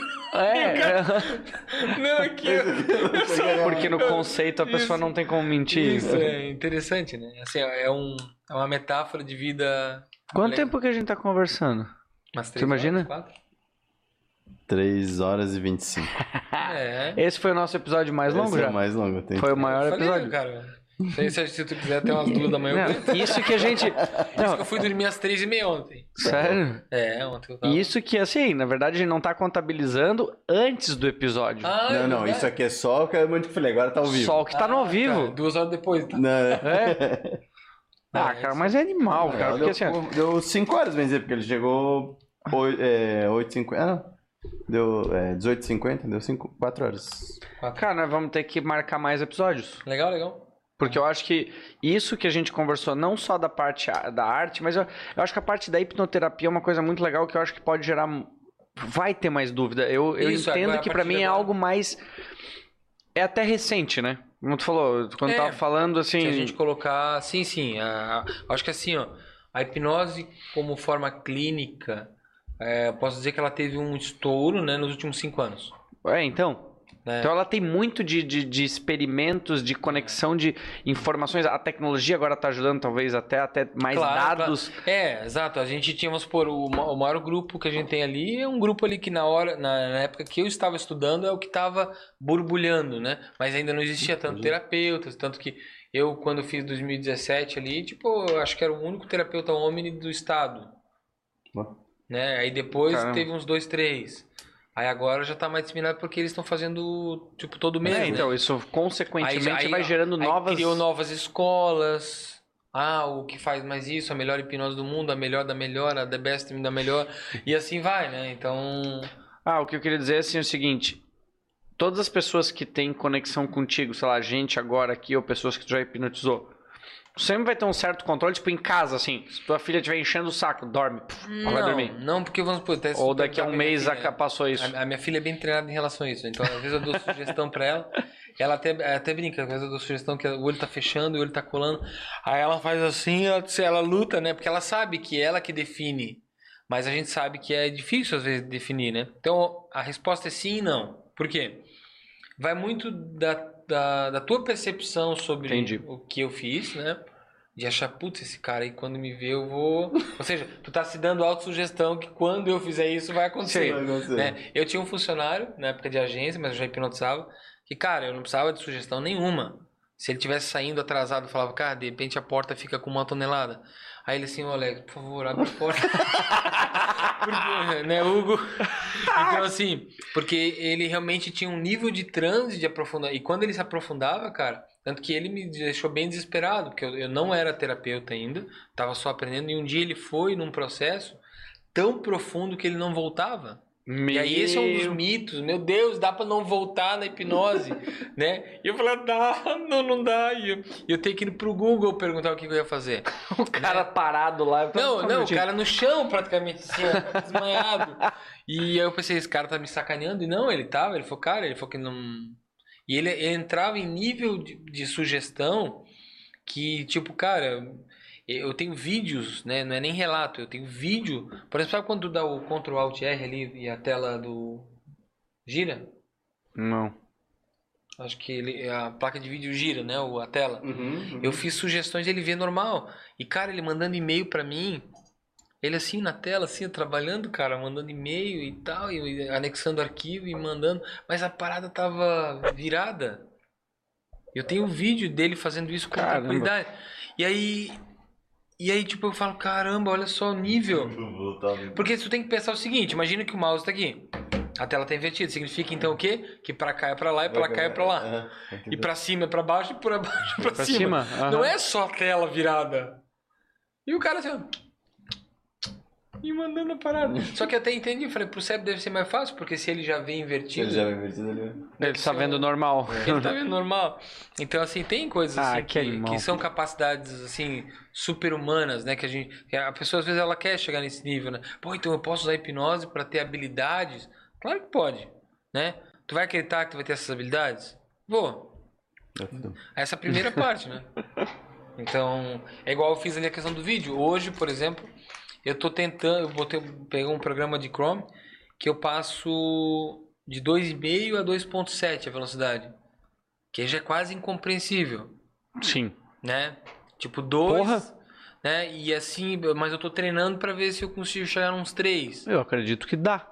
Dá, eu, eu acredito que dá, porque eu, quando eu fiz o treinamento da Omni, eu conheci um cara que ele parecia o. Como é que é o nome do. O Demolidor lá? O, é, né? O cego. Aham. É. Cara, e o cara fazendo curso com a gente, cabelinho e tal, gaúcho. E o cara tava, eu vi que ele tava com um negócio de cego.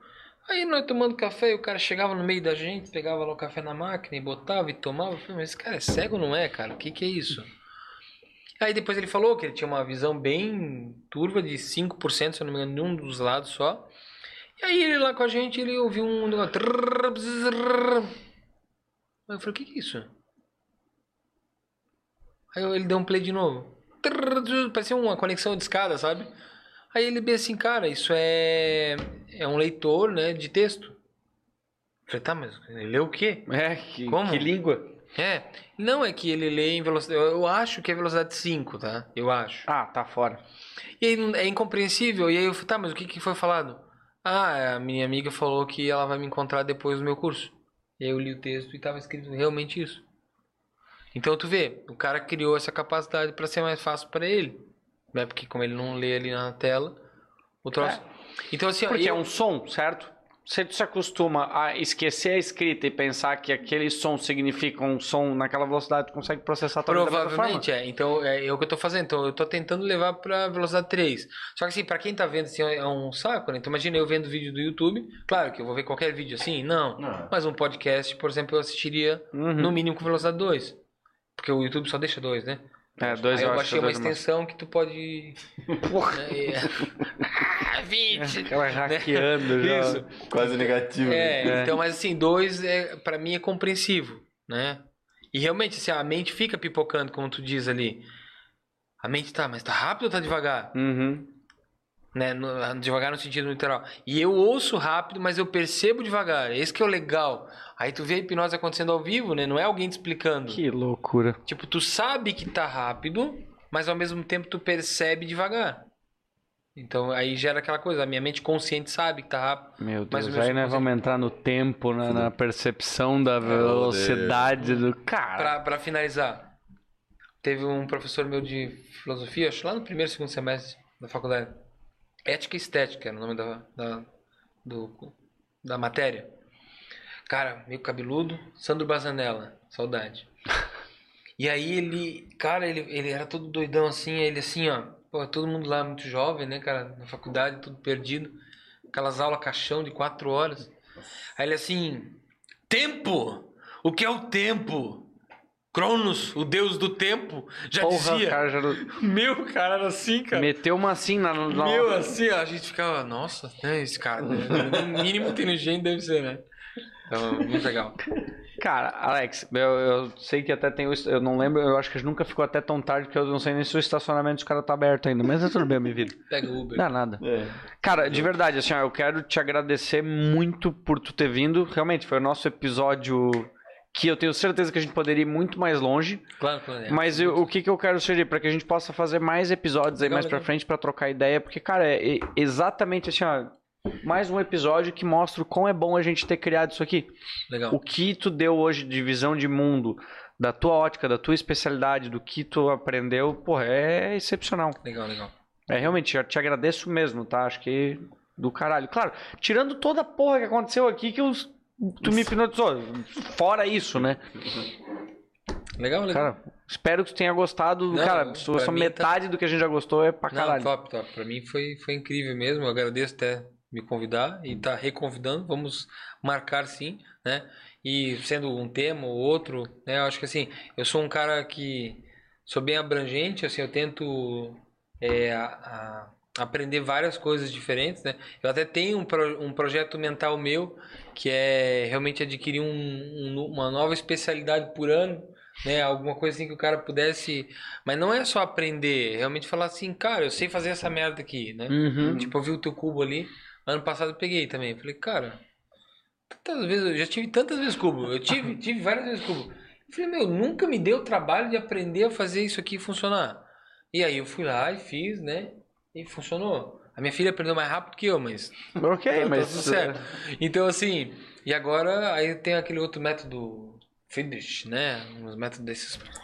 É, É, eu, Eu sei, eu tô aprendendo isso- que é o amarelo em cima, o branco embaixo, Não, é, faz a cruz isso, branca isso. e É, tal. esse é o, o Camadas, né? Uhum. Esse é o legal.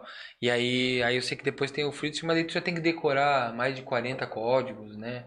Acho que 40 ou 60. É, Esse eu não, são- não cheguei. é que aí, por isso que os caras são tão rápidos, né? Na verdade, eles têm. Eles conseguem decorar os algoritmos, né? A posição. Tu vai mostra gostar de assistir o Gambito da Rainha lá. É. Então, assim. Tem muita relação com um bacana, pouco disso bacana. também. Legal, legal. É isso, né? Podemos encerrar? Cara, muito obrigado. Quem tiver, bom, as tuas redes sociais, mídias vão estar todas nas descrições do vídeo. Quem tiver lá vai poder acessar. Beleza. Depois, ou quem tiver no Spotify vai estar lá também. E é isso, irmão. Tranquilo. Muito obrigado. Precisando, pode chamar. E lá também tem minhas. Tem, dentro das redes sociais tem os meus contatos também, tem meu WhatsApp lá, pode me chamar aqui. Comprem quadros. Compre quadros. E Foi? façam terapia. É. Comprem quadros e façam terapia. Isso. O Não cara vai fazer uma terapia e sai de lá com um quadro. É tipo isso, hoje, hoje em dia tá sendo tipo isso.